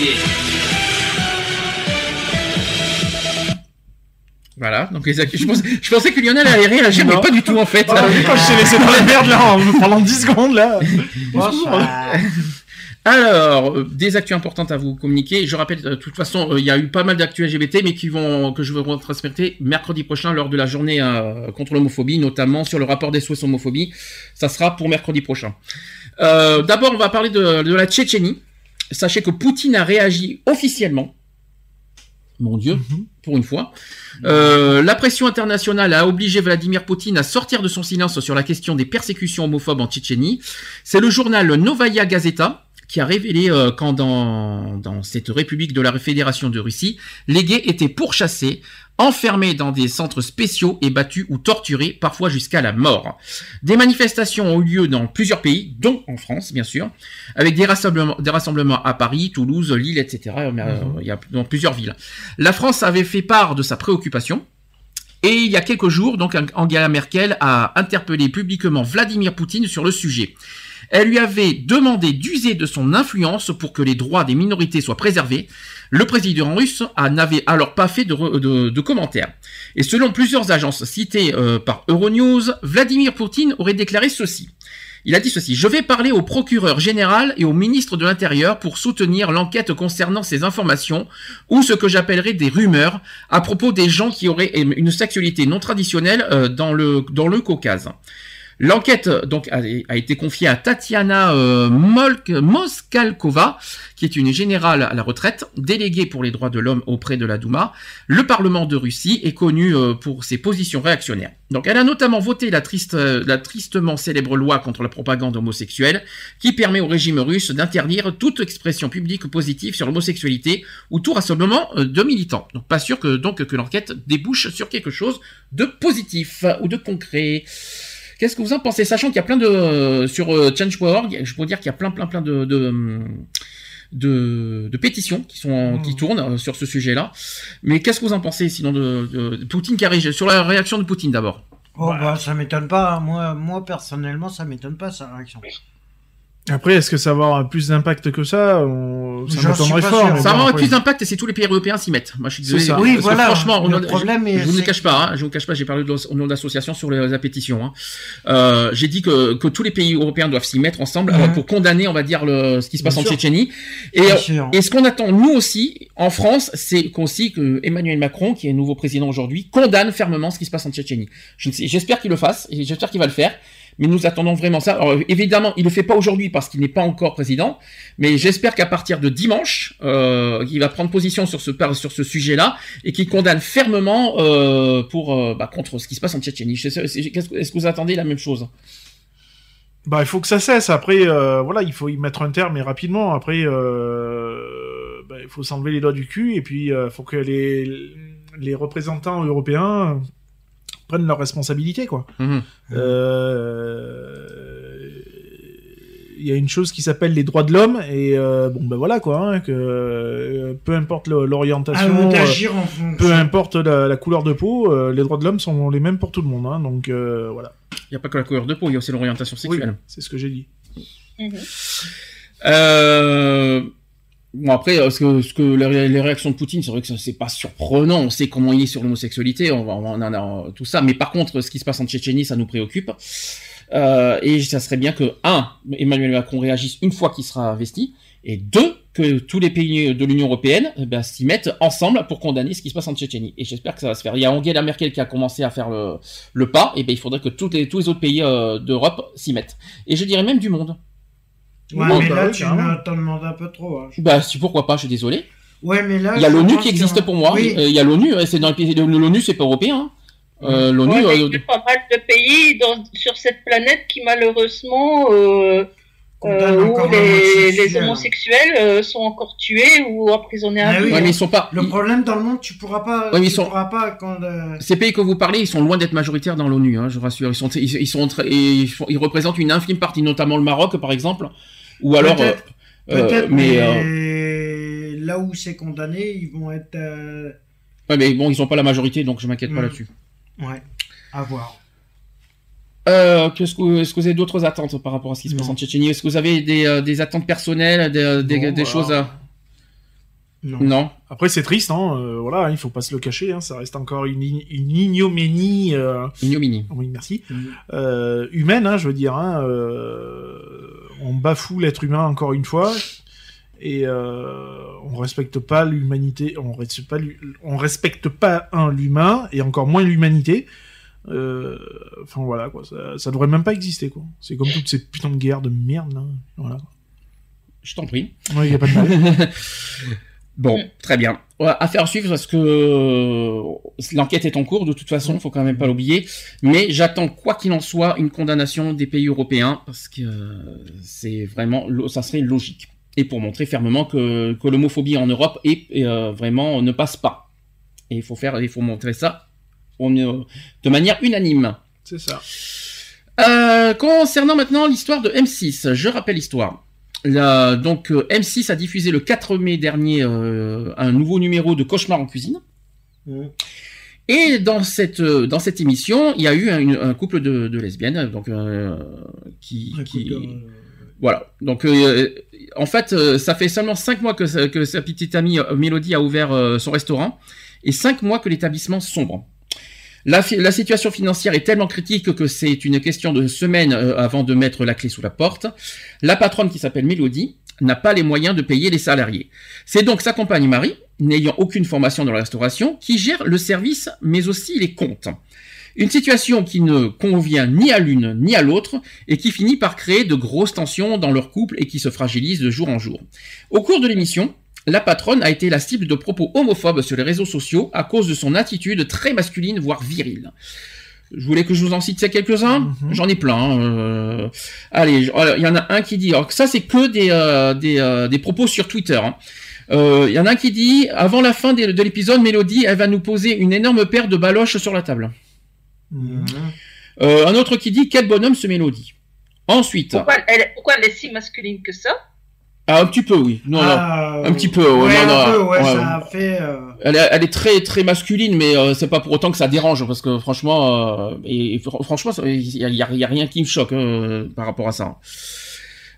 Autre chauve, Jeff, qui dit Mélodie, va falloir sortir tes couilles, t'es un homme ou t'es pas un homme? De mieux en mieux. Comment il ressemble à un mec Mélodie? Ensuite, d'une femme, elle n'a pas le prénom Mélodie, franchement, aucune allure. Ensuite, Mar- euh, un autre qui dit toujours l'impression de voir un mec en regardant Mélodie, c'est un trave, point d'interrogation.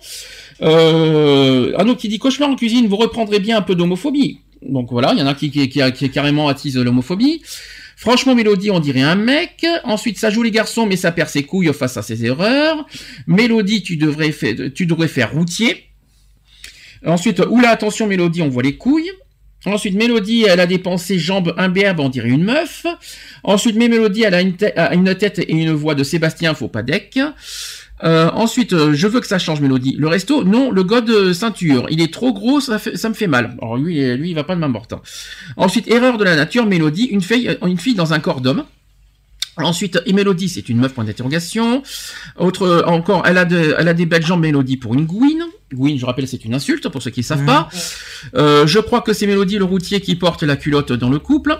Ensuite, Mélodie est blessée dans son ego de bonhomme. Mélodie, c'est une meuf point d'interrogation. Et enfin, voilà, c'est quoi ce look de merde, Mélodie? Donc en fait, euh, c'est ton- son côté trop masculin qui, qui- Pour trop euh, masculin. la- la- la- l'humilier, quoi. Voilà, tout ça, alors, alors que je rappelle que c'est une émission euh, de cuisine. Je vois vraiment pas ce que la sexualité vient foutre là-dedans. Euh, Tu sais ce que moi je réponds à certaines euh, femmes qui me disent euh, oui je suis masculine, je suis un garçon manqué. Mhm. Moi je leur réponds si tu es un garçon manqué, ça veut dire que tu es une fille réussie. alors justement, il y a eu des réactions.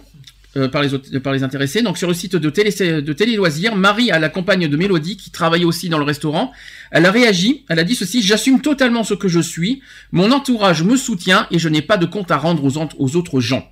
Elle a ajouté aussi, on est en 2017, ouvrez vos esprits. Je trouve ça assez dommage que, que pour les gens qui, sont, qui ont fait ce genre de commentaires, mais il y aura toujours de l'homophobie. Et enfin, euh, Mélodie euh, a dit ceci qu'elle est absolument pas touchée par ça, par les commentaires postés sur les réseaux sociaux. Tout simplement. En même temps, en même Ouais, temps- fout complètement. mais en même temps, Elle n'est pas dans, Oh, elle n'est pas- dans ce but-là de... Ben, faut rappeler un détail, c'est qu'il n'y a pas de surprise. hein, Parce Mm. que faut s'attendre à chaque fois qu'il y a, qu'il y a- qu'il y a des, couples, des, des homosexuels qui sont représentés dans la télé, vous- il n'y a pas de surprise qu'il y aura toujours d'homophobie euh, Ah bah, à droite à gauche. Donc euh, la réaction est très très très très très bien, très logique. Faut pas faut pas Oui, faut pas s'arrêter à ça. Parce que euh, on le sait parfaitement que dès que l'homosexualité est représentée euh, dans le Au niveau au de niveau la de la télé, télévision ouais. et même à la radio, forcément il y aura toujours des commentaires homophobes Mhm. par-ci par-là. Donc c'est pas une surprise et euh, ces ces réactions, leurs réactions sont très, euh, pour moi, très, très logiques. Mais c'est moche. Il fallait quand même que je le signale. Comme ce que je voulais signaler, c'est que les tom- euh, comme euh, que tous les l'homophobie sur Twitter, ben, sont- c'est toujours là. C'est juste ça que je voulais faire aussi Mhm. euh, faire comprendre. C'est toujours présent. Ouais. Bah oui. Bah oui. hein. T'as pas, ça te choque pas? Bah, enfin, moi, Twitter, j'y vais pas, donc après, euh, voilà, je, je ne tweete pas, je suis pas quelqu'un qui tweet. C'est pas une histoire que tu tweets, c'est Après, euh, les propos, ouais, bon, c'est, très déplacé, quoi, hein, il faut, faut quand même dire ce qui, ce qui est. Euh, après, euh, ben voilà, on est comme on est, on peut être féminin, enfin, être une femme, et il y en a, hein, des, des femmes qui ont une voix de mec, par exemple, hein, qui ont, qui ont une voix assez rock. Euh, Enfin voilà, moi je côtoie hein, une femme lesbienne, euh, une femme lesbienne, euh, c'est pas pour autant qu'elle est, elle est masculine à, à 100%, quoi. Et puis c'est pas et puis euh, une femme reste une femme. Euh, C'est elle ça. a- c'est pas parce qu'elle a on va dire euh, un comportement masculin. ou- voilà. voilà. C'est pas parce qu'elle a un comportement masculin que, ça, que, que derrière c'est un homme. C'est pas non c'est une femme. Elle a un corps de femme. Euh, excusez-moi excuse-moi. hein, J'espère. Eh, tu m'arrêtes si je dis si je, si je vais dire une grosse conne- Et, et même dans les, les, les femmes euh, qui sont vraiment euh, très masculines, avec les cheveux rasés, mais vraiment très très courts, vraiment avec les coupes d'hommes là, tu, tu vois les, Mmh. avec les, juste la petite touffe de poils au-dessus de, de la tête, et ben je peux Tu m'as fait peur, hein. même chez elles, elles sont extrêmement féminines dans leur comportement. Elles s'en rendent pas compte, mais elles sont féminines. Mais c'est pas une histoire. De... Non mais être une femme. C'est Et une femme. c'est pas parce Une- que c'est pas parce qu'on a un comportement d'un homme qu'on est un homme. C'est comme chez les hommes. C'est pas parce que t'es féminin que t'es une femme. Ça n'a rien à voir. Tu restes un homme euh, avec. C'est ça, quand tu vois un Sandy, il a un comportement d'une, d'une nana, euh, c'est pas pour autant que c'est une gonzesse, quoi. hein. Je vais t'apprendre moi. je vais t'apprendre si moi j'ai un comportement de gonzesse. De toute façon, dans chaque femme, il a une part masculine, et dans chaque homme, il a une part féminine. Mhm. Voilà, c'est tout. Non, mais c'est- il y a ça, un, et de deux, euh, je suis désolé, c'est pas parce que un, la, la carrure, le look, l'apparence d'un homme, ou, ou- ou au contraire un homme pour une femme, euh, je suis désolé, euh, un homme, euh, un homme reste un homme tant qu'il a ce qu'il a, ce qu'il a dans les deux jambes, tout ça, et une femme reste une femme tant qu'elle a les deux, une belle poitrine avec tout ce qu'on sait, ce qu'elle a entre les deux jambes aussi. C'est- pas une histoire de de comportement tout ça, mais moi ce que ça me dégoûte quand j'entends oui, t'as, t'as des couilles, tout ça, mais non mais euh, allô quoi, euh, comme dit Anabi là. mais allô quoi, non mais c'est pas parce que t'as, t'as un comportement, une carrure, une prestance, une, un comportement d'homme que t'es un homme. Faut arrêter Oui, quoi. c'est comme, euh, il y en a beaucoup qui disent, oui, euh, un couple de femmes, c'est qui qui fait l'homme? Je suis désolée, il n'y a pas d'homme. C'est comme dans un couple d'hommes, qui c'est qui fait la femme, hein. Le principe d'être lesbienne, c'est parce qu'on aime les femmes. Mhm. Sinon, on serait hétéro. En même temps, il y, a ma- il y a marqué couple de femmes ou couple d'hommes. Ce sont bien des hommes et des femmes alors. Il Mmh. n'y a pas marqué couple d'hommes qui est la femme. Non, c'est deux. c'est- il y a bien, on a bien, un cou- un di- on a bien dit un, un couple d'hommes, donc il n'y a pas de femme dedans. Puisque c'est un couple d'hommes. Point. Enfin, c'est un peu, c'est un peu bizarre hein, tout ça. Enfin, bon, il y aura toujours des cons sur Terre, vous le savez très bien. euh. Comme d'hab, hein. De toute façon, ça changera pas. Ah non, ça changera jamais, non, ça c'est sûr. Alors, un dernier sujet, c'est sur, euh, on revient sur Macron. Donc, euh, j'ai des réactions de militants politiques LGBT. Donc, tout d'abord, Denis Quinqueton, qui est président d'homosexualité et socialisme, donc HES. Il est responsable aussi des questions LGBT pour la campagne de Benoît Hamon. Il note la progression du Front National par rapport à l'élection de 2002 et il souligne, il a dit ceci, Emmanuel Macron a été élu incontestable- incontestablement, mais pas pour euh, mettre en œuvre son projet, si je puis dire, puisque nombreux sont ceux qui n'ont voté pour lui que pour faire défaire l'extrême droite. Donc chacun, doit donc être clairvoyant. Autre euh, citation sur les sujets LGBT+, nous, pouvons nous satisfaire de la défaite cinglante et confirmée au premier puis au deuxième tour de Sens commun et de la Manif pour tous, officine dont les dénominations relè- euh, relèvent de plus en plus de l'antiphrase, donc c'est ce qu'a ajouté Denis Quintéton. Mais je reste en alerte car si le nouveau président semble assez ouvert sur ces questions, on trouve dans son entourage des socialistes réacs autour du maire de Lyon notamment qui ont ardemment milité pour empêcher l'ouverture de la PMA entre 2012 et 2017. De son côté, Catherine Michaud, qui est euh, de Guélib et qui est liée au parti UDI, euh, rappelle que son mouvement avait euh, appelé clairement à voter Emmanuel Macron au deuxième tour, sans que cela soit un chèque en blanc. Nous sommes lucides et objectifs sur les propositions du candidat.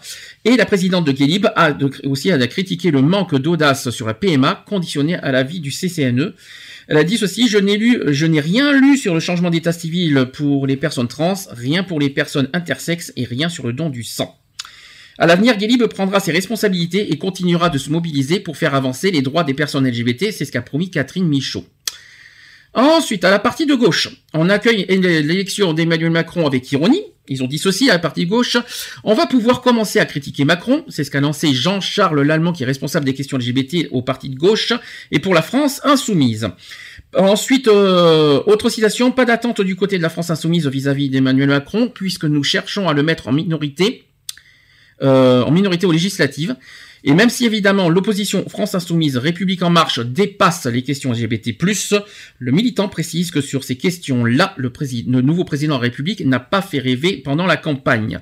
Il cite comme Catherine Michaud l'avis du CCNE préalable à l'ouverture de la PMA, ou l'impensé total sur les questions trans, ainsi que les vagues d'incantations sur la lutte contre les discriminations. De quoi habiller le nouveau président de la République pour l'hiver.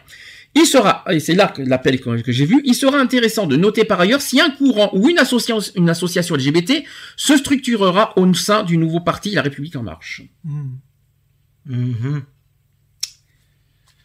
Voilà, c'est pour ça que je vous ai posé la question tout à l'heure. Une, c'est une interpellation, une question que je vous pose, comme ça. Euh, c'est vrai qu'il n'a pas été. Il il a moi, pour moi, il a quand même parlé de la lutte contre les discriminations. Au moins, il, il va pas parler que du côté homosexuel. Alors, c'est vrai que, comme j'ai dit, j'attends au tournant de l'histoire de la, Tchétché- la Tchétchénie. Ça sera d'ailleurs sa première chose euh, qu'il faudra faire des- pour parler des LGBT. Après, pour moi, il a parlé des discriminations. Il n'a pas besoin de parler uniquement d'homosexualité. Les discriminations, il y en a 22 discriminations. C'est pas la peine de dire qu'il y a que l'homosexualité en discrimination. Il y a, euh, c'est ça qui m'énerve aussi des fois chez les assos LGBT. C'est que eux, c'est le- l'homophobie, l'homophobie, l'homophobie, l'homophobie. Point.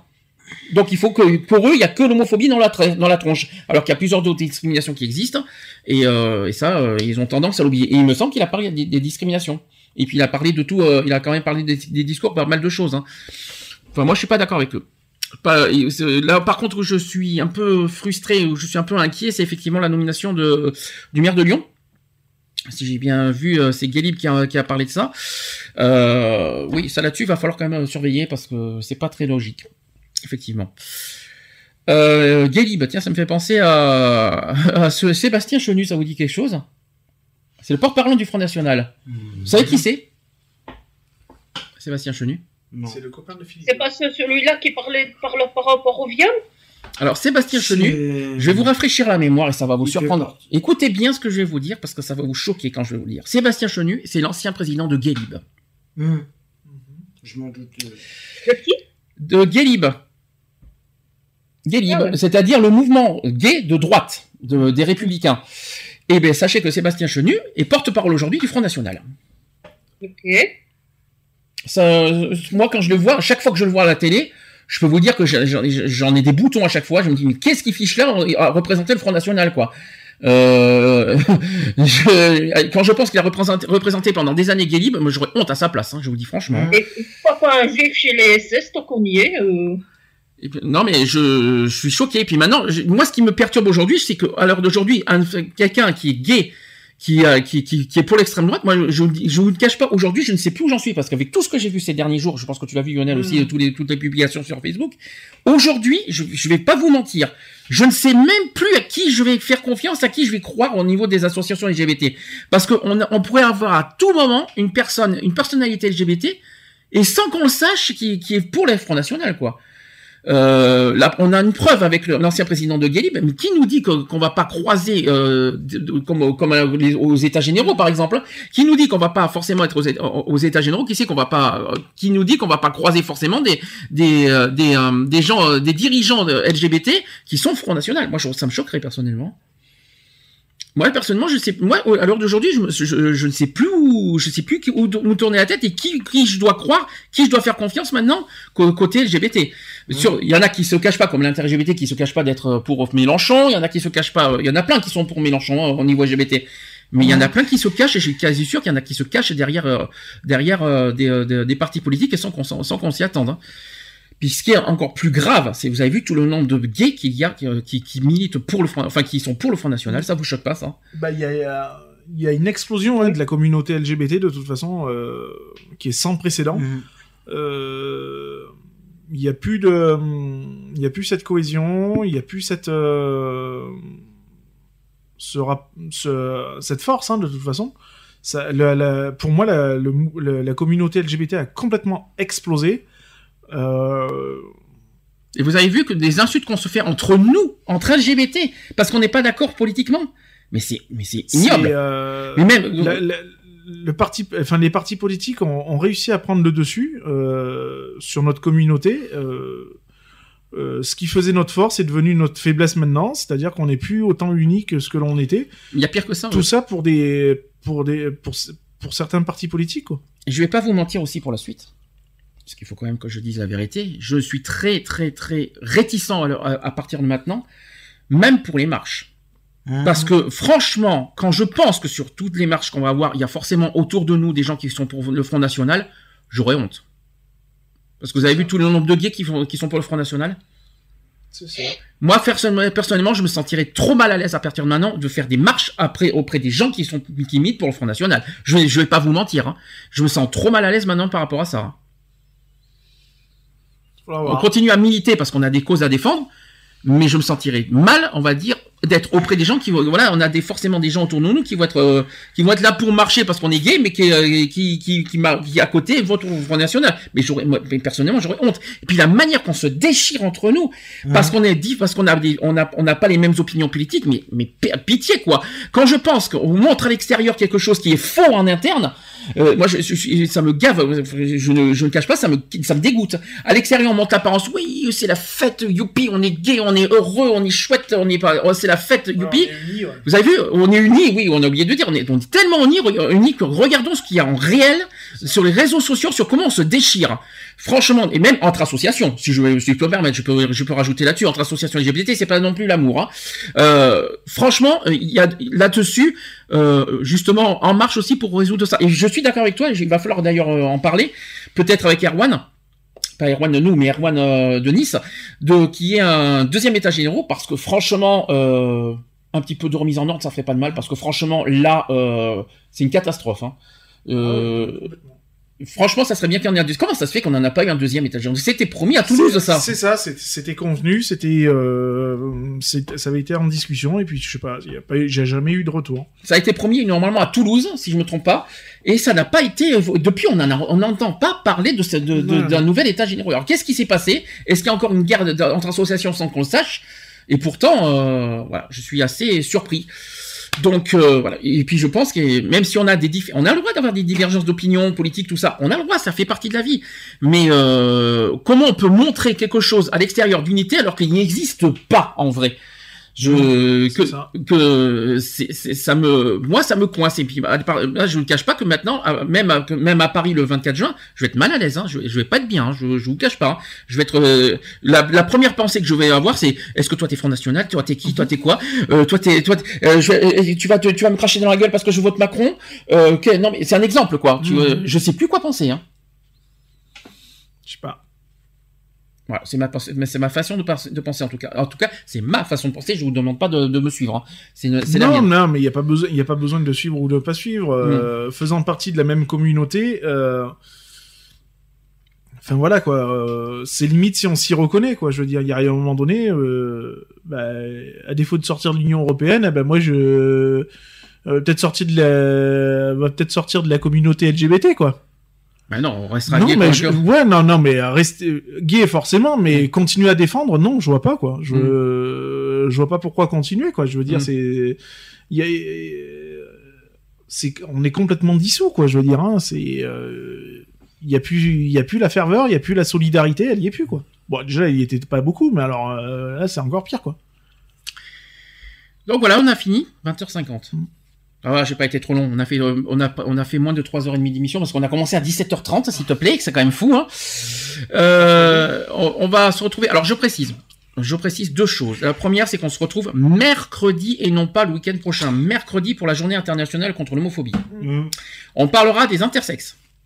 Ça, c'est un sujet qu'on n'a jamais fait. Et je vous ai préparé un bon petit sujet parce que je, je l'ai, j'ai- tous les sujets. Alors, je vous signale que tous les sujets jusqu'au 10 juin sont prêts. hein. donc, euh, j'ai tous les sujets. cool. qui- c'est tout, est- tout est prêt jusqu'au 10 juin. Donc, euh, c'est quand même. euh, Bah, c'est pas mal, Trois, jours avant mon départ, c'est bien. Mais c'est cool. Donc euh, voilà. C'est cool qu'on ait tous les sujets. Voilà, il y a, il y a- il y a quelques sujets qui vont être très intéressants euh, avant de finir la saison. Des sujets que, en juin qui vont vous paraître complètement hors normes, qu'on n'a jamais fait aussi. Euh, en juin, c'est comme c'est un petit peu cool, on va, on va être moins militant en juin parce qu'on va faire les marches, donc on va faire moins de militantisme. Euh, il y aura des sujets hors normes en juin, ça je vous le promets. Par exemple, je crois que c'est le, euh, je crois que c'est, alors c'est le week-end de, de Grenoble, mais euh, on va, on va caler ça, ça sera pas le samedi. C'est devons-nous croire aux extraterrestres tout le temps. Ah, je vous ai dit, c'est hors norme. Là, on va, on va, on va aller dans un, dans un truc complètement ailleurs. Ah, la vérité est ailleurs. La Non, mais vérité ça, c'est est juin. ailleurs. Non, mais ça, c'est juin, c'est pas mais on met, on finit. Ça sera surtout le président est ailleurs, vas-y. Ben quoi? Faut bien faire tous les sujets. C'est, euh, et puis un autre sujet important en fin de, du mois, je m'en souviens plus lequel c'est. Euh, je les ai pas sur moi, les sujets, donc euh, vous regarderez ça dans le programme euh, sur notre site de l'association asso-quality.org. Euh, les podcasts www.equality-podcast avec un s.fr et ainsi que sur alors là pff, alors là sur euh, les réseaux sociaux. Alors maintenant alors là j'ai élargi les réseaux sociaux parce que l'association et euh, l'émission radio on peut le trouver sur 4 milliards de choses maintenant. Euh, pour les réseaux sociaux on peut nous trouver Facebook Twitter Google Instagram figurez-vous Blueid aussi c'est le réseau social gay euh, on peut nous trouver aussi sur Snapchat L'association est sur Snapchat. Oui, je, euh, je- je ne, je ne vous le cache pas. Euh, J'ai élargi, on va dire, tous les réseaux sociaux. Ensuite, côté euh, émission, radio, pour les podcasts, alors là, euh, comme toujours, Digipod, Deezer, iTunes, TuneIn, euh, j'ai dit oui, Digipod, je crois, Orange et Facebook. Bien sûr. Donc tout ça, n'hésitez pas. Donc n'hésitez pas à, nous, à- à consulter nos podcasts sur tous ces sur tous ces sites et sur toutes ces applis. YouTube. YouTube, c'est pas un podcast. Oui, non, mais. euh, YouTube, c'est, euh, peut Geoffroy, revoir- On peut revoir les émissions. Alors, euh, Geoffroy, il fait des diaporamas. C'est, Mm. euh, il fait, c'est encore, c'est autre chose. On peut nous écouter effectivement sur YouTube. Alors, je crois qu'il n'a pas encore fait les deux derniers parce qu'il n'y a pas forcément le temps ces temps-ci. Mais euh, pour les podcasts, on va dire audio, c'est, c'est, c'est Digipod, Facebook, tout ce que je vous ai cité. Donc, n'hésitez, pas- n'oubliez pas qu'on se retrouve mercredi prochain. Et avant qu'on se quitte, on va faire un hommage. Encore, hein, décidément. Il y en a un DJ qui nous a quitté cette semaine. Eh oui. DJ qui est mort d'un cancer. Ah oui, Robert. Robert Miles. euh, Voilà. Pour ceux qui ont connu les années 90, Children. Children. Voilà. Je voulais, je voulais finir cette émission avec un petit hommage à Robert Miles. Et quoi qu'il en soit, on se retrouve mercredi 17 mai. On se dit bon week-end. Bon week-end. Bisous. Bon week-end, bisous. Bi- week-end. Au revoir.